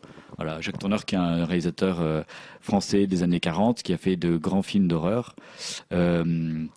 Que vous dire d'autre? La thématique du film. Ouais, la est- thématique, ouais, voilà. peut-être. Ouais. Je veux pas trop développer sur la thématique du film parce que ça me semble à la fois évident et à la fois. Bah ouais, ouais, je- ouais. Greg, je sais que c'est ta réserve là-dessus. Ouais, je suis un peu réservé parce qu'effectivement, euh, d'après moi, ce qui fait vraiment un film d'horreur, ce qui le rend culte, c'est que l'horreur est toujours la symbolique d'autre chose, quoi. C'est comme ça dans tous les plus grands films. Et mais pour je moi, c'est le cas là. Je shoot souvent Carrie avec Mm. effectivement le passage à l'âge adulte, l'arrivée des règles, le saut des, enfin voilà, le saut de sang sur la tête, etc. Euh, c'est le cas ici. Clairement, là, la- le réalisateur a été intelligent, il a relié cette horreur à quelque chose. Moi, je personnellement, je trouve que c'est peut-être un peu trop dilué, peut-être pas assez clair, parce que on peut le relier à plein de choses en fait cette horreur. Justement, le côté, euh, enfin, est-ce qu'on va peut-être pas spoiler plus que ça, mais moi je trouve voilà, on peut le relier à beaucoup de sous-thématiques différentes et peut-être que c'est pas assez clairement identifié à une thématique principale. Euh, Alors- là où Stan n'est pas d'accord, Ouais. où je comprends son point de vue, hein, parce que ça reste Bah, un bon film. pour moi, les thématiques, c'est très simple. Ça évoque euh, euh, la peur des adolescents de rentrer dans le monde adulte. C'est-à-dire que le monde adulte est symbolisé par l'acte sexuel. C'est-à-dire à partir du moment où je suis plus vierge, je deviens adulte. Et ce monde adulte, eh ben, c'est la menace de la mort en permanence. C'est euh, les banlieues glauques et froides. Tout d'un coup, ce monde de l'enfance qui s'écroule et tout devient apparaît glauque et froid autour de soi. Euh, a L'absence des parents, euh, l'absence des parents. qui- C'est vrai que dans le film, on ne voit quasiment aucun jeune On n'en voit pas. On n'en voit pas d'ailleurs. on voit pas les parents, ils ont pas de parents. Ils sont évoqués, mais on les voit pas. Euh, c'est euh, aussi l'acte sexuel qui est, en- qui est évoqué comme une angoisse d'une contamination mortelle aussi, Mm. tout simplement. Euh, et puis, il y a des idées toutes bêtes que je trouve très intelligentes, comme le sexe qui est autant le problème que la solution. C'est-à-dire que la personne contaminée, si elle veut ne plus être menacée de mort, il suffit qu'elle recouche avec quelqu'un d'autre, et qu'elle refile la maladie à quelqu'un d'autre. Mhm. Donc c'est un peu un système de pute, entre guillemets, hein, excusez-moi le terme. Mais en gros, vous êtes contaminé, vous allez coucher avec quelqu'un, et c'est l'autre personne qui est contaminée, et vous, vous êtes tranquille. Mais vous ne pouvez plus mourir. C'est un peu le cas dans Ring, non? Ou c'était un peu le. Euh, la cassette vidéo. Ouais, quand tu passais la cassette à quelqu'un. Oui. euh, Si, c'était, c'est un peu, c'est, c'est vrai que c'est un peu ça. J'avais pas pensé à ça. Alors c'est pas, t'es pas, t'es pas plus, euh, t'es pas, t'es pas sauvé parce que si Non, jamais la personne à qui tu l'as refilé Se fait meurt, enfin se fait tuer par la menace, c'est maintenant la menace, elle revient vers toi. Exactement. En gros, c'est comme une chaîne, euh, elle remonte les chaînes alimentaires. Quoi. Donc voilà. Ah, moi j'avais j'avais une question mais j'ai pas Oui, vu le film. Alors est-ce que dans le ton c'est quoi? Est-ce que c'est un film d'horreur? C'est-à-dire que est-ce qu'il y a des choses est-ce que ça fait peur? Alors, euh, c'est un film une question un d'angoisse. peu directe et un peu. C'est euh, pas un film. peu néophyte, euh, hein, mais- alors, si c'est pas, euh, je sais pas ce que tu entends par film d'horreur, mais c'est pas un film gore du tout. Ouais. Il y a une scène où on, on cligne un peu des yeux. C'est la scène du début quand la première Ouais. adolescente est retrouvée morte. Mais vraiment, ça dure deux secondes et j'ai même pas eu le temps de trop réagir. Moi, je déteste tout ce qui est gore et sang. Il n'y a pas une goutte de sang. Euh, c'est, ça joue uniquement sur l'angoisse du fait que tu, tu as des informations que les, perso- les personnages du film n'ont pas. C'est ça, c'est un film Voilà. d'angoisse et de stress plus que d'horreur. C'est pour ça qu'il est une très réussi, un en peu fait. psychologique. que- Exactement. C'est-à-dire Que que démonstrative à l'écran. même les gens qui viennent la tuer, c'est des gens lambda. C'est euh, sont il y a pas- une femme nue qui avance. Ils sont euh, pas, ils sont pas horribles. Il y a un une homme très très euh, grand, euh, il y a une petite vieille, c'est vrai, il y a un enfant même. euh, Non, voilà, on sait pas en fait. C'est juste l'aspect, euh, tu te sens rassuré nulle part en fait. Alors ça, Euh, c'est un peu d'ailleurs moi une, une autre réserve que j'avais, c'est que malheureusement, euh, d'ailleurs, euh, il y a quelques jump scares, donc quelques moments où ça fait bout quoi. D'un coup, vous sursautez dans votre siège. Oui. Et malheureusement, je trouve que c'est une, une facilité dans ce film parce que justement, il arrive à plutôt créer un, un climat assez angoissant avec cette super idée de la menace peut venir de n'importe où et elle ne s'arrêtera jamais. Et euh, malheureusement, il a quand même un peu recours à la facilité du jump scare. euh, dans les films d'horreur, c'est un peu facile quoi. Oui, Là, c'est un il aurait, décode. il aurait pu, il aurait pu s'en passer. Non, mais il avait la force d'avoir un film qui aurait pu s'en passer parce Oui. que, ouais, il, Je suis d'accord, il y, a, il y a eu deux trois jumpscares qui m'ont fait un peu tiquer, mais que j'ai pas détesté, que j'accepte, on va dire. Mais bon, Euh, je vous conseille donc ce film qui est un film d'horreur, mais euh, D'angoisse, horreur- euh, d'angoisse en fait, voilà, plus que d'horreur. Il n'y a pas de goutte de sang, il y a rien de très moche. Ça joue uniquement sur l'intelligence de la réalisation, qui vous montre ce qu'il faut montrer à certains moments ou qui vous cache ce qu'il faut montrer à certains moments. Euh, et c'est euh, le côté ralenti du film. Alors ralenti, ça veut pas dire qu'on s'ennuie du tout. Hein. C'est-à-dire que chaque scène, euh, on sent qu'il a euh, travaillé au euh, au rasoir son scénario. hein. C'est chaque scène est bien pensée, chaque scène est réalisée d'une certaine façon et ça vous montre certains détails et pas d'autres. Donc ça, c'est une grande force. Donc euh, c'est encore au cinéma. It Follows, euh, film d'horreur de, je sais plus si j'ai dit le nom du Non, je réalisateur. crois pas. C'est bien de le Bah, dire. David et Robert Mitchell. C'est un réalisateur qui doit être inconnu pour, euh, un nouveau, pour nous, parce ouais, fait, c'est son deuxième film, sachant que son premier film a été direct ou DVD. Ouais, donc voilà. Voilà, donc qui n'est pas enfin, bon, voilà, qui n'est pas Très marquant. bien. Et là, il est dans 109 euh, c- cinéma encore à l'affiche. On a regardé tout à l'heure sur le site. 109 cinéma, Voilà, il est 109 dans 109 cinéma, donc, il doit il être encore à peu près vous. partout en France. Donc si vous êtes amateur des films d'horreur, euh, foncez, foncez. même pour si moi, vous euh, n'êtes pas film d'ailleurs, hein, parce que franchement, ça peut plaire à tout le monde. hein. même toi qui n'es pas amateur, Grégoire, je crois que t'as bien aimé. J'étais amateur dans le passé, mais celui-là, je le trouve, ouais, je le trouve bien fait. J'en ai peut-être vu trop en fait, et celui-là, je, je- m'a bien séduit, j'avoue. J'avoue. Voilà. Très bon film. Donc gros conseil et gros coup de cœur euh, de ce, pour ce film It Follows. Euh, eh ben, je vous propose qu'on enchaîne avec euh, les sorties ciné des deux prochaines semaines. Ah, Est-ce que vous avez noté des films? Par exemple, le 18 février. bah oui. Alors, Ah bah, je pense que j'ai l'impression qu'on a noté un peu On a tous- même, on a oui, tous bah, Julien, on te donne la parole, t'as moins parlé là. Euh, moi, je vais parler d'abord d'un film que je pense pas, je pense que personne l'a mis, c'est euh, Kingsman. Non, en effet. Alors pourquoi je voulais en parler? Alors Kingsman, c'est quoi? C'est euh, ça a l'air d'être une, une comédie d'action. Euh, c'est l'histoire juste d'une agence de services secrets qui Ah, recrute oui, je euh, ce un jeune anglais impertinent. Comment ça se fait que tu noté ça Alors je l'ai très noté, surpris, en je fait. l'ai noté parce que c'était euh, le nouveau film de Matthew Vaughn. Et euh, moi j'avais Mm. beaucoup aimé euh, le premier euh, Kick-Ass, dont il est le réalisateur, Mm. et, également il avait fait le X-Men, donc qui s'appelait X-Men le commencement. Le c'était ça commencement, ouais. qui était très très bien. C'est un très C'était bon film. très bon film qui se passait donc dans la jeunesse des, des X-Men et de, beaucoup dans les années 70, qui était un objet un peu pop, un peu comme était Kick-Ass. Mm. Donc voilà, là la bande-annonce, bon, m'a pas vraiment euh, passionné. On a un Samuel Jackson qui cabotine un peu avec sa casquette euh, mi à l'envers, mi devant, Comme là, un peu sur le côté où il fait un qui casquette fait- rouge un peu ridicule. Mais voilà, je me, je trouve que euh, Matthew Vaughn c'est un très bon styliste. euh, voilà, il fait, j'avais trouvé que c'était des très bons films, donc je suis quand même curieux de voir ce qu'il a fait d'une comédie d'action comme ça. Euh. Euh, oui, oui, je vois ce que tu veux dire. Moi, ça me fait penser un peu. Alors, j'ai j'ai plus le nom du film, mais euh, le film qu'avait fait l'acteur de Malcolm in the Middle, Ah oui, euh, l'agent euh, 00, non pas l'agent 00, là, le genre, le- un agent secret un peu drôle quoi. euh, Cody Banks. Cody Banks, J'ai voilà, peur que ça soit de ce niveau-là, en fait. Oui, parce que c'est un jeune qui est recruté. euh, Je sais pas si c'est un Euh, film comique ou pas. Il y a des bons acteurs, hein, cela dit. dans le Oui, film. oui, oui. tout. Il y a une belle, il y a une belle affiche. C'est vrai que les euh, acteurs Colin Farrell, euh, Colin- euh, Firth. Colin Firth, Colin Farrell. Colin Firth, euh, Samuel Jackson. Ouais. D'accord. bon, à voir. Bon, et quel autre film tu nous as noté pour ce 18 février? Euh, J'ai noté American Sniper. Voilà. Comme nous tous. Nous tous, sont tous les trois, on l'a noté. Donc c'est moi qui en parle ou euh, Allez, vas-y. Ok, donc bah voilà, c'est le nouveau film de Clint Eastwood euh, qui est basé en fait sur, euh, je crois que c'était un bouquin euh, qui avait été écrit par, donc c'est un tireur d'élite de la des Navy Seals qui était parti en Irak et qui s'était fait une grosse répu- réputation là-bas de, de sniper, qui était vraiment redouté euh, à la fois par ses ennemis et qui était euh, très euh, connu euh, à l'intérieur de l'armée américaine et qui en fait là l'histoire c'est qu'après il va reprendre une vie normale aux États-Unis. Donc c'est un peu le grand classique à la fois du cinéma américain et de la littérature américaine. C'est un de- peu né un 4 juillet. euh, Ouais, c'est un peu euh, de tous les films de, de post-traumatique sur euh, la guerre du Vietnam, euh, sur, enfin, sur toutes les guerres, où finalement euh, un personnage revient à une vie normale et est hanté par les démons parce qu'il a fait. euh, voilà. Donc bah voilà, c'est un Clint Eastwood, donc c'est toujours. euh, On va le voir pour ça, quoi. Après, c'est vrai que celui-là fait particulièrement débat parce que Oui. tout le, le côté. euh, euh, apparemment, c'est un film très, on va dire. Conservateur, je sais pas, Ouais. euh, de droite apparemment, comme il serait dit aux États-Unis. Ouais. Ouais, ouais. euh, il est, bah, de toute façon, Clint Eastwood, il se cache pas sur ses sur ses avis politiques. hein. Et là, c'est clairement un truc euh, pro pro militaire, pro armes, qui glorifie le tueur, euh, euh, voilà, de, de méchants arabes dans un pays euh, qu'ils ont, euh, voilà, qu'ils ont conquis. Oui, mais je trouvais qu'il parfois dans certains films il gagne une subtilité. Je- J'ai j'ai espéré qu'elle serait là cette subtilité. Non, justement, depuis quelques films, il a un peu abandonné cette Je subtilité. pensais à Grande Torino, moi, que je trouvais plus Ah subtil ça, que ce cette- qui paraissait. Cette période-là, elle est terminée. hein, Ah oui. Déjà, je trouvais pas que c'était très subtil Grand Non, Torino, mais- Non, mais Mais par exemple, Million, Dollar Baby, où il avait peut-être un regard Voilà. notamment sur, euh, sur l'euthanasie qui était un peu, euh, Un peu plus fin. aux antipodes de ce qu'on pourrait attendre de Clint Eastwood et de son personnage un peu euh, conservateur. Là, il revient vers le côté inspecteur Harry avec un gros flingue, un peu. C'est un peu ça. Ouais. Alors, apparemment, il y a une scène que tout le monde décrit dans American Sniper, qui est la scène du bébé. Vous, vous, allez- vous verrez si la, vous la voyez. Donc, un moment, Bon, Bradley Cooper. J'imagine euh, que si vous avez été au ciné ces dernières semaines, vous avez dû voir le teaser qui est plutôt réussi. Ouais, le teaser est plutôt réussi. Voilà. Oui, la, la bande annonce. Enfin, donne moi, ça m'a en donné fait. envie moi aussi. Ouais, ça m'a donné envie. Euh, T'as noté, t'as noté aussi réalité, Julien. Ouais, on Ouais. Tous noté réalité. Tu l'as pas noté ça Si, si, si, si, bien sûr. réalité, ça donne envie, ça. Quentin C'est Dupieux. Greg en parlait peut-être. Moi, j'ai pas Ah noté grand chose. Moi, j'ai pas noté l'histoire ou quoi que ce soit parce que je ne sais pas, même pas s'il y en a vraiment une. Hein. C'est Quentin Dupieux, donc euh, T'as un pitch. il y a toujours un pitch, il y a toujours euh, quelque chose. de- tu peux, tu peux peut-être me le Oui, rappeler. euh, juste c'est bah, c'est très rapide en fait. C'est Jason, donc Jason Tantra qui est joué par Alain Chabat. Déjà donc quand même assez culte. qui rêve de réaliser son propre film d'horreur. Et en fait, il se le ferait financer par un producteur euh, qui est joué par euh, Jonathan Jonathan, Lambert. euh, Jonathan Lambert, simplement s'il arrive à trouver le meilleur gémissement de l'histoire du cinéma.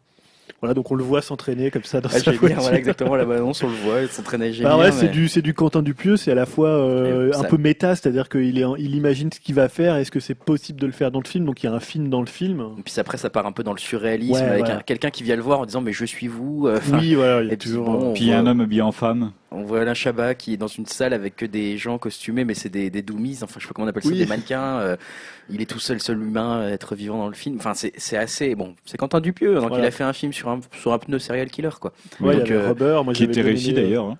Les Wong Wong aussi, Wong, il avait fait Wong. Ouais. ouais.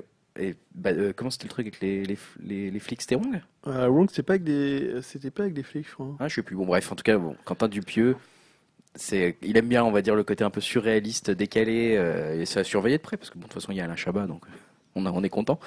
Oui, je pense que ça peut, ça peut être réussi. Et enfin, ah bah Greg, c'est tout, toi, t'as American Euh, ouais, moi, c'est tout. Moi, j'ai noté, bah, ça, je sais pas si vous avez remarqué, Vincent n'a pas d'écailles. Je sais pas si vous avez Pour vu le 10 teaser. février Non. Si, si. Euh, c'est un film français euh, de super-héros. C'est un homme qui a le pouvoir de, de se déplacer sous l'eau très rapidement, mais il n'a pas d'écailles. Voilà. Et le teaser m'a fait beaucoup rire, la musique m'a fait beaucoup rire. C'est Euh, volontairement comique, hein, pour ceux qui c'est se c'est demandent. comique, hein, voilà. C'est un peu Hérocorp euh, façon ciné, quoi. hein. Mm. Euh, voilà, juste le teaser m'a plu, il m'a fait rire. J'ai même pas creusé plus, mais j'ai envie de donner sa chance à ce film et ça a l'air sympa. Le premier super-héros Si- français. Voilà, si vous avez si vous avez l'occasion de voir le teaser, allez-y parce que je trouve que le ton a l'air décalé, la musique euh, rapporte beaucoup.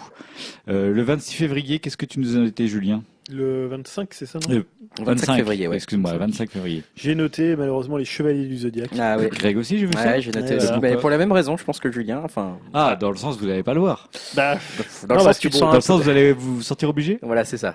Ouais. Enfin, pour moi, c'est ça. Déjà, voilà, ça, ça concerne euh, peut-être, enfin, je sais pas moi, ce que la, la- peut-être la période des Chevaliers du Zodiaque qui est la plus connue euh, du grand public, c'était à la bataille du Sanctuaire, donc les Avec Chevaliers d'or, hein, où on débattait, bah attends, t'es quel signe? Ah, t'as Chevalier, il est pourri. Hein. Ah, moi, je suis poi- Attends, je suis poisson, la honte. Ah, moi, j'étais vierge, donc. euh, Ah, pas mal. Attends, le plus puissant, chacun. ouais, chacun, c'était quand même un des meilleurs.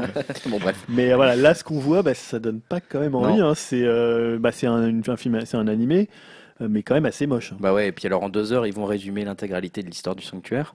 Bon, avec le grand pope et tout ce qui va avec.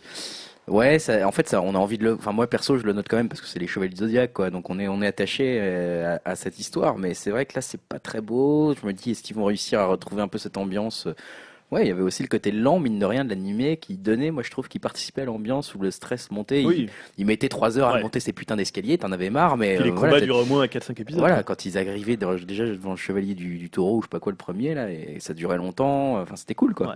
Ouais, esthétiquement, j'ai trouvé ça tellement moche. Ouais, que- c'est pas très beau, ouais, j'avoue. Eh ben, Peut-être que justement il faut pas aller le voir. Hein. Faut pas de- Non, sais mais- pas, en tout cas on l'a noté. Il ne faut pas on nourrir monstre. mesurer l'étendue du désastre.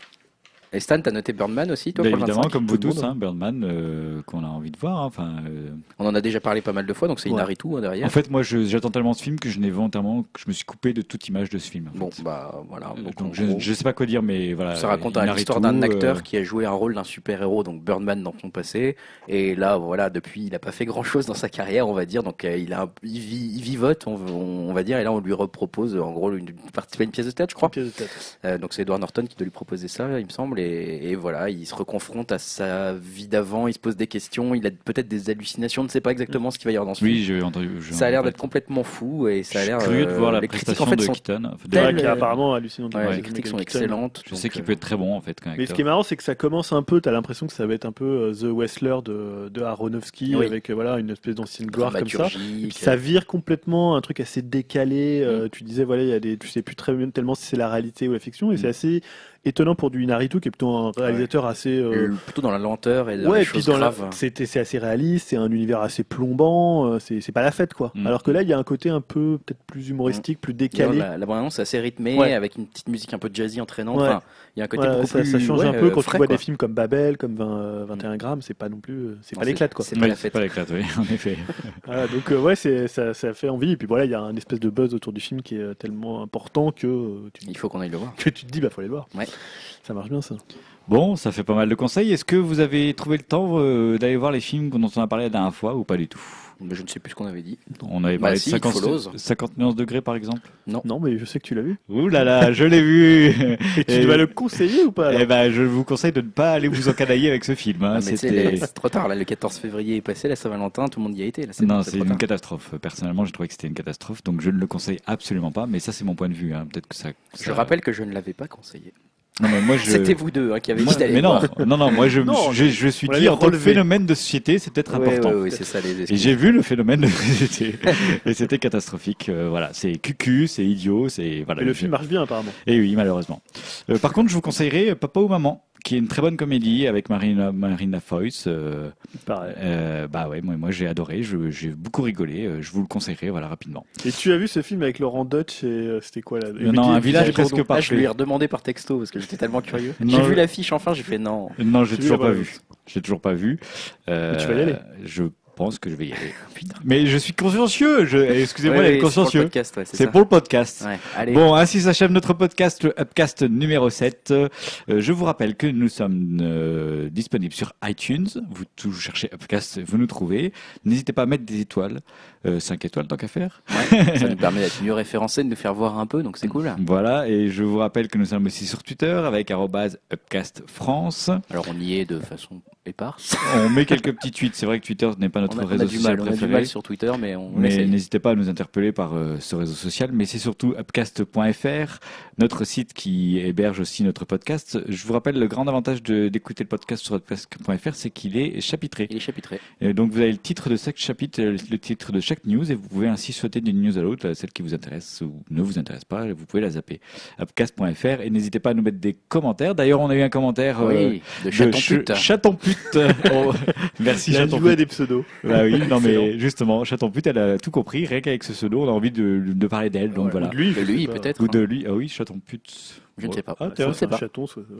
Bon, bref. Bah, euh, pute. Stan, on, on Bon, va bref. conclure. Merci chaton pute pour ce commentaire euh, qui nous a fait plaisir. On vous donne rendez-vous à- dans deux On semaines. termine en musique avec. Et on une, termine en euh, musique avec euh, la bande originale euh, du film It Follows. Alors, au revoir tout le monde. Salut. les amis. Salut.